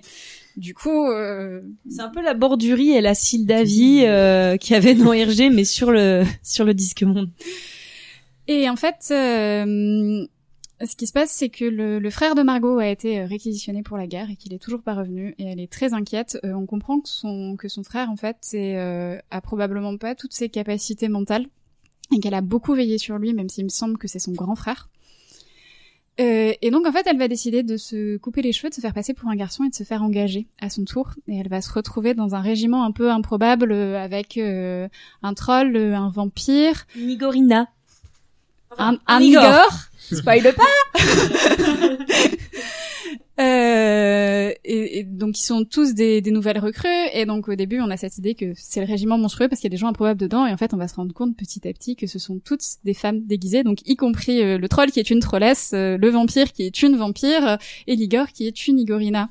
Et le sergent qui est une sergente. Oui, aussi. Et en fait, euh, on va se rendre compte que beaucoup plus de femmes que, que ce qu'on pensait sont infiltrées dans, dans l'armée de, de la Borogravie. Euh, c'est un roman sur la guerre, euh, sur euh, sur l'absurdité aussi de, de certaines décisions de, de, de commandement. Il y a aussi une scène assez mémorable où justement un des seuls hommes qui voyage avec eux se fait passer pour une femme de façon totalement cat- caricaturale.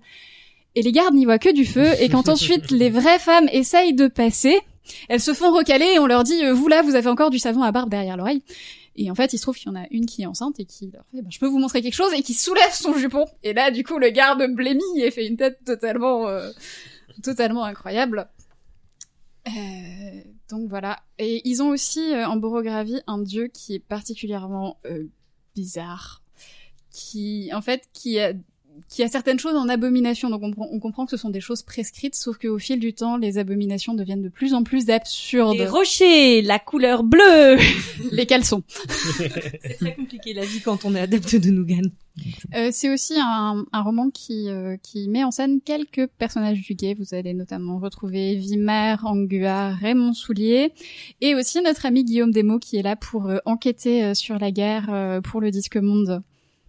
Et c'est une histoire euh, très très féministe parce que euh, il y a énormément de femmes dans l'armée et pour euh, incarner leur personnage masculin, elles placent une paire de chaussettes roulées dans leurs pantalons et ce qui leur donne la possibilité de cracher, parler mal et se comporter comme des goujats, ce qui fait d'elles de parfaits petits hommes. Et euh, je voulais dire aussi que le titre est tiré en fait d'un d'un pamphlet anglais euh, justement contre le féminisme qui s'appelait Le monstrueux régiment des femmes. Sympa. Euh, 2009, Allez les mages, Unseen Academicals, donc euh, et- ah bah voilà, un sujet purement masculin, le foot, euh, et pas que a priori, ça parle aussi de la mode. euh, qui, qui quelqu'un, oui, non. Moi, je ne l'ai pas lu. Bon bah Elisa, c'est pour toi. Moi, il se trouve Rapidement. qu'en plus, celui-là, je l'ai bien aimé. Euh, le patricien prend un prétexte un petit peu à la con pour euh, faire en sorte que les mages se mettent au foot, qui est, qui est un sport très très populaire en Morpok, mais c'est un sport de gang qui provoque des, des émeutes où les gens se font casser des bras et tout, et c'est pas très organisé, et en fait, ça, on va dire, ça nuit à la vivabilité de, de la ville. Et l'équipe de foot de l'université se fait monter autour d'un personnage un peu étrange, Monsieur Mr. Nut en anglais, je sais pas comment ça a été traduit en français, qui se trouve être un orc, sauf qu'il le sait pas au début. Et chez Pratchett, les orques euh, ont été fabriqués de, de toutes pièces par des Igor euh, en Uberwald. Et cet orque-là a été placé à l'université pour, en bout de course, par son attitude, faire comprendre aux gens que sa race n'est pas maléfique en elle-même. Et donc Mr. Nut occupe un emploi de sous-fifre complètement insignifiant, mais il est super instruit, euh, il parle plein de langues, et sans lui, l'équipe de foot se serait euh, absolument pas montée. Donc c'est aussi une... euh, Mais encore des implications sociales avec ce, ce, ce personnage-là qui est euh, mal considéré, mal vu, alors qu'il est euh, très très instruit, et ça peut un peu faire penser à la manière dont on traite euh, l'immigration euh, chez nous. D'accord. Euh, ce qui réunit tous les bouquins divers qu'on évoque là, c'est qu'on peut les attribuer à certains euh, autres euh, des segments. Je vous avoue que je sais plus quelle est la source qui m'a permis de faire ce classement-là. hein. Il, y, en a autant que par lecteur, hein, si on peut dire. Mais de toute façon, c'est pas bien important. Tout ça pour dire que selon les classements des gens, celui par lequel on va terminer fait partie des bouquins, soit des bouquins variés, soit de la saga Rincevent, puisque le personnage principal a été rencontré dans ses aventures. Euh, mais certains autres ne le comptent même pas parmi les bouquins normaux. Il faut dire que c'est un livre illustré et pas juste quelques dessins par-ci par-là comme dans Eric. Je veux parler du dernier héros. Euh, JB, c'est à toi. Bah, si euh, les livres du Disque Monde sont organisés par arc ou par série, on peut dire que le dernier héros c'est un peu un crossover, un peu comme Avengers euh, avec euh, les super-héros Marvel, parce qu'en fait ça va réunir des personnages du gay, ça va réunir Rincevent, ça va réunir bah, Léonard de Quirm, et en fait euh, c'est l'histoire de Cohen le barbare, qui est le plus grand barbare du Disque Monde, qui a tout conquis, et la seule chose euh, qui lui manque, bah, c'est de conquérir la montagne des dieux et lui et ses amis barbares vont euh, escalader la montagne. Le problème, ou c'est bah, ce sont des vieux barbares, Il a, Des- quatre- il des a 87 ans. très quoi. très vieux barbares. Donc en fait, c'est une bande de petits vieux qui décident de- d'aller combattre les dieux. Et à côté de ça, euh, on a Rincevent, on a Carotte, euh, on a Léonard de Quirm qui vont euh, interagir les uns avec les autres. euh, Et c'est un roman qui est illustré par euh, Paul euh, Kidby, qui est le deuxième illustrateur entre guillemets officiel du Disque Monde. Quand on dit qu'illustré, c'est qu'il n'y a pas une page qui n'est pas illustrée en fait. hein. Il y a soit un super tableau, soit un petit euh, un petit dessin en, en filigrane. Voilà. si c'est pas des doubles pages. Quoi. Voilà, il y a des bah, des dessins de de ce qui se passe, mais il y a aussi des schémas sur les inventions de Léonard de Kirm. C'est vraiment un, un excellent bouquin et euh, moi je le, il est euh, assez important pour moi parce qu'en fait euh, c'est euh, on me l'avait offert à un Noël et c'est en fait le le dernier cadeau que m'a offert mon grand-père avant de décéder. Euh, J'ai feuilleté le, le, le pendant que tu parlais le fameux bouquin. C'est juste mortel. Euh... Comme d'hab, on n'a pas réussi à faire tenir tout ce qu'on avait prévu en une seule émission. J'y croyais pourtant hein, pour celui-là, mais c'est pas bien grave parce que de toute façon c'était super intéressant de bout en bout tout ce que vous avez raconté. Euh, et que bah euh, rien ne nous empêche de nous revoir pour faire une seconde partie.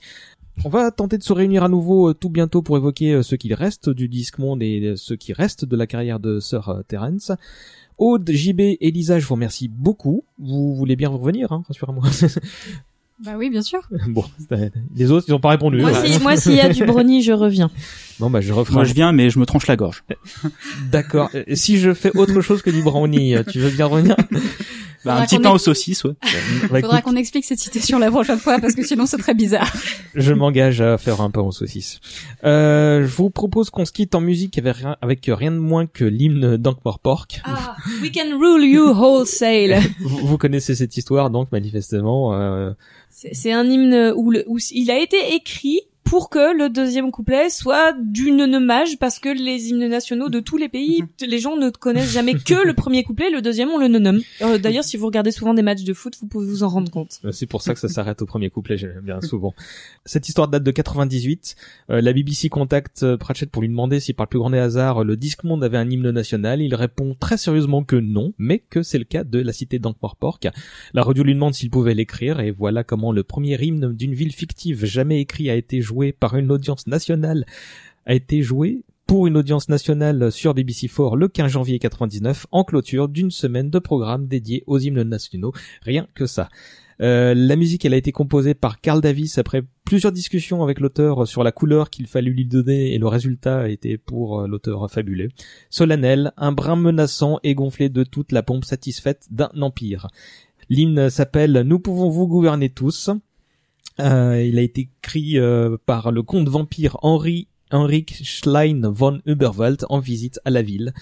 C'est l'orchestre symphonique écossais de la BBC qui l'a interprété et j'ai chopé ça sur YouTube comme un gros salopio.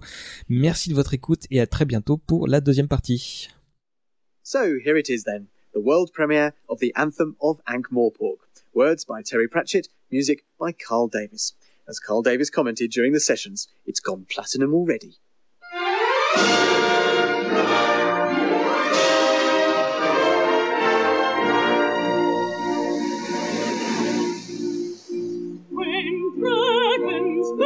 trying.